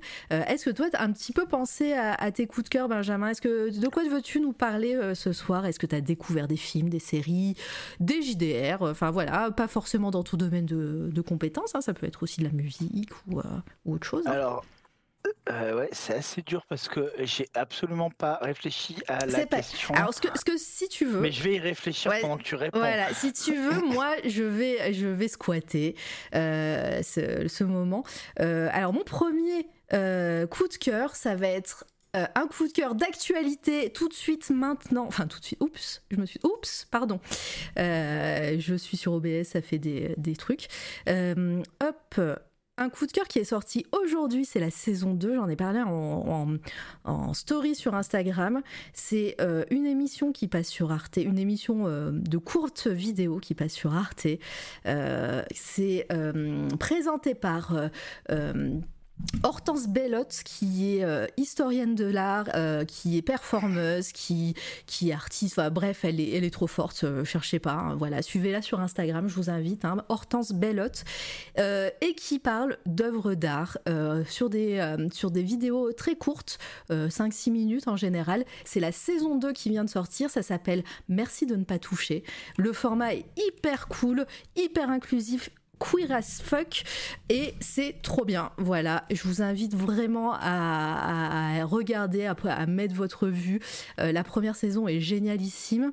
Euh, voilà, elle est face caméra, mais en même temps, elle, elle performe avec euh, plein d'artistes aussi avec elle et, elle nous parle d'une œuvre, d'un artiste ou d'une artiste et c'est trop bien. Voilà. Euh, merci de ne pas toucher. La saison 2 est sortie aujourd'hui. Je ne l'ai pas encore vue. Euh, je vois rien qu'en regardant les petites vignettes que ça va être euh, savoureux. voilà. Si vous vous intéressez à l'histoire de l'art, si, vous vous intéressez à l'art tout court, ou même si vous n'y connaissez rien, ça fait partie des choses que j'invite à regarder, même quand on n'y connaît rien, parce que bah, on apprend plein de choses et de façon vraiment euh, assez euh, assez différente hein. c'est pas c'est pas juste une énième fois on vous parle de, de tel auteur ou de tel artiste ou de, de telle œuvre. On essaye de trouver un angle un peu plus un, peu plus inclusif disons. Et, euh, et ça j'adore. Voilà. Je sais pas si tu connaissais Benjamin ce Non, non, non, je viens de me le noter. je, viens de me le noter à côté. Voilà, et euh, voilà, je, j'ai envoyé un petit message euh, à Hortense en disant que j'adore ce qu'elle fait et, euh, et, que je vais en parler aujourd'hui. Voilà, je, secrètement, j'aimerais beaucoup l'inviter.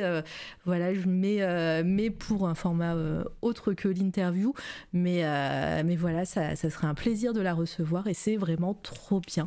voilà, saison 2, merci de ne pas toucher sur Arte. elle est incroyable oui, et puis, euh, et puis mis à part euh, ces émissions qu'elle fait, enfin ces, petites vidéos qu'elle fait, euh, elle a vraiment ce côté aussi sur, son, sur ses réseaux sociaux où elle fait des, des performances, elle fait des spectacles, elle est hyper engagée, elle a un côté aussi militant. Qui, qui euh, voilà qui, qui est aussi important euh, dans, ce monde artistique. Et, euh, voilà moi c'est vraiment mon coup de cœur depuis bah, quelques années depuis que la première saison est sortie. Je ne sais plus ça fait deux ans peut-être que la première saison est sortie. J'ai pas la date. Mais voilà j'attendais cette saison 2 avec impatience. Il y a que à peine peut-être cinq ou six épisodes. Mais mais voilà. Et puis encore une fois on, on en apprend mais des tonnes. Alors que ça dure cinq minutes. C'est trop bien et c'est hyper drôle aussi. Euh, est-ce que. Ça a l'air chouette. Ouais, bah ouais, je t'invite vraiment à regarder, tu me diras ce que t'en as pensé. Et puis moi, j'ai hâte, après l'interview, de me plonger là dans ces 4-5 euh, émissions. Je pense qu'on va la mater en stream. La saison 2, je pense qu'on va la mater en stream. Ah bah oui, c'est vrai que toi, tu fais euh, des streams où tu bosses et, tu mets des petits documentaires en même temps. Et bah ouais, carrément, ça, ça, passera très très bien. Euh, est-ce que du coup, ça t'a donné envie de parler d'un truc? Euh, Ouais, il y a un truc. Euh, il y a un bouquin que je. Alors, c'est vraiment coup de cœur du moment, mais euh, je viens de finir. Ah, ça m'a ça a coupé. Deux Pardon, tu m'entends? Tu viens de finir un bouquin qui s'appelle Labyrinthe de Franck Tillier. Ah. et ouais, Labyrinthe de Franck Tillier. T-H yes. 2 L I E Z. Je Ouais, t'inquiète, je l'ai. Euh, j'ai la pub sur Instagram de sa masterclass, je sais plus dans quoi. Tous les quatre matins. Ah oui, j'ai vu la, la, il y a deux couvertures, il y a une petite couverture collector en bleu et la version noir et blanc là. C'est ça. Et j'ai j'ai vraiment bien aimé le bouquin. Donc euh, et ça m'a ça m'a ça faisait longtemps que j'avais pas lu un polar et ça m'a juste fait bah j'ai vraiment plongé euh, dedans quoi. Ouais, sa spécialité lui c'est polar policier euh, truc comme ça, c'est euh, est-ce qu'il n'y a, pas de fantastique ou quoi que ce soit dans, dans ces livres? Je sais pas. Alors, pas dans celui-là, et je ne crois pas. Euh, hmm. Normalement, c'est vraiment des purs polars. voilà. Et, et, et, alors, le deuxième, faut que tu me laisses 5 secondes, faut que j'aille chercher le livre parce que je ne pas le titre. Non, mais t'inquiète. On me l'a offert vendredi, c'est pour ça. Donc j'arrive dans 20 secondes. Et, bah, et en même temps, moi, je vais parler de mon deuxième coup de cœur, si tu veux. Ah c'est une très bonne idée. Voilà, tu vois, c'est, c'est, on dirait que c'est préparé. Alors, mon deuxième coup de cœur, euh, c'est une chaîne Twitch. Euh, parce que j'en peux plus, c'est trop bien. Euh, j'en ai fait un tweet. et encore aujourd'hui, elles, étaient en live. je, pour les personnes qui, qui savent, je, j'ai, j'ai fait, alors hors stream, hein, mais j'ai joué à A Plague Tale Requiem dès que c'est sorti en Day One. Hein. J'ai adoré ce jeu. Il a plein de défauts, mais il est trop bien. Euh, c'est français, hein, c'est un, studio à Bordeaux qui le fait, c'est à, Sobo, je crois, un truc comme ça. Ah, tu parles de Plague, ouais, 2 euh, Ouais, Plague Tale Requiem, ouais, le 2, euh, que j'ai adoré. Et, et, en fait, sur Twitch, il y a, euh, je vais vous mettre le lien, il y a euh, l'actrice de doublage euh, Anna Demetriou en VO, qui est streameuse, qui est gameuse aussi, qui est trop cool. Meilleure chaîne Voltage, je vais montrer aussi. Elle, c'est la, la VO de la, de la version, pardon, la, elle joue un personnage qui s'appelle Sophia dans le 2. Voilà, je vous spoil pas parce que elle arrive un peu plus tard dans le jeu, mais et du coup. En train de le faire, donc non, bah voilà. Donc je, ne spoil pas, je dis juste qui c'est dans le jeu. Et en fait, elle a fait le jeu avant ça et c'était trop bien. Déjà, c'était hyper touchant quand elle a fait le jeu parce qu'elle y a, elle y a fait Day One, mais elle, elle avait doublé, elle avait fait son, sa performance d'actrice, mais elle, euh, elle connaissait pas, voilà, les tenants et les aboutissants du jeu. Et en fait, euh, c'était hyper touchant de la voir le, faire son ce jeu en live, juste surtout au moment où on découvre son personnage, où on, on a tous pleuré dans le, dans le chat. C'était trop mignon. Et en fait, en ce moment, elle joue avec euh, la voix en VO de Amicia, donc l'héroïne de A Plague Tale, des deux volets de A Plague Tale, qui s'appelle Charlotte McBurney. Euh, voilà. Et sauf que Charlotte McBurney est pas du tout gameuse, elle. Et en fait, elle découvre le jeu en même temps, en ce moment même. Et elles font des lives où elles sont l'une à côté de l'autre et elles font. Euh, et c'est Charlotte qui joue. Et, euh, et, du coup, euh, Anna Demetriou, qui joue Sofia, qui euh, la coach un peu, qui la backseat, comme on dit dans le milieu. Mais en fait, elles ont une super alchimie toutes les deux. Elles, elles, sont, elles s'entendent super bien. Et en plus, Charlotte n'est pas une gameuse, mais en même temps, elle connaît. Enfin, moi, je me souviens d'une scène au tout début du jeu où euh, on doit s'enfuir. Et là, elle, elle s'enfuit, elle arrive devant une porte, elle dit non, non, mais là, je me souviens, euh, cette porte, elle, elle, est fermée, c'est pas par là qu'il faut passer, hop. Alors que du coup, enfin voilà, c'était, c'est, hyper cool, elles sont super drôles. Bah, après, voilà, elles ont, elles ont cette aisance euh, à l'américaine et actrice aussi. Et voilà, et je trouve que le concept est hyper cool et, voilà, Anne Demetriou, sans, si elle joue pas à ce jeu, elle joue souvent à Star Citizen. C'est très cool aussi à regarder. Mais, euh, mais je trouvais le concept sympa, voilà, les, les actrices de doublage qui font, euh, qui font leur, le jeu sur lequel elles ont travaillé et qui kiffent en plus, hein, et voilà, on les voit, elles sont touchées, elles pleurent, elles, elles rigolent, euh, voilà, elles meurent aussi. D'ailleurs, Anna Demetriou, elle, elle compte les morts de Charlotte dans le jeu, c'est assez drôle aussi. voilà. D'ailleurs, euh, bah, moi j'ai beaucoup aimé le premier. Elle, euh, et la personne qui fait la voix de Lucas, oui. c'est une, une, actrice qui s'appelle Casey Chase avec qui euh, j'aime bien travailler. En, en, VO, tu veux dire? Alors elle fait la, c'est elle est bilingue ah. et elle, de sûr, elle a fait la version française de Lucas dans euh, Plectel Innocence et euh, peut-être qu'elle a fait la VO et j'ai déjà travaillé bah, on a travaillé sur Sea of Solitude ensemble on a travaillé sur plusieurs trucs ensemble sur deux mm. trois c'est une super comédienne et quand tu parlais des comédiens qui jouent au jeu je pense à bah, on a cité plusieurs fois Brian Descartes, mais il a oui. une chaîne aussi Twitch ah, où, il, où, il, joue, euh, il invite des voix, notamment il avait invité la voix de Ghost of Tsushima, il a invité, euh, voilà, il invite plein de monde, il avait invité la, la voix de personnage de Resident Evil euh, euh, et ils avaient joué au jeu. Ben, c'est quelqu'un qui fait pareil, qui est exactement ce concept-là, qui invite des gens et il joue au jeu avec les voix et puis il parle des anecdotes de tournage, ah, de comment c'est tourné un jeu vidéo, etc. Quoi. Mais, euh, mais ouais, c'est, enfin, moi j'aime beaucoup. Alors moi j'aime beaucoup, je sais qu'il y a aussi euh, Donald Renew en, France qui, qui, a une chaîne, mais c'est plus événementiel presque. Enfin, c'est vraiment des émissions ah, qu'il fait avec les voix et il joue un petit peu. Mais là, là moi j'aime beaucoup ce côté vraiment. Euh, bah, elles sont ensemble dans, dans, sur le canapé et elles jouent au jeu, elles sont en pyjama. Enfin voilà, c'est, vraiment du stream, du vraiment du streaming, quoi. Vraiment euh, comme on comme on voit des gens jouer à leurs jeux, à des jeux. Et, euh, et j'aime beaucoup ce côté naturel de de, de ça. De ça. Euh, c'est génial. bah, et... Donald, il a fait la voix française Connor de oui, bah, justement oui. de. Ah bah il est tellement présent dans le dans, dans tout aussi. Ouais, mm. ouais, ouais. Dans, dans, le voice game, il est présent. Ouais. mais, euh, mais voilà, donc je, je, voulais en parler parce que bah, voilà, c'est trop bien. Et en plus, petit bonus, c'est que bah, elles, font des, elles font des streams à 700, 1000 personnes, souvent, enfin souvent euh, 700, 800. Et en fin de stream, on fait à chaque fois un raid. Hein, vous savez, on emmène les gens, euh, de, les gens qui nous ont regardés chez quelqu'un d'autre. Et, euh, elle, elle, raid tout le temps des petites chaînes, mais genre à 4, 5, 10 personnes. Et elles arrivent à 7, ils arrivent à 700 euh, dessus. Et des personnes qui sont en train de jouer à Plague Tale. Et euh, voilà, je trouve ça trop mignon. Et en plus, elles sont hyper sympas. Elles, à chaque fois qu'elles arrivent aussi au niveau du raid, elles papotent un peu dans le chat. Elles partent pas genre, bah tiens, 700 personnes. et les gens Drop sont super. Ouais.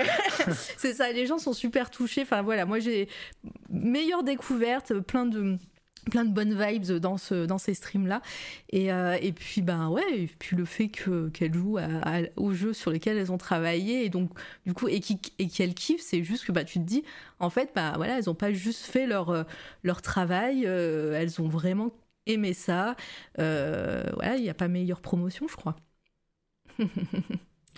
La chaîne de Brian Descartes. Ah bah merci euh, Litena, trop bien. ouais, c'est chouette.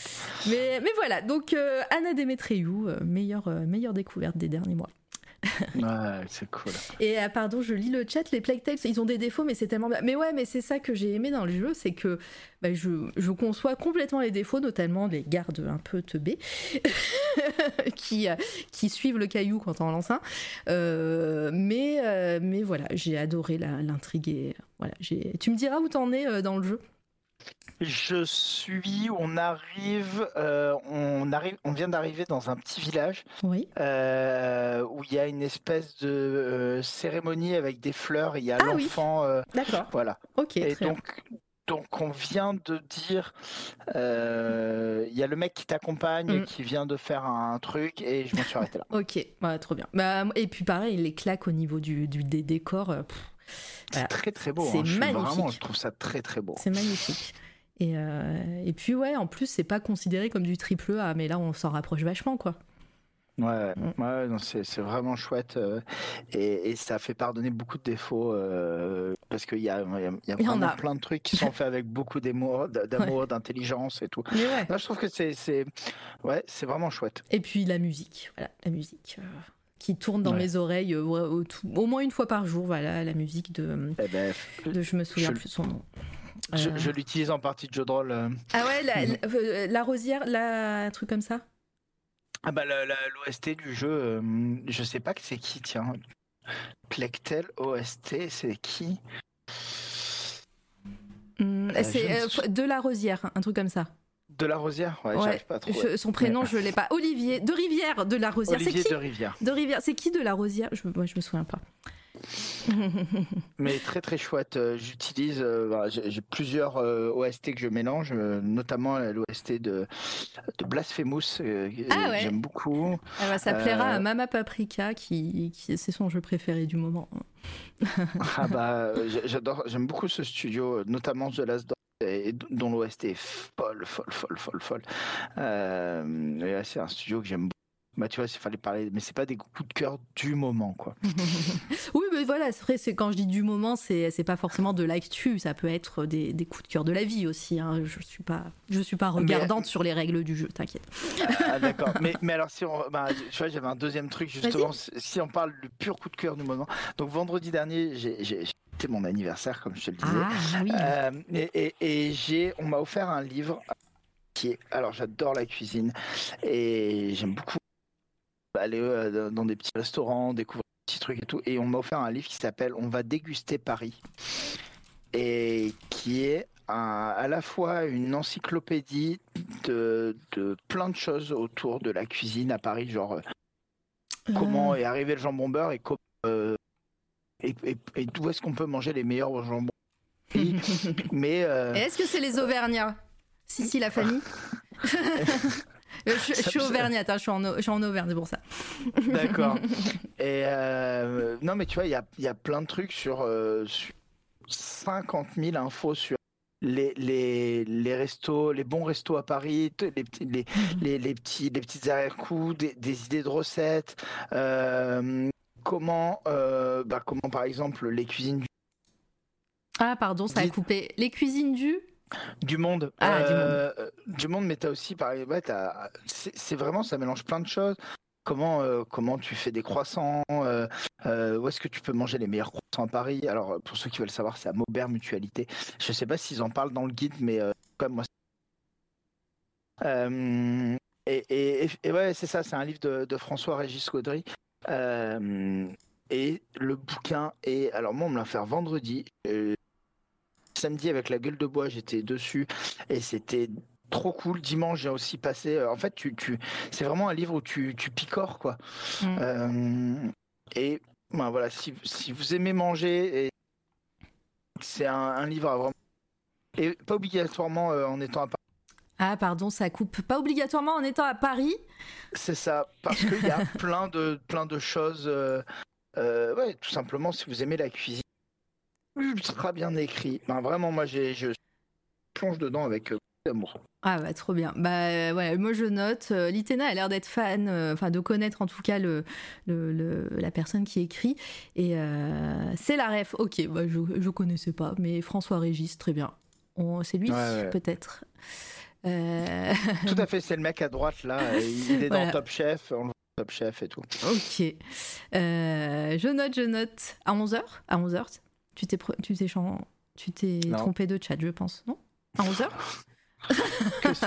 Que s'est-il passé à 11h Ah, sur France ah. Inter Qu'est-ce qui s'est passé à 11h, Litena? Ouais, c'est ça. Moi, je pense que le sur France Inter le dimanche, je pense que le 11h, c'est autre chose.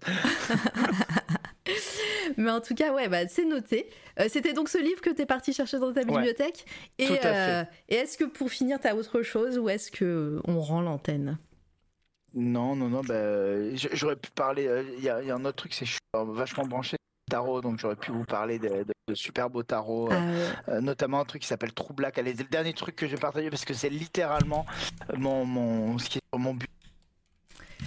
Alors, True Black, tarot. deck. Ouais, et eh ben c'est. Euh, c'est lequel? True Black, c'est celui-là? Yes. Ouais, tarot, je pense. Et qui est, qui est, qui est juste magnifique. bah ouais, bah de toute façon, les cartes de tarot, et pareil, je, t'invite à aller, euh, mais tu dois la connaître, hein, c'est euh, Souris de Coton qui est en train de faire ça, un tarot de ouf en ce moment. Absolument. voilà, qui, qui sera à un moment donné en financement participatif quelque part dans, entre cette année et cette année prochaine. voilà, ça suivait Souris de Coton qui est venu évidemment aussi ici.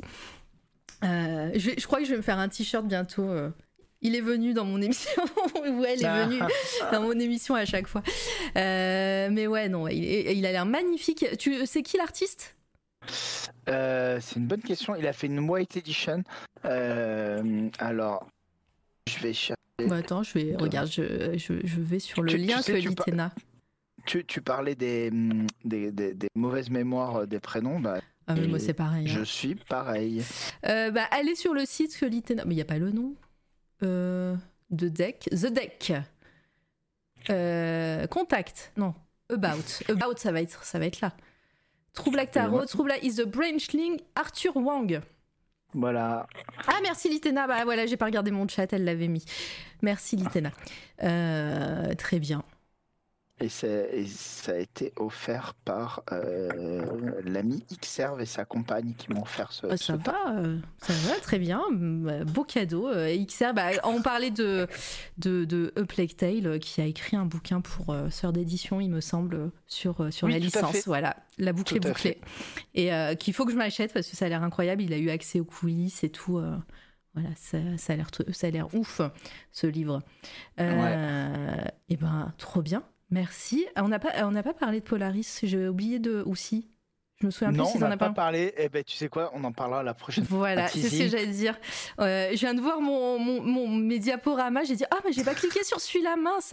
Bah voilà, ça sera ça sera le teasing et euh, et bah, on, en, on, en, euh, touche un mot pour teaser. C'est une expérience immersive que je coécris avec mon ami Nicolas Barry, qui est réalisateur dans le, dans le cinéma, qui a fait Les Enfants de Tippleback, euh, Le Petit Spirou, Le Bonheur des Ogres, et en fait on coécrit une expérience euh, immersive, une pièce de théâtre immersive qui, qui s'appelle Polaris XR et qui se passe à l'Aquarium de Paris et qui est pour les ceux qui connaissent le jeu de rôle inspiré de l'univers de Polaris, le jeu de rôle. La Roden se dit que c'est trop bien. voilà. Et euh, Snoop, c'est un piège, aurais-tu résisté? Alors, euh, en général, je ne résiste pas, euh, Snoop, mais là, maintenant, je n'ai plus de travail, donc je suis obligée de résister. voilà, donc c'est la vie d'adulte, ça. Voilà. En tout cas, merci Benjamin d'être venu à 22h30. Euh, voilà, t'as pas battu le record, mais on a un petit peu, euh, on a un petit peu euh, j'ai perdu le mot. On est débordé, débordé, voilà, sur l'heure. Donc je suis désolée, je vais te libérer. et puis, euh, je, reste un petit peu. On va aller faire évidemment un raid. Euh, mais en tout cas, merci vraiment d'être venu. C'était trop bien, c'était passionnant. Euh, merci le chat, merci toutes les personnes qui ont participé. Merci aux nouveaux arrivants, nouvelles arrivantes, les follow, les subs et tout. C'est toujours, voilà, merci pour ce soutien. C'est vraiment précieux. Et voilà, la motivation euh, on gagne, gagne en point de vie grâce à vous, euh, toutes et tous. Alors, on va aller faire un raid. Qui est en live? Boum euh, Who's live? On va aller voir. Hop. Euh, les intergalactiques, oh, il y a déjà plein de monde, euh, mais on ira les raids d'un de ces quatre, c'est vrai, bah, avec grand plaisir. Euh, hop. qui est-ce que. Ah, il y avait Rollis TV, mais ils sont plus en live, dommage, la boucle aurait été bouclée. Ah, bah, il y a Zenibuka, je crois que je n'ai jamais raid Zenibuka. IL me raid tout le temps, et là, bah, ça va être l'occasion. Et bien, ah. c'est parti. En plus, voilà, Zenibuka qui, bosse aussi sur du jeu vidéo, mais au niveau de la musique, voilà, qui est, il est compositrice et c'est trop bien, voilà. Euh, faites-lui un bisou de ma part. J'espère que c'est pas la fin de son live. Euh, on se retrouve jeudi avec Mercening qui est elle euh, dessinatrice de BD. on va parler un petit peu de son parcours puisqu'elle est encore à l'école à Angoulême et puis ça va être la période du festival d'Angoulême donc voilà c'est très cool. Et, puis voilà, euh, prenez soin de vous. On se retrouve jeudi. Merci encore Benjamin, à très vite. Merci tout le monde.